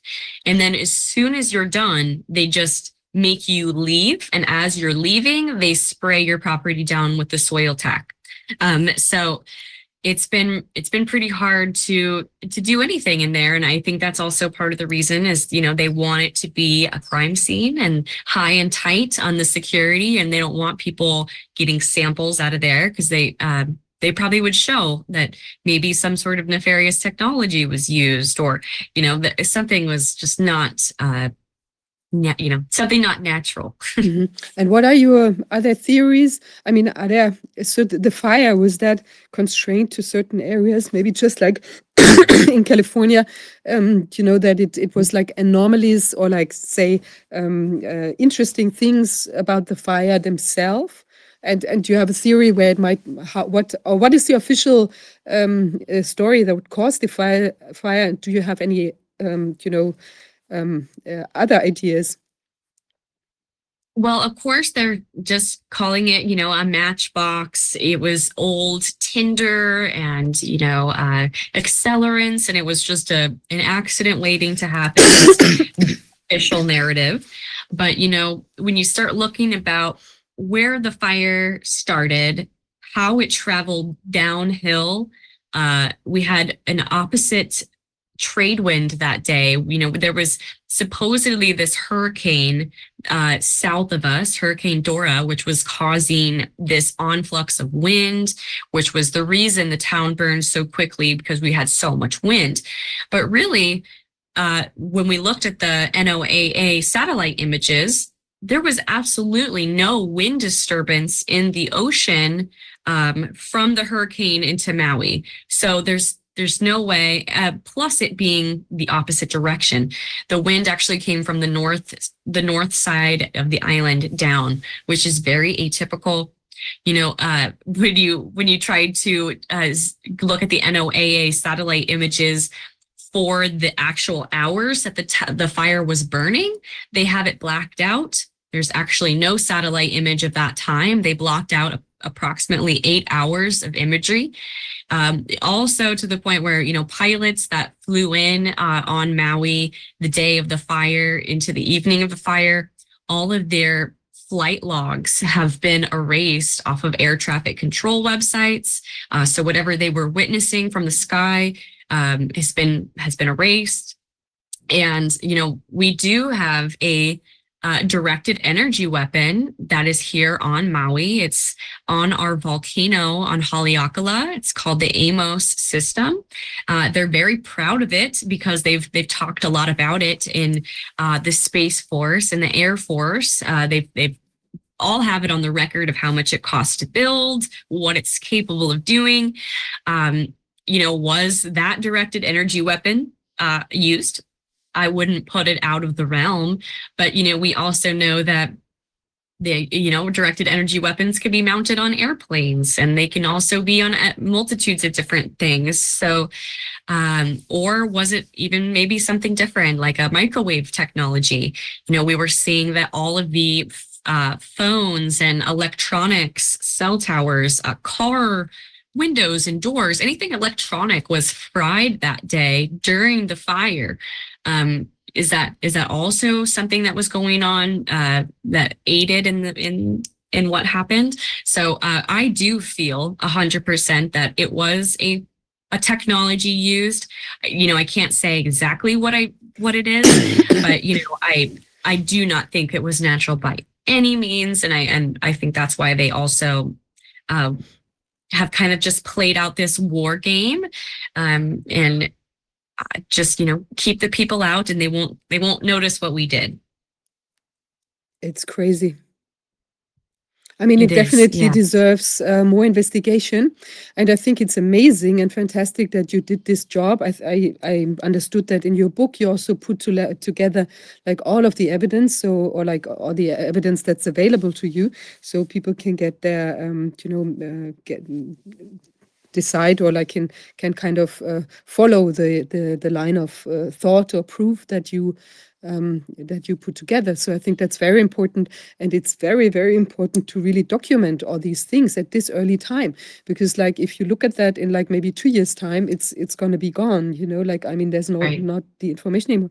That's actually for us with the Corona Investigative Committee, you know, we've been at the topic from like uh, uh, July 2020 actually, you know, and looking at all the details and also following the you know the information that's been available about the vaccines and so on. So it's really to do uh, very important to do this like kind of accompanying um, investigation you know and and really don't rely on the government because obviously i mean Yeah. they're at least not um, really open-minded whatever else one, one could say um, to look at the details um, you know in an adequate manner manner That's so i think it's yeah. Yeah. it's very important. I think it's fantastic. You know i'll i'll um i really uh will talk to um several journalists over here as well and um and also with like international um you know maybe with branches also internationally so you can get more exposure for this. I think it's it's a very important topic. And as you said it can be like a also a dangerous example of what can happen um you know with other places in the world in the in this uh, strange drive to uh, to transform the world into something that most human beings do not want. Yeah. Hallelujah to that. That's true. we gotta we gotta stop these bad guys. we're we're we're over their depopulation agenda on all levels. yeah transformative to whatever purposes and also in yeah in, into situations that no one wants. You don't want to live into into a, in a city where you're tracked or like where everything is controlled and and surveilled and so on. Like it's really and then i mean the la- land grab thing uh, thing is also really really confusing or like disturbing i mean we have also this uh, thing i don't know if you have that as well um, that you know they come with like new heating regulations that uh, old buildings cannot be used anymore unless they're equipped with certain um, you know expensive ways uh, for heating and then you have to maybe in like 10 years or Oh. whatever give up the the in house Hawaii, you don't need you don't need heating, you need cooling. Yeah you need cooling Yeah. maybe but anyway yeah, you know like the climate change. Yeah, well, like I mean, like building regulations, you know, sort of that are also maybe um, apt to get people off their land or like out of their houses and so on. But with you, I mean, and probably social credit too. You can control people that way. Like Yes. if you know they don't have gas burning stoves uh, or wood burning stoves, you know you can just turn it off if your social credit score doesn't match uh, your heating bill. yeah, it's terrible. There's really evil things one could imagine. Yeah. Well, sorry, I'm a bit um, uh, You're ill at that point. Um, Shadi, I think it's it's great that you uh, were able to talk to us, and I think it's really yeah, it's fantastic that you do this work.